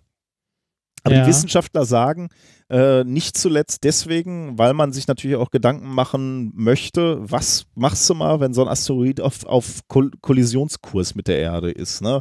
Wie wehr, wehrst du dann so einen Asteroiden ab? Und dazu musst du natürlich zumindest mal wissen, wie dicht sind die Dinger, wie sind die beschaffen, wie ist der Aufbau, ähm, ja, so, solche Dinge. Und deswegen sagen die Wissenschaftler halt, äh, könnte es wichtig sein, dass man sich solche Himmelskörper einfach mal anguckt, weil man ja relativ wenig Ahnung hat, wie die aufgebaut sind. Und ähm, die ersten Bilder fand ich schon so faszinierend, dass das, das war dann genau der Grund, warum ich überhaupt dieses Thema hier äh, reingebracht habe. Äh, von Hayabusa 2. Äh, diese Aufnahme, also zu, zunächst, äh, man hat sich diesem Objekt genähert ne, und am Anfang dachtest du so, okay, der Asteroid ist einigermaßen rund. Dann sah äh, aus wie ein Quadrat. Und jetzt, wenn du nah dran bist, sieht er so ein bisschen aus wie so ein Fluoridkristall. Das heißt, er hat so äh, wie so eine quadratische Grund, also wie so, wie so ein quadratische ähm, Äquator quasi und da drauf sind so, ähm, ja, wenn ich jetzt sage würfelartig, äh, ist es so ein bisschen, das sieht, das sieht, das sieht dann eher aus wie Halbkugeln, wieder die drauf sind. Aber guckt euch das einfach mal an. Also er sieht ungewöhnlich aus für ein, er sieht nicht rund aus, also nicht, nicht wie ein Fußball rund aus, sondern er sieht ein bisschen ungewöhnlich aus wie ein Himmelskörper. Und das macht es natürlich schon sehr, sehr spannend. Und dann macht es übrigens auch wissenschaftlich und technisch äh, spannend und zu einer Herausforderung. Denn dadurch, dass er so ein bisschen eckig ist und ungleiche Massenverteilung hat, wird wahrscheinlich die Anziehungskraft des Asteroiden auch so ein bisschen ungleichmäßig sein. Das heißt, ähm, je nachdem, wo du jetzt dich diesem Asteroiden näherst, äh, zeigt die Schwerkraft nicht senkrecht nach unten. Und das muss natürlich dann auch ähm, bei der Landung, bei der späteren Landung von Mascot so ein bisschen berücksichtigt werden, dass dir klar sein muss, die Schwerkraft zeigt nicht immer so direkt nach unten, sondern vielleicht auch so ein bisschen äh, in die Schräge. Seitlich. Okay. Genau, ja. Ähm, genau, das wollte ich erzählen. Und Mesket, noch, noch, noch ein weiterer, ähm, also im, im direkten Vergleich zu, zu, zu dieser Mission zu Churi, über die wir ja auch so viel ähm, berichtet haben und wo dann am Ende ja auch rauskam, dass das Landemodul Philae ja auch so ein bisschen gehüpft ist auf der Oberfläche, aber tatsächlich unfreiwillig. Eigentlich war ja der Plan, äh, dass, dass Philae sich festsetzt und dann, dann Aber- Messung macht. Hm? Aber wie sich nachher herausgestellt hat, war das ja ein Glücksfall. Natürlich. Aber hier die Japaner, die machen das gleich absichtlich. Die haben nämlich Mesket so gebaut, oder Mesket ist ja Deutsch und, und äh, Französisch, aber das ist ja eine Kol Kollaboration. Ähm, da ist der, der Plan, also als erstes mal, dass Mesket 16 Stunden ungefähr Energie hat, um Messungen ähm, durchführen zu können. Und äh, Mesket ist in der Lage zu hüpfen auf der Oberfläche. Der hat nämlich so, ein, so eine Art Schwungrad oder so ein, so ein Ärmchen, sagen wir mal so, den er, äh, welchen er sehr schnell bewegen kann. Und dadurch kann er Schwung erzeugen, der dazu führt, dass Mesket hüpft und zwar bis zu 70 Meter weit auf dem Asteroiden, Uh. um andere Positionen anzuhüpfen, um dort, äh, also relativ unkontrolliert natürlich, aber zumindest andere Positionen anzuhüpfen, um dort äh, dann auch wieder Messungen vorzunehmen. Also äh, mal so ein Versuch, zumindest schon mal mobil zu sein, also einigermaßen mobil auf so einem Asteroiden zu sein. Ähm, und während dieser Lander, also Mesket, auf dem Asteroiden zurückbleibt, also da abgelassen wird, dann sein 16 Stunden hoffentlich seinen Job macht und danach ähm, äh, ja, Energie ausgeht quasi, äh, soll die Raumsonde ähm, dann wieder Boden, Bodenproben nehmen, genauso wieder wie, wie mit diesem Trichter, über den ich schon gesprochen habe, und dann eben wieder zur Erde zurückkehren, äh, 2020, äh, wo dann die ähm, Bodenproben quasi ausgewertet werden können. Also finde ich auch wieder eine richtig spannende Mission. Und äh, Auf jeden Fall, wir werden wahrscheinlich später nochmal was davon hören. auf jeden Fall, das glaube ich auch. Da werden wahrscheinlich hunderte äh, von äh, Papern rauskommen. Und ich kann euch nur motivieren, ähm, wir, wir haben ein Video verlinkt, da wird, so ein bisschen, also da ist mehr so eine äh, Animation, wie diese Mission läuft, wie da äh, äh, Proben gesampelt werden und so. Ähm, aber da ist interessant, sich dann mal anzugucken und äh, dann die anderen Möglichkeiten, also Webseite oder Twitter äh, zu folgen. Da wird man dann die nächsten Monate sicherlich sehr schöne Bilder äh, sehen. Finde ich halt immer ganz spannend. Übrigens in, im, im Hinblick auf Citizen Science äh, haben die das auch wieder ganz gut gemacht. Ähm, JAXA, also die japanische Weltraumagentur, hatte auch wieder die Möglichkeit gegeben, dass du deinen Namen oder sogar kurze Botschaften mit auf diese ah, mit auf die Sonde Genau, packen konntest, ja. Wieder so ein- kleinen Chip. wieder so ein Speicherchip, ja. Und zwar unter dem Motto Let's meet with le petit prince. Also äh, den, Ah, den, kleinen, den kleinen Prinzen. den kleinen Prinzen Ah. treffen, genau. Ja, schön gemacht. Haben sie gut gemacht, ne? Kann man nicht anders sagen. Vielleicht, vielleicht haben sie auch den Planeten mit dem Alkoholiker erwischt. Wer weiß. Da gibt es wohl einen Chip, auf dem nur die Namen sind. Also da konntest du deinen Namen drauf eintragen. Der wird auf dem Asteroiden verbleiben. Also der wird da drauf äh, geschossen. Und ein weiterer Chip äh, mit Botschaften und Illustrationen, äh, der soll mit der Rückkehrkapsel wieder zurückkommen. Das ist natürlich auch geil, irgendwie, wenn deine Botschaft wieder zurückkommt, wenn du weißt, die Ja. war mal in der Nähe. Die war mal weit weg. Wär natürlich geil, wenn es nicht nur Nullen und Einsen wären, beliebige Ja. Nullen und Einsen wären, sondern wenn es wenn irgendwas ha an Hardware wäre, was du da wieder drauf hast. Äh, ja. Ich finde das irgendwie geil, dass äh, in diesem Sonnensystem mittlerweile so vereinzelt Sonden von uns rumliegen. Also äh, Philae auf Churi, also im Moment gehe ich mal davon aus, dass der da noch drauf liegt. Irgendwann wird er ja wahrscheinlich mal verglühen und ab, abgestoßen werden. Aber da werden jetzt, wird jetzt irgendwie so eine, so ein La- Lander liegen. Auf dem Mond liegt Zeug von uns. Ich finde das irgendwie cool, dass wir so zunehmend unser Sonnensystem. Unsere Umwelt verdrecken. Ja, okay, Genau. so kann man es natürlich auch sehen. Ja, Nee, ich, ich, ich finde es ich find's auch ganz nett. Ist im Internet, also im äh, interstellaren Maßstab natürlich nichts. Wir verdrecken nur unseren Vorgarten, aber trotzdem cool. Gut. Was hast du denn noch für uns? Ich habe noch äh, Thema Nummer vier, steter Tropfen quält das Hirn. Es geht ähm, erstaunlicherweise um, Wasser. richtig, es geht um Wasser. Das ist eine sehr wasserlastige Sendung, mal Ja, wieder. aber wir haben da halt wirklich auch Potenzial entdeckt. Ne? Ähm, wir haben bei uns in der Küche in der Wohnung äh, einen äh, Wasserhahn, den wir nicht selber angebaut haben, sondern der hier in der Küche schon vorhanden war. Ähm, einen tropfenden Wasserhahn. Schön. Manchmal. Ja. Also er tropft zum Glück nicht immer, aber manchmal sehr ausgiebig. Und wenn er das tut, dann kann er einen in den Wahnsinn treiben. Äh, denn ähm, äh, ja, so eine, so eine Spüle, also so ein na, so eine große Metallwanne, äh, macht immer ein wunderschönes Plenggeräusch, Oh, wenn der ja. aufklatscht. Ne? Also es ist relativ laut. Das heißt, du stellst irgendwann einen Teller oder sowas da rein, also eine Schale, die sich äh, nach und nach füllt, wenn der Wasserhahn denn weiter tropft. Und irgendwann hörst du das charakteristische Tropfen eines Tropfens. Also den Ton eines Tropfens, der in Wasser fällt. Mhm. Das ist ja auch ein sehr charakteristisches Geräusch, dieses Ping. Also so ein Ja. Ja. Ähm, und jetzt kommt das Erstaunliche, was ich nicht wusste. Bis vor kurzem war man sich gar nicht genau darüber im Klaren, warum das überhaupt ein Geräusch macht, wenn Wasser in Wasser tropft. Warum? Oder das- wo das Geräusch, wo das Geräusch herkommt. Ah, wo es seine Ursache hat. Ja, okay. Ja, genau. Also wo, wo kommt das her, dass wenn ein Wassertropfen aus einer gewissen Höhe in Wasser fällt, dass das so ein sehr charakteristisches Geräusch hermacht? Also man erkennt den Ton ja sofort. Ja. Äh, ich hätte, ich habe jetzt hier leider gerade kein, kein Audio-Sample, was eh von mir aus schwer wäre einzuspielen. Äh, aber man kennt das Geräusch ja, ne? Also wenn ein Tropfen Wasser ähm, Ja. in eine Wasserschüssel fällt. Ähm, in Beginn, also im, im, in der Einleitung des Papers, das ich äh, zu diesem Zweck vorstellen möchte, äh, steht drin, dass schon seit dem 19. Jahrhundert Wissenschaftler sich mit dieser Frage beschäftigen.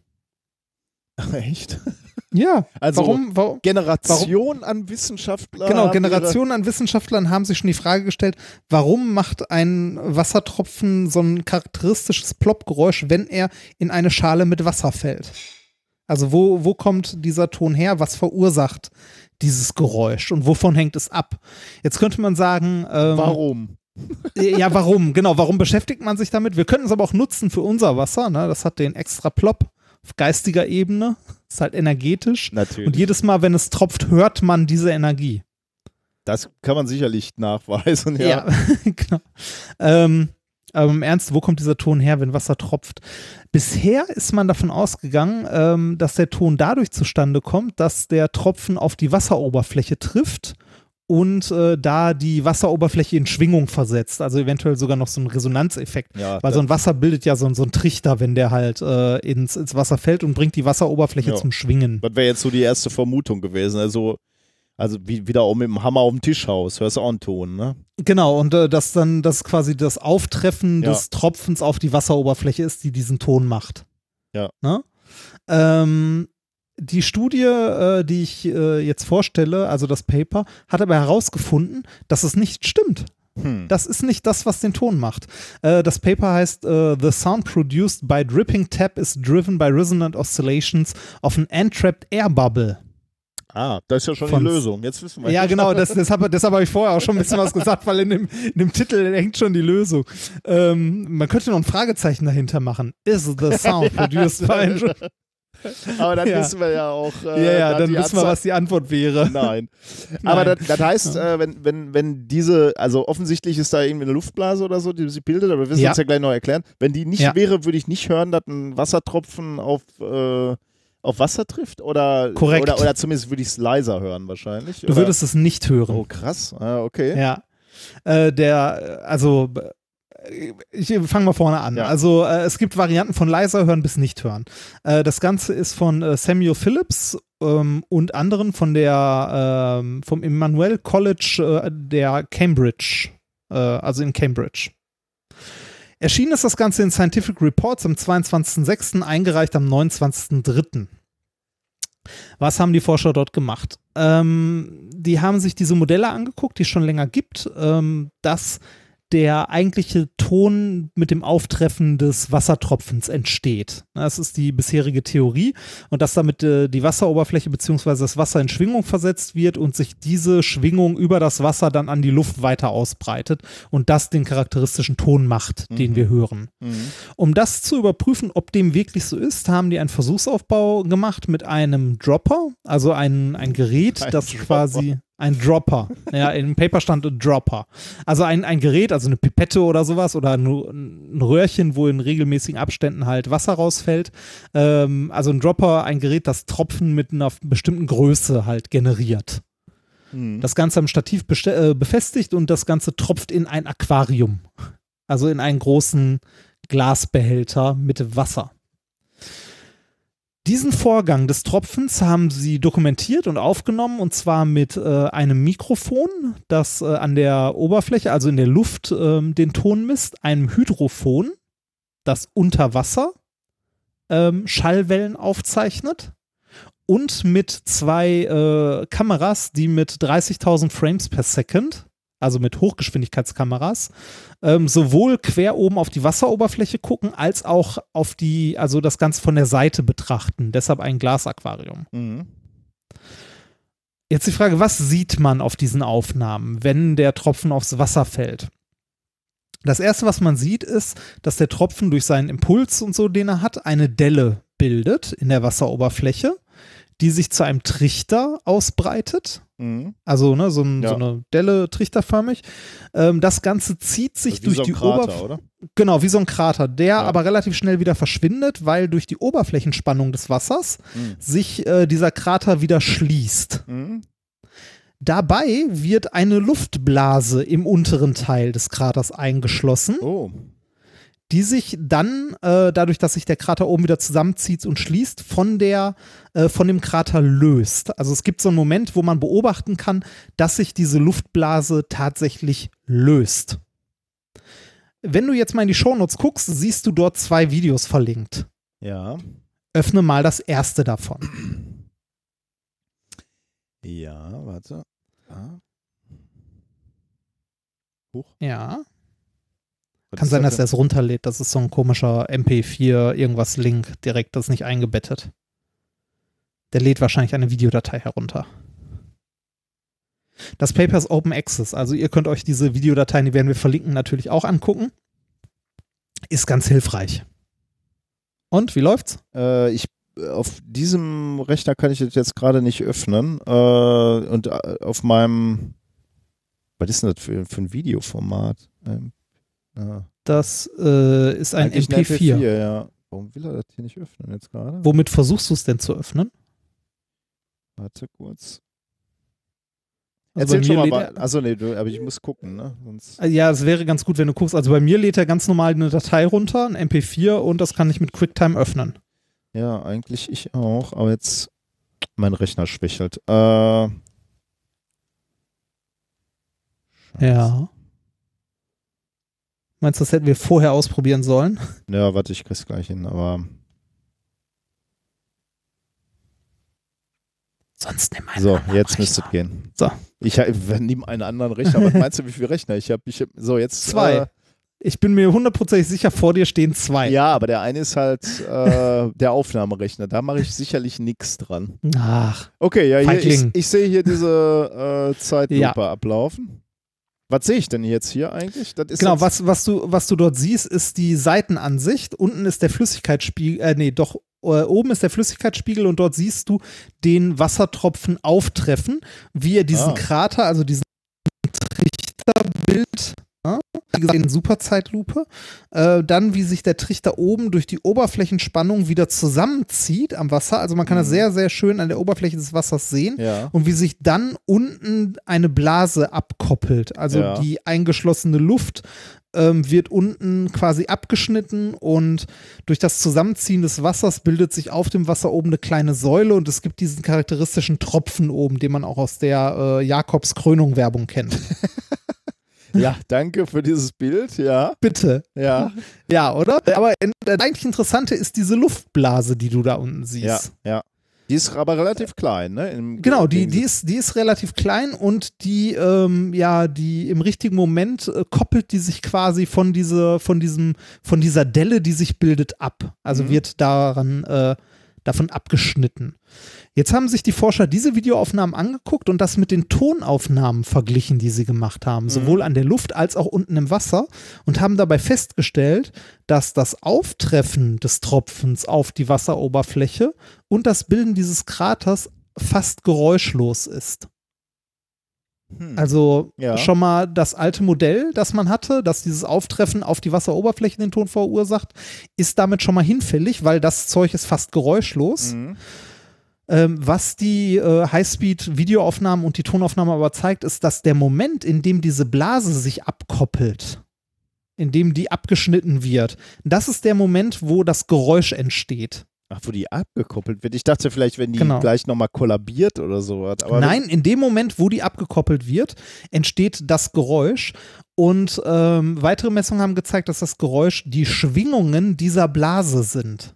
Ah, okay. Hm. Ja, also diese, ba äh, diese Blase, ähm, durch, also in dem Moment, wo die abgekoppelt wird, fängt die an zu schwingen, hat halt äh, relativ starke Schwingungen und wirkt, wie die im Paper schreibt, dadurch, dass sie direkt am Ende dieses Richters entsteht, wie so ein Treiber in einer Lautsprechermembran. Mhm. Und äh, dadurch, dass direkt der Trichter da drüber ist, also es muss, ähm, es muss eine gewisse Fallhöhe haben, dass diese Blase entsteht, des Mhm. Tropfens. Und ähm, die Blase äh, muss unmittelbar unter diesem Trichter entstehen, damit die wie ein Lautsprecher quasi in dem Moment äh, ihre Schwingungen über das Wasser an die Oberfläche weitergibt und damit dann äh, auch an die, äh, an die Luft. Und die Schwingungen dieser Blase äh, sind der Treiber für dieses Pling-Geräusch, das man hört, wenn Wasser in Wasser tropft. Ach, das ist ja interessant. Das heißt, das Pling ist nicht nur einfach eine Ausweitung äh, der Unterwassertöne oder der Töne auf der Oberfläche, wenn das draufklatscht, weil da ist im Grunde kein Ton, sondern ähm, die Schwingung dieser Blase, die durch diesen Trichtereffekt dann auch nochmal verstärkt weitergegeben wird. Aber dieses Video ist ja relativ kurz, ne? Also das hört dann ja Genau. äh, relativ bald auf. Da, äh, wenn das Video aufhört, schwingt die Blase dann noch? Also ich sehe es jetzt nicht mehr, ne? Also man sieht die, die ist dann relativ statisch. Äh, wie lange? Äh, ich muss mir das mal angucken. Nee, äh, also wenn man äh, in das Paper reinguckt und sich die Tonaufnahmen anguckt, dann hat man die Max, also die maximale Amplitude genau in dem Moment beim Einsetzen, wenn es abkoppelt. ja, das genau. sieht man natürlich auch in dem. Äh, Ja, genau, da, da hat man die maximale Amplitude und wie gesagt, die äh, Autoren schreiben, dass es in dem Moment auch wirkt wie so ein Treiber in einer Lautsprechermembran, dass man halt diesen, diesen Trichter hat und kurz unter diesem Trichter entsteht die Blase und da, wo die maximal schwingt, gibt die halt ihre Schwingungen an die, äh, an die, an den Rest des Wassers weiter, auch gerade an diesen, an diesen Trichter. hm. Ja, dadurch entsteht das klassische Pling-Geräusch, wenn Wasser in Wasser tropft. cool. Jetzt können wir fragen, okay, schön, dass das mal jemand untersucht hat, ne? Ähm, aber was lernen wir daraus? Gibt es da was, was wir für den Alltag mitnehmen können? Ja, gibt es. Und zwar, wenn du dir mal Videolink Nummer 2 anguckst. Ja, habe ich schon. ich konnte Ha, hast du schon runtergeladen und Ja, äh, du, hast, du hast es auch schon gesehen. Möchtest du beschreiben, was man sieht? Ähm, ja, also vermutlich fällt da auch ein Tropfen rein, aber diesmal ähm, spaltet sich nicht so eine Luftblase ab, ne? Richtig, diesmal spaltet sich keine Luftblase ab, obwohl der Versuchsaufbau eigentlich fast identisch ist mit einem klitzekleinen Unterschied. Und zwar, Boah, du, äh, du hakst übrigens unheimlich, aber ich. Äh, ich hake unheimlich. lä- Lädst du heimlich andere Sachen Nein, ich runter, lade, oder? warte mal kurz, ich, ich frage mal kurz die ominöse Frau, Ja. die irgendetwas tut. Die darf nicht Nein, die ominöse. Frau tut nicht, macht die ominöse Frau irgendetwas im Internet? WhatsApp. Ja, Und WhatsApp kein, ist und, natürlich. und auch kein VPN-Tunnel zur Arbeit oder so? Nein, okay. Dann ist die ominöse Frau unschuldig.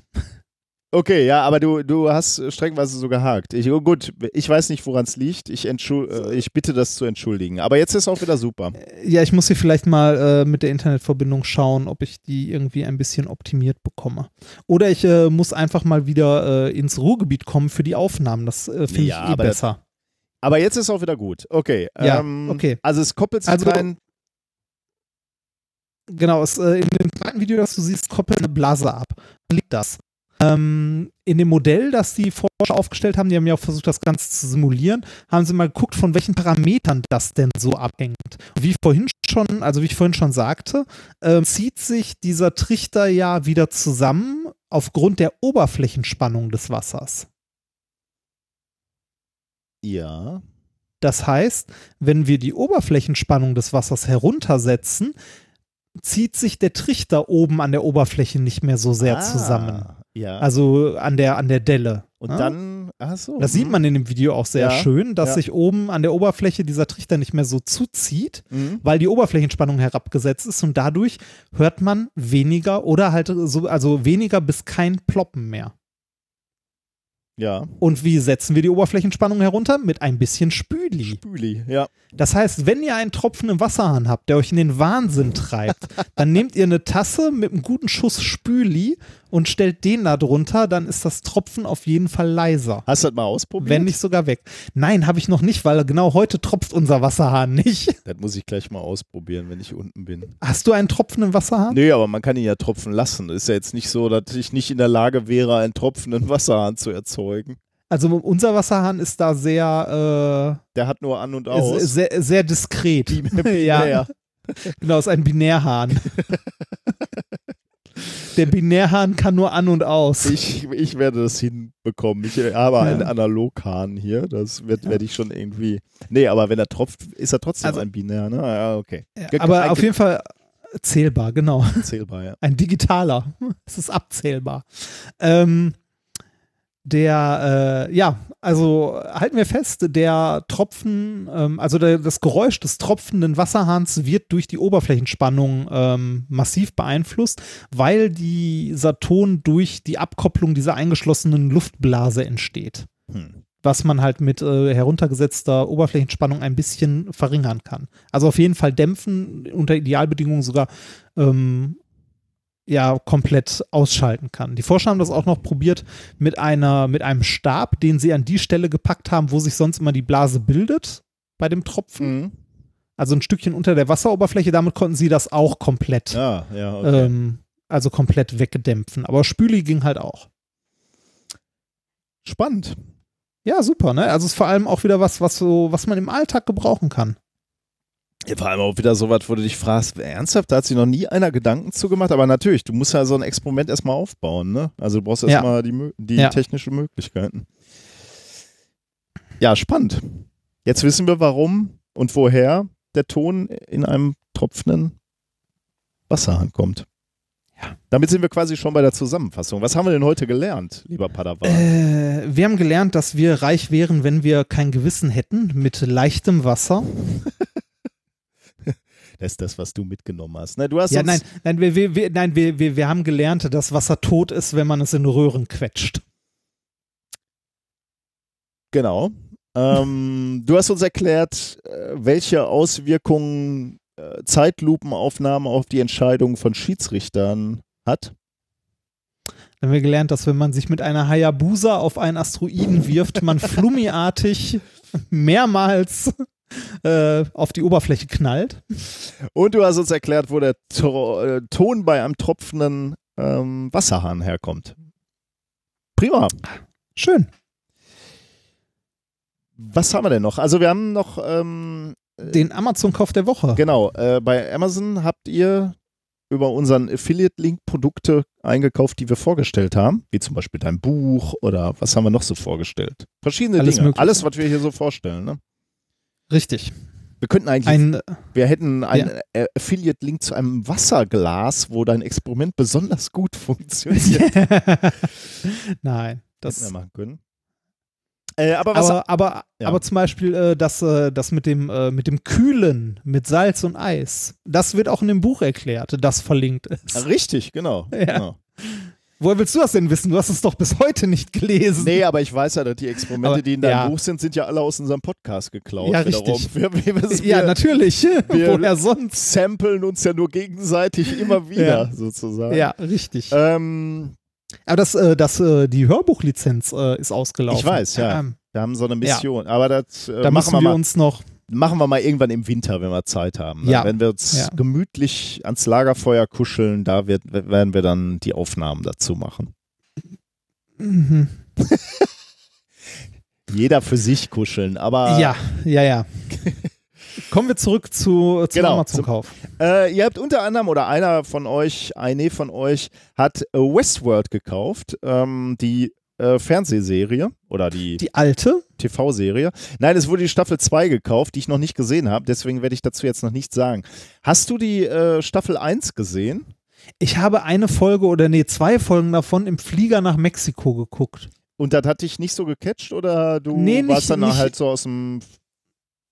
Ja, war, war, so, war so mittel. Also fand ich ganz okay, habe ich mir aber danach nicht großartig weiter angeguckt. Ich glaube, zu der Zeit waren die auch noch, äh, auch noch nicht hier verfügbar. Mhm.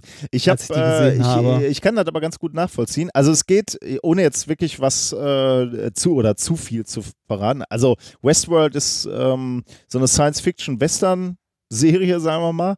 Äh, und die geht zurück auf den Roman beziehungsweise den Film Westworld von äh, ähm, Michael, heißt er Crichton?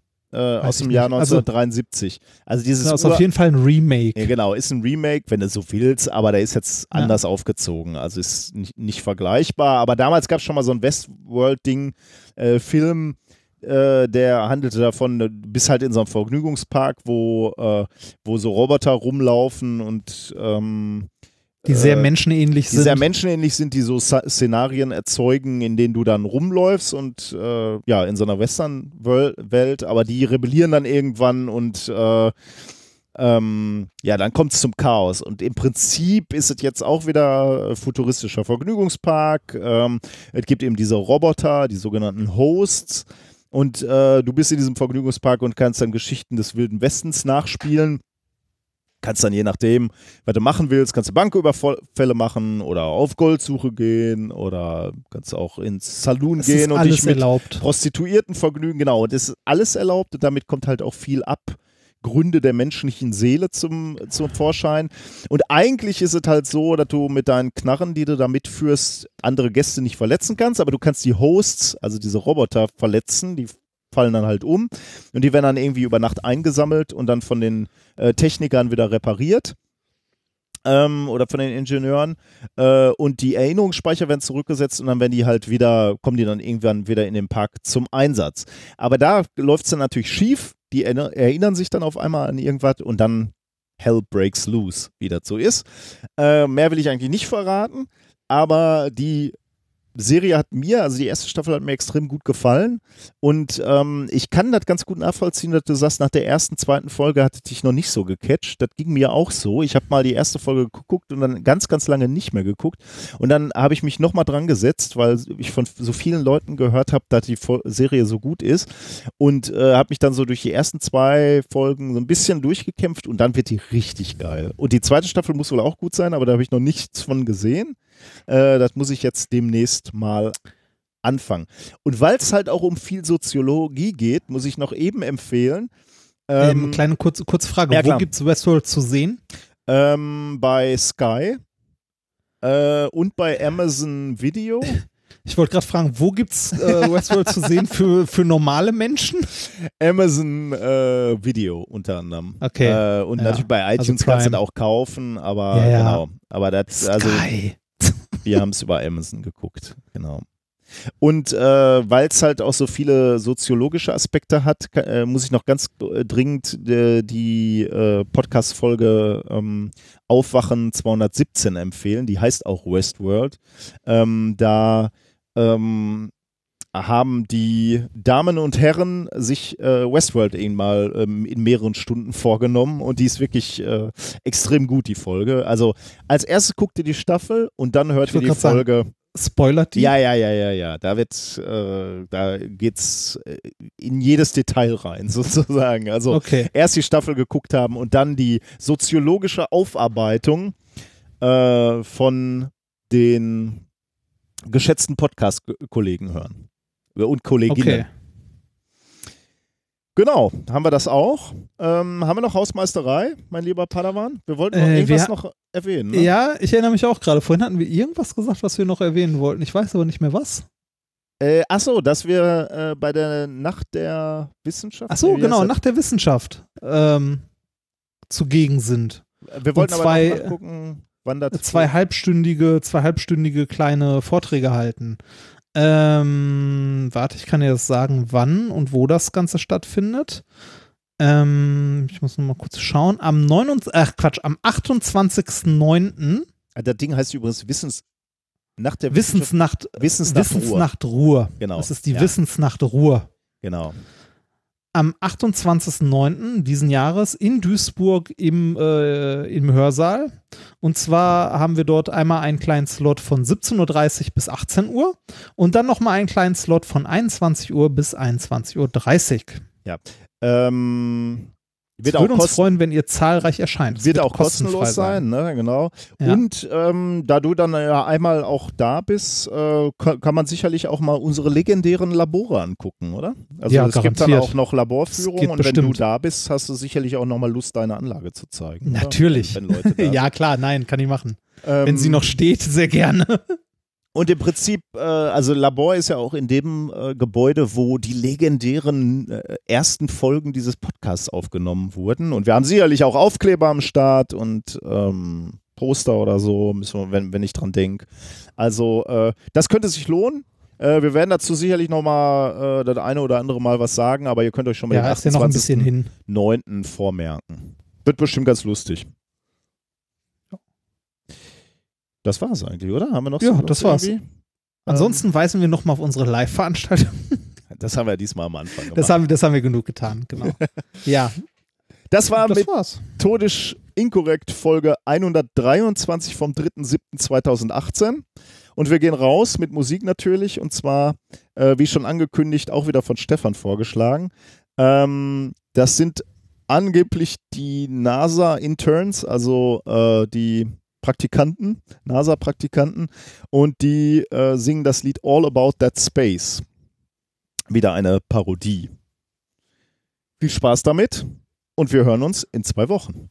Bis dann. Because you know I'm all about that space, about that space, space travel. I'm all about that space, about that space, space travel. I'm all about that space, about that space, space travel. I'm all about that space, about that space. Yeah, it's pretty clear. I ain't commercial crew, but I can launch it, launch it like I'm supposed to do. Cause I got that boom boom that all the astros chase. All the space flight to all the right places. I see Orion crew working that ship nonstop. Uh-huh. You know we're going far. Now put that last on top. If you got boosters, boosters, uh-huh. just raise them up. Cause every spacecraft needs propulsion from the bottom to the top. Hey, they're working so hard, don't you love these NASA guys? They will take us so far the first time that Orion flies. You know we're traveling to deep destinations for too long. So if that's what you're into, then join in and ride along. Because you know I'm all about that space, about that space, space travel. I'm all about that space, about that space, space travel. I'm all about that space, about that space, space travel. I'm all about that space, about that space. I'm bringing rockets back. Go ahead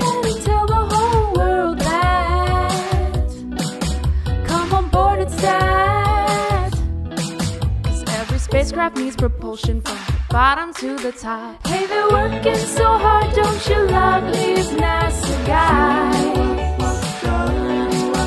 They will take us so far the first time that Orion flies. You know we're traveling to deep destinations for too long. So if that's what you're into, Because you know I'm all about that space, about that space, space travel. I'm all about that space, about that space, space travel. Yeah, yeah, yeah. Space travel. I'm all about that space, about that space. Because you know I'm all about that space, about that space, space travel. I said I'm all about that space, about that space, space travel. I'm all about that space, about that space, space travel. I'm all about that space, about that space. Because you know I'm all I'm all about that space, about that space, space travel. I'm all about that space, about that space.